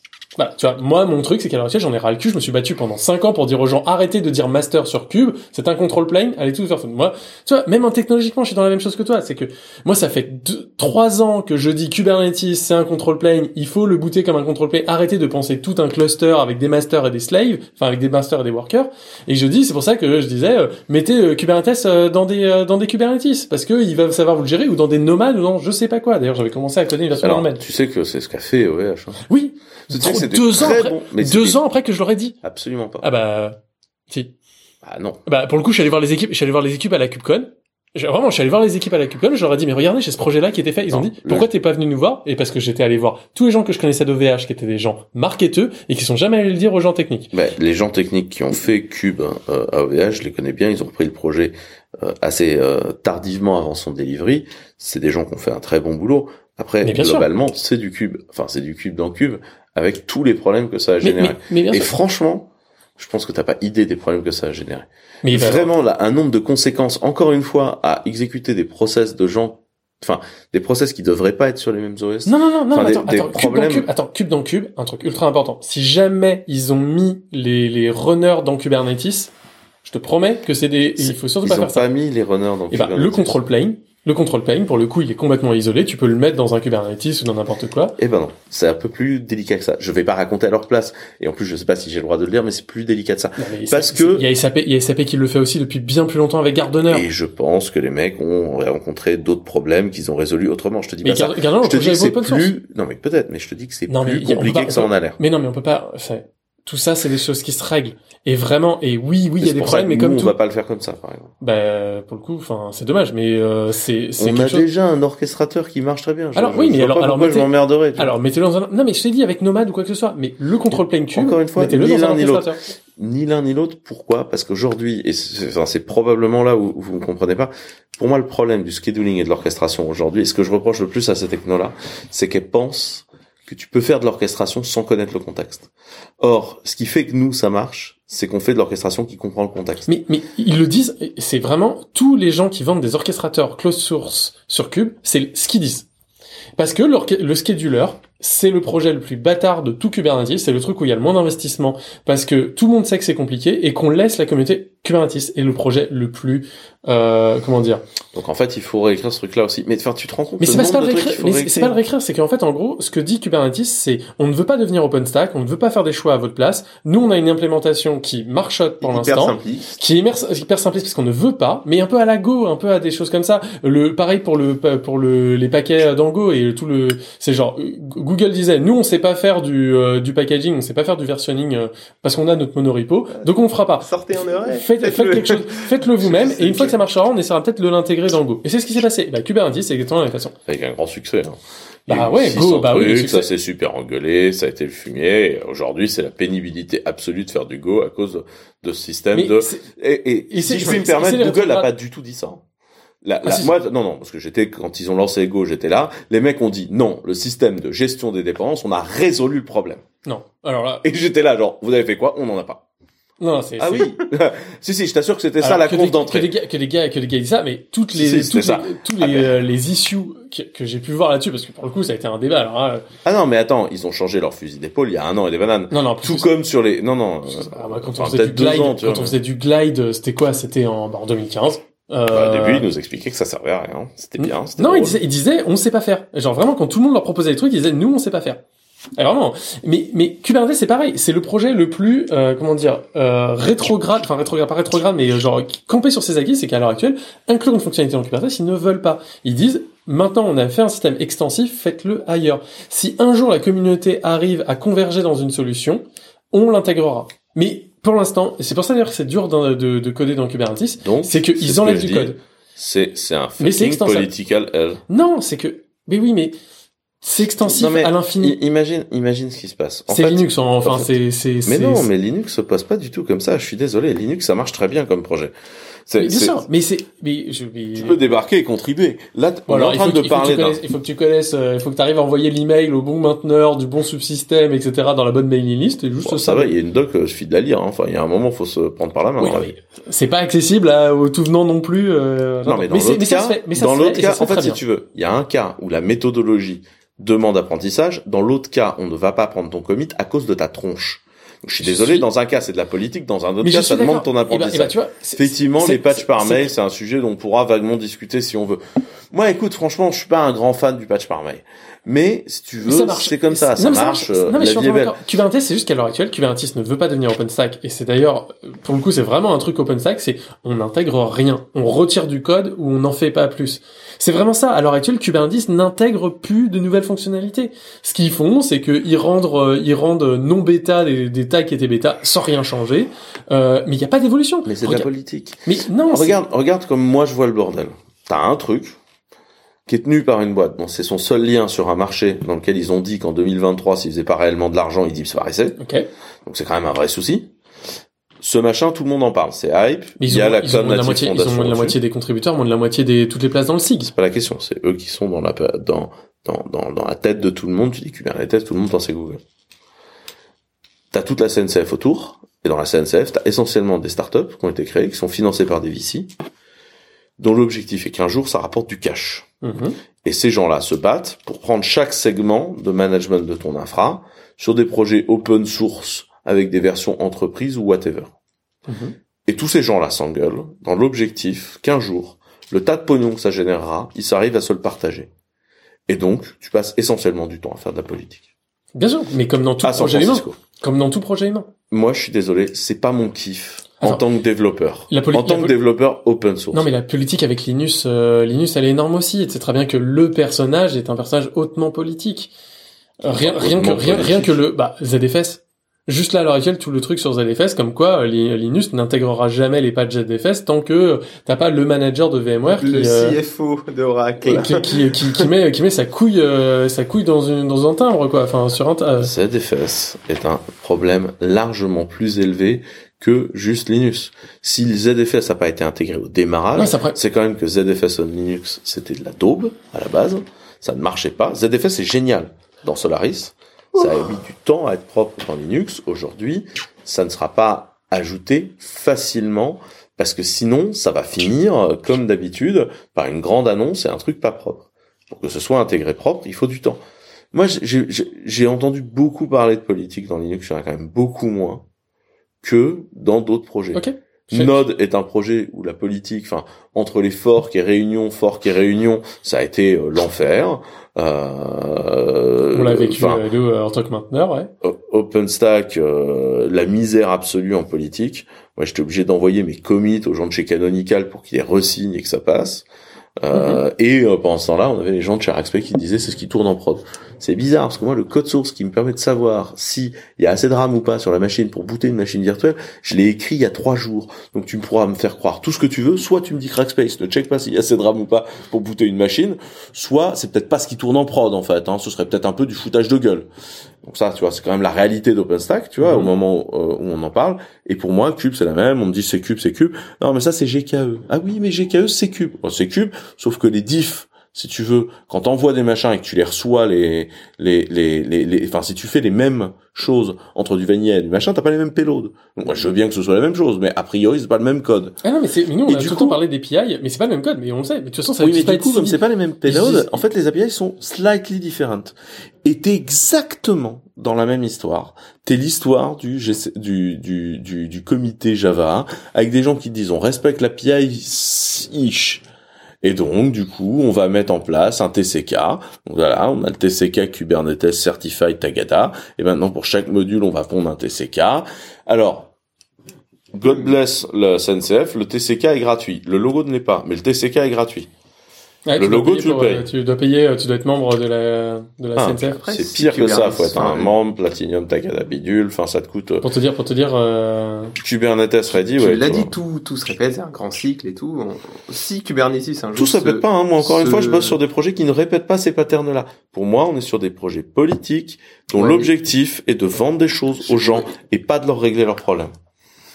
Ok, mais alors, mis à part, euh, je sais pas, qu'est-ce qu'on a? On a Linux, on a, je sais pas, même Bah, GNU, c'est- quelques projets de la fondation Apache. Ben non, Enfin, tout enfin, ce qui tourne dans en fait- freedesktop.org c'est très bien. Mais Euh, les, les gens de système D ils sont pas là pour te vendre un truc, ça marche très bien. Oui, ok, mais en... Non, je plaisante, c'est un troll, j'attends début en plus, parce que c'était juste, Début, juste- là, là, pour le coup, ça désolé, j'ai trollé. Non, mais je suis Ça d'accord. marche, Non, mais je suis d'accord, je suis d'accord. Mais c'est pas ça. Enfin, ça va Pulse audio? mourir. Pulse audio? mais ah, Pulse Audio c'est génial. En vrai c'est génial. Ok, mais alors c'est très bien. L'intégration, non, non, attends, attends, attends. L'intégration de Pulse Audio j'ai même- a été un peu, Non, mais j'ai, un peu j'ai, j'ai, le même- j'ai le même argumentaire, je l'ai donné aujourd'hui à quelqu'un. C'est euh, c'est les le gens d'Ubuntu. Ils avaient tenté le coup sur Beryl, ça s'était passé nickel. Il y avait une fuite de mémoire monumentale si t'activais les poissons, mais ça s'était passé nickel, qu'on puisse Beryl pour ceux qui se rappellent de oui, oui, avec Ils ont fait la même histoire.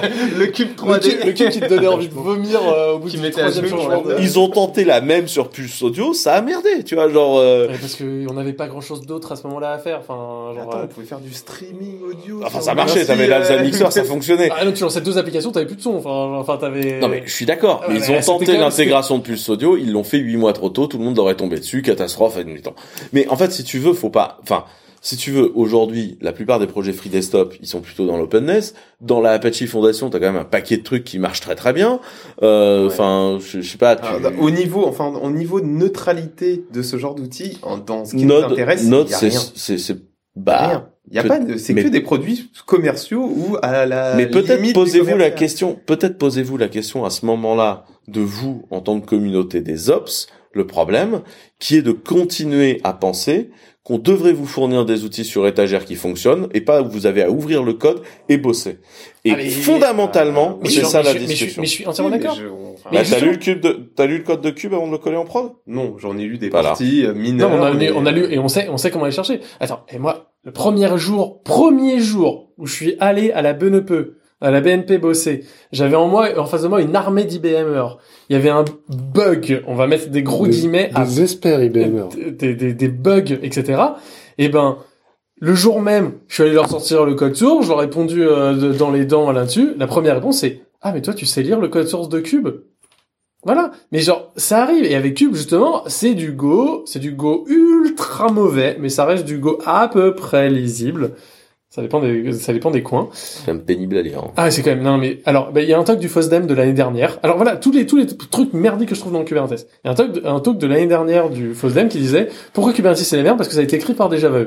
Et en gros, c'est du c'est du c'est du Alors moi je défends rarement Java hein, en tant que langage. hein.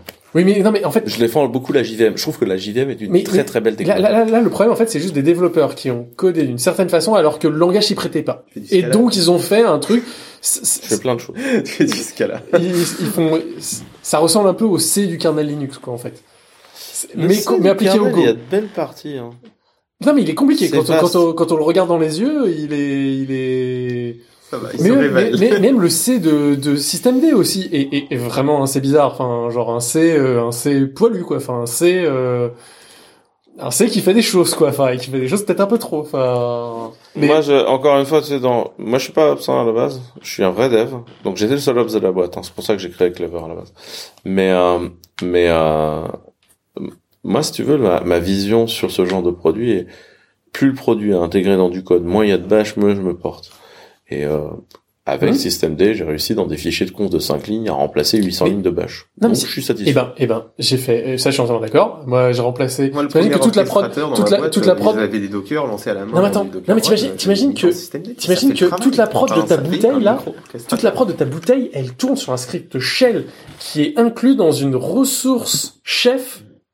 C'est Euh, pas Ruby C'est pas du Ruby non, c'est du chef. shell. Ah non, non, non, non, non, non, non, c'est du shell qui appelle des fois du Ruby pour faire des opérations, etc. Tout ce code-là, j'ai recréé en Go en combien? Il y avait 200 lignes de Go qui n'utilisaient que la stdlib avec une couverture de, une couverture de test à 60%. Tu l'OpenSSL, je crois, t'avais des Non, non, non, non, du tout. J'utilisais que la stdlib. Et elle était testée, etc. C'était toute la partie euh, qui déchiffrait euh, et euh, chiffrait et déchiffrait les secrets que j'avais. j'avais. Il y a un gars, il est arrivé, il a mis un truc, il a fait ici là dans la liste des technologies, il n'y a pas marqué Go. Il n'y a pas marqué Shell non plus. Ouais, mais encore une fois, si tu veux, je vais pas, je vais pas défendre toutes les erreurs managériales et politiques que tu as en a- vues dans ta vie. Moi, je Il y en a pense beaucoup- en que pour le en bien, fait, et pour la, Kubernetes- pour la santé mentale des gens qui nous écoutent, on pourrait, on pourrait, on pourrait se dire, euh, d'abord, euh, là, euh, en ce moment, ils nous voient et ils nous entendent plus normalement, Ouais, c'est donc ça. euh, c'est quand même- Non, On va essayer de coller les morceaux ils- de son. C'est devenu terrifiant pour eux. Je vous propose qu'on essaye de round up, tu vois, Ouais, c'est ça, sur le truc, quitte à se, euh, à se revoir une autre fois. Euh, je pense qu'on s'est compris sur un truc. Moi, j'ai des griefs techno à apporter au truc. Vous, pour vous, ça vous a libéré parce que vous étiez dans des écosystèmes déplorables. Vous, en vous fait, me en dites, on, on arrive, on arrive à faire la. Je pense que les écosystèmes déplorables sont manifestement majoritaires, malheureusement. soit, néanmoins, moi, les, les problèmes techniques que je vois sont non excusables dans un cadre de prod, selon moi. Après, vous faites bien ce que vous voulez. Je rappelle que des gens mettent encore du euh, Drupal euh, 4 en prod. J'ai eu l'impression, la totalité de l'expression, de me souvenir de mes premières années en web agency, où je disais, on va quand même pas utiliser du SPIP, c'est de la daube, et on disait, ouais, mais ça ira plus vite. Et où, en fait, très concrètement, on avait des projets où la near complétude allait très vite, et on mettait des mois à aller vers le bien, et on n'atteignait jamais, parce que la dette de, de, de concepts et de, de trucs qu'on avait fait au début était non remboursable. On avait fait des flots majeurs au démarrage. Ok, on est entièrement d'accord là-dessus. Mais après, Je pense que c'est la même chose.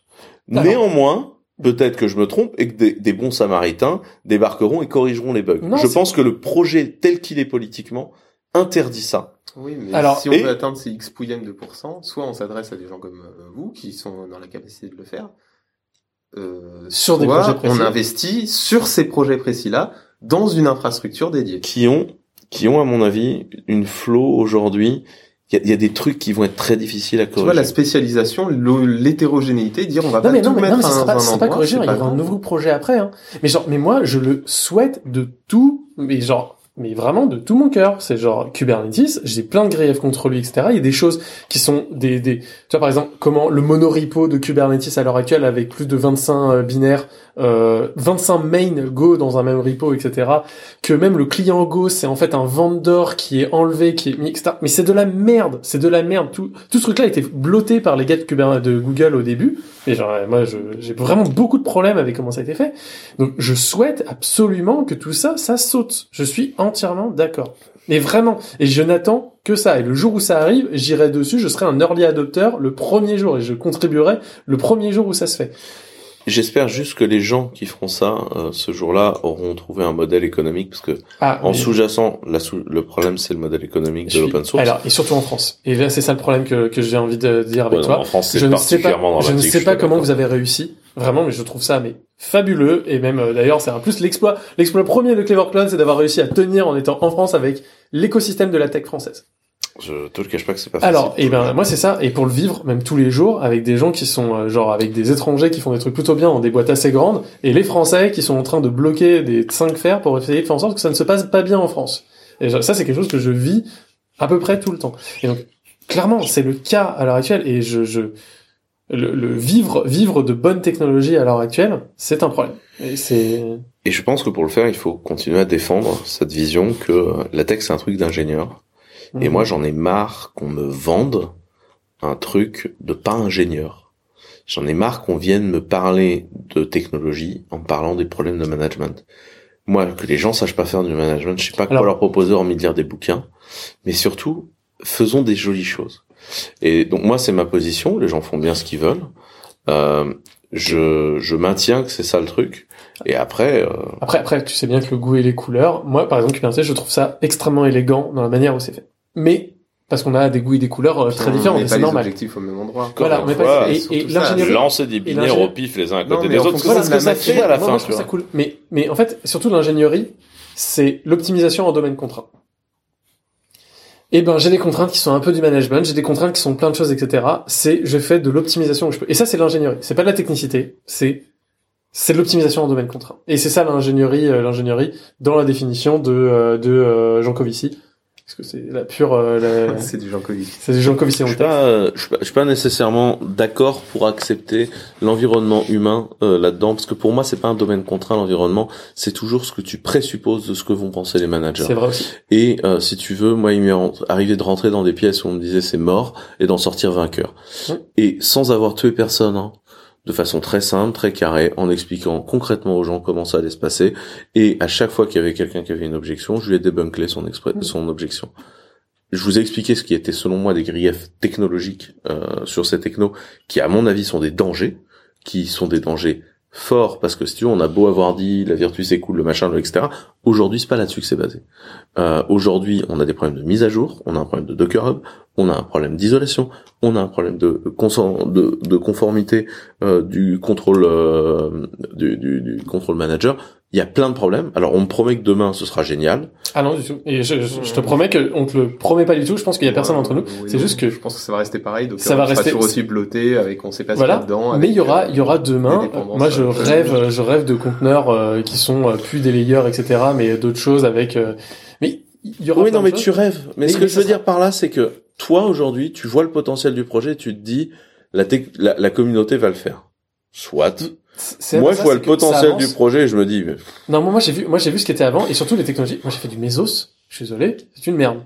C'est une merde. Et euh, c'est. Moi, moi, j'ai eu du, euh, au moment de la guerre des containers, j'ai mis de la prod sur euh, tous les containers, sur tous les orchestrateurs. Hmm. Très sincèrement, celui qui m'a le moins appelé, c'est Mesos. J'ai pas aimé ça. On parle pas de Mais- marathon hein, euh, là. Non, je te parle de Mesos. Ah, Là, mais vraiment. Mesos- mais Mesos tout court, c'est Mesos quoi tout court, sur c'est que c'est que c'est Enfin, qu'un allocateur de ressources. Tu, donc, euh, tu mets quoi dans Mesos si tu fais juste en Mesos? Non, Tu mais fais du calcul distribué. Non, non, mais non, mais oui, mais dans ce cas-là, tu, tu peux pas le comparer avec Kubernetes si tu fais juste. Ah, si, tu fais du, du, du Non, mais non, tu vois. ça, Non, ça a mais- pas du tout le même degré de Et puis, flexibilité. puis Mesos, Mesos, tu lui mets un framework par-dessus. C'est Mesos plus quelque chose qui ressemble à Kubernetes. Mais Mesos tout court, ça Mais moi, les marathons, c'est pas si pénible que ça, tu vois. Ah bah alors là. Ah, bah, ah, Ah en termes de pénalité, ça va. Par contre, Arrête, on a wipé, on a wipé la prod juste avec un push merdique parce que elle est blottée. Non, non, L'API est une merde. Disons que si tu t'es pas très exigeant, voire même pas tu ne du peux même pas savoir les checks que t'as mis. Genre, tu pousses un check, tu peux même pas le récupérer. Encore une fois, selon moi, c'est c'est pas comme ça que devraient fonctionner les checks. Mais, technologiquement, Mais ça, c'est lié, oui, mais encore une technologiquement, genre à l'heure actuelle, toutes les autres technologies que je connais, que j'ai vues, technologiquement, sont en dessous de Cube. Ok. Cube n'est pas parfait. Est-ce que tu sais pourquoi notre monitoring fonctionne? Parce que ça, c'est un sujet qui est très amusant. Pourquoi notre monitoring à nous fonctionne?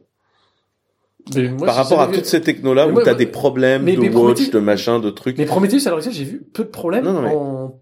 soit, pas. Il admettons. pourrait y en avoir. Enfin, Il Prometheus, ça demande quand même va- vachement avoir un Prometheus exporter dans la technologie que tu monitores. Enfin, si tu veux, aujourd'hui, euh, bah ok. Oui, c'est pas, c'est pas très très grave. Ça pour bah, le coup, je sais pas, un- va monitorer du même cache avec, on t'en on t'en reparle.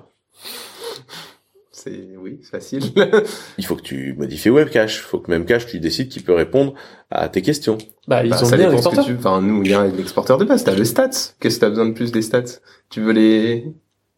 Non, mais j'ai fait je 4 veux ans les- de pour le coup- memcache. pour le coup- pour il a fait- que du équipe, c'est- euh, C'est moi, memcache. Donc, ouais, euh...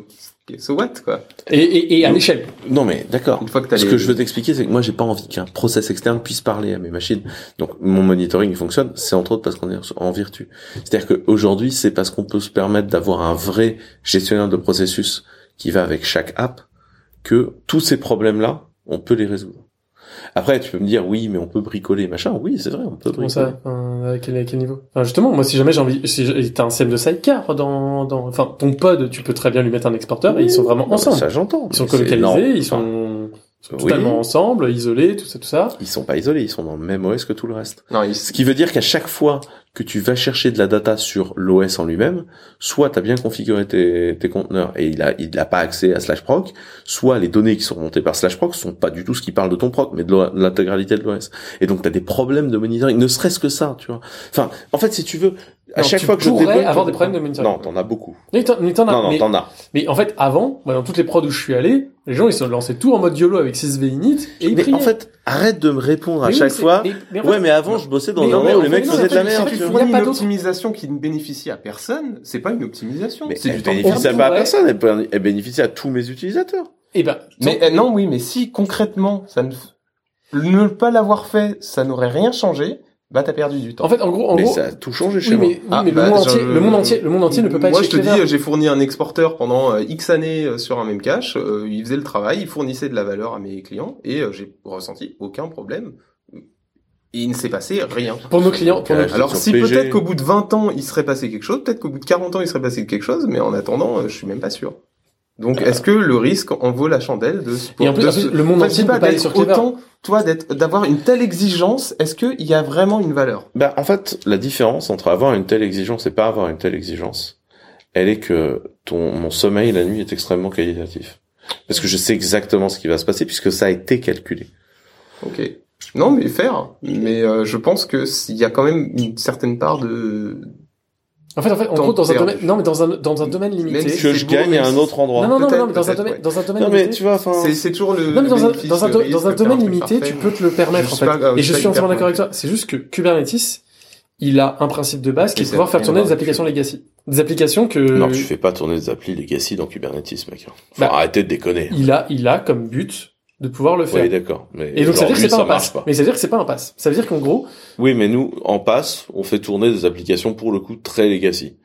non, mais vraiment des oui, mais qui ont catastrophes. été, qui ont été, en fait, en gros, le but normalement de Kubernetes, C'est non mais euh, c'est, c'est, en fait, en gros, On n'a pas de prod euh, euh, vieille, euh, vieille de ce type-là. Nous, on a eu que des trucs nous chez vous.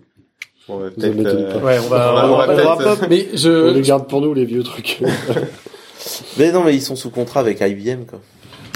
et, et plus que sous contrat, T'as euh, du je- Solaris encore, t'as un contrat, tu sais d'HPI. taper à la machine à écrire parce qu'il remonte il y a longtemps. Mais en tout cas, bon voilà. Euh, je pense que là, vous avez eu déjà. Alors, ce, ce podcast est le plus long qu'on ait jamais fait, et à Ah, mon déjà. avis d'ailleurs un des plus intéressants. Euh, et j'espère que vous m'entendez, puisqu'on parle. euh, Donc là, on a eu un problème de son, euh, si jamais. Ouais, là on a on a tout baisé. Là, Voilà, euh, là en a fait, plus rien, il y a plus rien qui- pour que le Zoom nous enregistre depuis tout à l'heure, mais ça se trouve pas. Si, si, Et normalement, en fait, j'ai on va regardé. terminer la conversation au resto. C'est ça. non, voilà. Et euh, mais en tout cas, merci beaucoup d'avoir écouté. Je pense qu'il y aura des suites, il y aura tout ça, etc. On va faire Mais ça sous forme vu- d'épisode, on va le sortir en trois parties. Donc bah là, mais là, il est en train de la dernière partie. Ah merde. Mais mais en tout cas, euh, merci à vous d'avoir écouté. Merci à toi, Quentin, d'être venu euh, nous Parler, voilà. etc.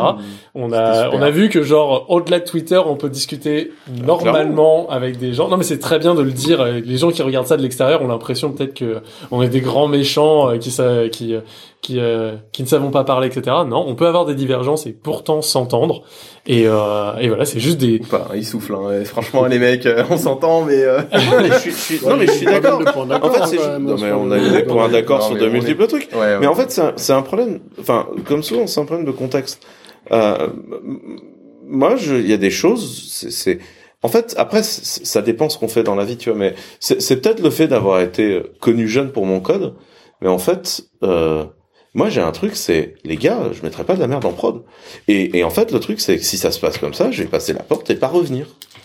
Et du coup, moi, je mets pas de la merde en prod. Il y a pas de discussion en fait sur le sujet. Tu vois? Et ça, c'est, ça me rend beaucoup plus serein. Et du coup, ça nous permet de construire des choses. Je dis pas qu'on a eu raison sur tout chez Clever. On a fait plein de merde. Il n'y a pas de, il y a pas de discussion. C'est juste que je pense que là, on a pris des mauvais, des mauvaises décisions. Après, j'entends le discours qui est de dire, ouais, mais avant, on avait vraiment de la daube et j'ai pas les moyens de tout recoder. Ma réponse est de dire, regardez ce qu'il y a d'autre.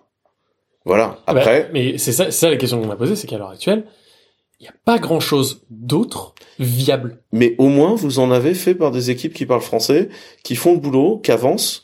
Et, euh, et la question, elle est jusqu'à quel point on va continuer à aller embrasser Google sur la bouche? Et je pense que la, la, la fin de l'histoire. alors- à l'heure actuelle, tu t'embrasses plus IBM qu'autre chose, hein, enfin, quand tu vas sur. Non, mais les gens, gens prennent les décisions qu'ils veulent, hein, mais c'est genre, mais si j'utilise, si j'ai, enfin, je sais pas, enfin, il y avait, il y avait moyen aussi à un moment de, de, d'embrasser ça au tout début et euh, d'y être. Ça a été le cas avec certains de mes amis. On s'est fait défoncer en plein de boîtes françaises, etc., qui n'ont pas pu y aller. Moi, aider euh, Scaleway, OVH à passer à Kubernetes dès le début pour être des vrais acteurs français de Cube, pour pouvoir peser dans le game, etc. C'est pas pour dire, mais non. jamais pesé dans le game. Mais Ils- je sais pas à quoi tu rêves. Mais sans déconner, tu, tu, tu, tu vas souvent dans la vallée. Bah, Parce que pas souvent, mais, mais, euh, mais t'as pas senti. Enfin, mais moi j'échange des mails déjà des fois surréalistes. Il m'est arrivé de faire des trending Hacker News avec des technos. Tu vois, les mecs de plusieurs boîtes connues m'envoyaient des mails en disant c'est génial ce que vous avez fait. On boit un café pour en parler. Leur dire on va faire un call parce que moi je suis à Nantes donc on va pas boire de café demain parce que parce que je suis à Nantes France. Mais par contre je passe probablement le mois prochain dans la vallée. On se voit à ce moment-là. Ah Non, Est-ce mais, que vous savez coder en dehors de la vallée non, mais, t'inquiète pas, Et tu sais, t'es là genre, mais va mourir Non, mais, Alors mais- qu'en vrai, quand tu bosses dans les boîtes de la vallée deux minutes, vu qu'il y a un marché de l'emploi qui est tellement tendu qu'en vrai, tu prends un, un, un cuisinier de burritos, et c'est pas négatif envers les cuisiniers de burritos, et tu lui mets un t-shirt cube, le mec est embauché, développeur star à 300 000 balles annuelles, ce qui fait que t'as un nombre de tocards au mètre carré en code, mais qui défonce l'entendement, quoi. Enfin, et franchement, t'as cru deux minutes que si OVH avait migré, mais six mois plus tôt sur euh, Kubernetes, regarde, il devenait regarde, leader regarde, dans le regarde, marché. Regarde, regarde, regarde Zalendo. Zalendo s'en sort super bien. Mais regarde sur Docker, Docker, il y a eu trois. Alors, je sais pas. euh, C'est reparti. Il y a eu peu de boîtes, il y a eu peu de boîtes qui ont jamais signé du, doc, du, du Docker Data Center dans le monde, d'accord? Dont une énorme française. Ça Qui nous a est- donné le moindre poids. Non, mais non, mais c'était, enfin, genre, ça a jamais marché, enfin. Bah ouais, c'est bien ce qu'on dit. Mais Docker Data Center, en plus, c'était une version closed source, euh, à mes souvenirs. Mais bien sûr. Et ben, comment tu veux peser? Moi, je parle d'un logiciel open source avec des gens qui pèsent de manière open source. C'est genre, on parlait en Par parlant exemple, open source. avis, quoi, qui peuvent. euh, Parce que des gens, des gens, des gens qui achètent de l'IBM, euh, de l'IBM closed source euh, sur le mainframe, me euh, Ils ils ont pas- pas, ils ont ils ont pas- pas, ouais. ils vont pas peser non plus dans la Ils construction peuvent du dire, eh, moi, mon ticket de mais- support, il passe avant les autres. C'est bien ce que je te dis. Je- Je ne vois Mais pas en quoi. Mais Zalendo, Zalendo pèse. Il y a Bloomberg euh, qui pèse aussi. Il y, a, il y a quand même pas mal d'acteurs européens. Le truc, c'est que en France, c'est un néant. Il y a aucune KubeCon qui est jamais allée en France, et je pense qu'il y en aura aucune qui viendra en France. Même juste la en Europe, elle viendra mais jamais. Il y en aura pas en France parce qu'en France, il y a, y a pas d'autre ville que Paris pour organiser une CubCon que Paris. C'est extrêmement cher et que les infrastructures sont pénibles à gérer. On peut parler du marché de la conférence, c'est pas un souci. C'est Ouais. beaucoup plus simple d'organiser une conférence à Amsterdam ou à Barcelone. Enfin, franchement, je connais très bien le game des Mhm. conférences et pour avoir organisé plein de confs à Paris, c'est pénible à souhait. T'as pas les hôtels que tu veux, t'as pas les infra avec l'aéroport, t'as pas les, enfin, pas ne serait-ce que va louer le palais des congrès de Paris un an à l'avance, c'est impossible. Et va ensuite louer le palais des congrès de Paris, enfin un dossier en soi. Genre, ça c'est un problème d'infrastructure, d'organisation événementielle. Et sincèrement, c'est ça le problème. C'est pas le plus gros aéroport d'Europe, c'est pas les aéroports les plus simples. Tu, tu, tu dois prendre des aéroports où c'est très simple de venir des États-Unis. Barcelone, c'est un excellent hub. Amsterdam, c'est un excellent hub. Londres, c'est un excellent hub. C'est juste que tout est cher. Donc non, non, franchement, c'est pas pour ça. On n'a pas euh, pesé dans le game Kubernetes parce qu'on n'avait pas les gens pour jouer dans le game Kubernetes et parce que la vallée n'est pas du tout ouverte à nous laisser de la Ah, mais place. c'est- non, mais- Et ça, c'est un énorme point Mais qui pourrait être le point de la, notre prochaine discussion. La question, elle est, est-ce qu'il faut continuer en tant qu'Européen à être une dépendance du réseau américain maltraité ou est-ce que euh, on devrait construire notre propre vision d'Internet Ou aller sur les Chinois On va non, faire mais du c'est les Chinois, WeChat. c'est- non, mais c'est les Chi- De toute façon, c'est les Chinois qui Non, vont- qui vont Moi, j'ai une équipe euh, 80% de Chinois et les technos chinoises. euh, Mais, mais c'est, mais c'est, en gros, là, à l'heure actuelle, le truc, c'est qu'on n'y arrivera pas si jamais toute notre tech reste tout le temps 10 ans en retard. Toi, c'est pas le cas Non, chez Clever. retard. mais, Enfin, c'est à moi qu'on a dit que j'étais euh, j'étais daté et que j'étais un Kakoshim qui savait pas de quoi il parlait, tu vois. Non, non, non, non, mais dans les, dans, dans les conteneurs, au final, tu utilises quand même, in fine, une notion de conteneur. À mon sens, genre, les conteneurs, c'est une notion, c'est pas une implémentation. Les C-groupes, Non mais attends, après au- à la bouffe, je vais t'expliquer comment marche notre truc. Et en fait, l'histoire que tu dois comprendre, c'est que justement non. C'est parce que nous, notre truc est sémantique. C'est pour ça que ça marche. Mais en- encore une fois, ce que je reproche aux conteneurs, fondamentalement, c'est leur absence totale de sémantique. C'est de faire un zip de binaire. Je, je trouve que c'est dommage. Ouais, mais dans ce cas-là, enfin, tu t'as plus du tout la Non, mais la génération- la génération- tu- Mais oui. tu Non, non, non, mais à la fin, en fait, fin- une entreprise, tu non, non, non, un non, non, mais business, ton tu canal, ton canal Linux ne sait que exécuter des binaires. c'est pas non, mais je vais t'expliquer comment ça marche. Bon, On va le faire au resto. On va pas repartir Ouais. là-dessus. Ouais, Bon, bah, merci. Alors, merci. Désolé, une xième fois. Euh, merci à tous et puis euh, et puis à une prochaine. On espère beaucoup plus vite que que les dernières fois. Faites-nous du feedback. si- si- Je, je pense que vous allez nous dire que c'était un chouïa long. Ouais. Écoutez-les, écoutez-les euh, en plusieurs fois. c'est pas jouable, mec. C'est pas épisodable. Si, Non, c'est dur cette fois-ci. Bon, suite, allez. La semaine prochaine. À plus. Merci beaucoup. Salut.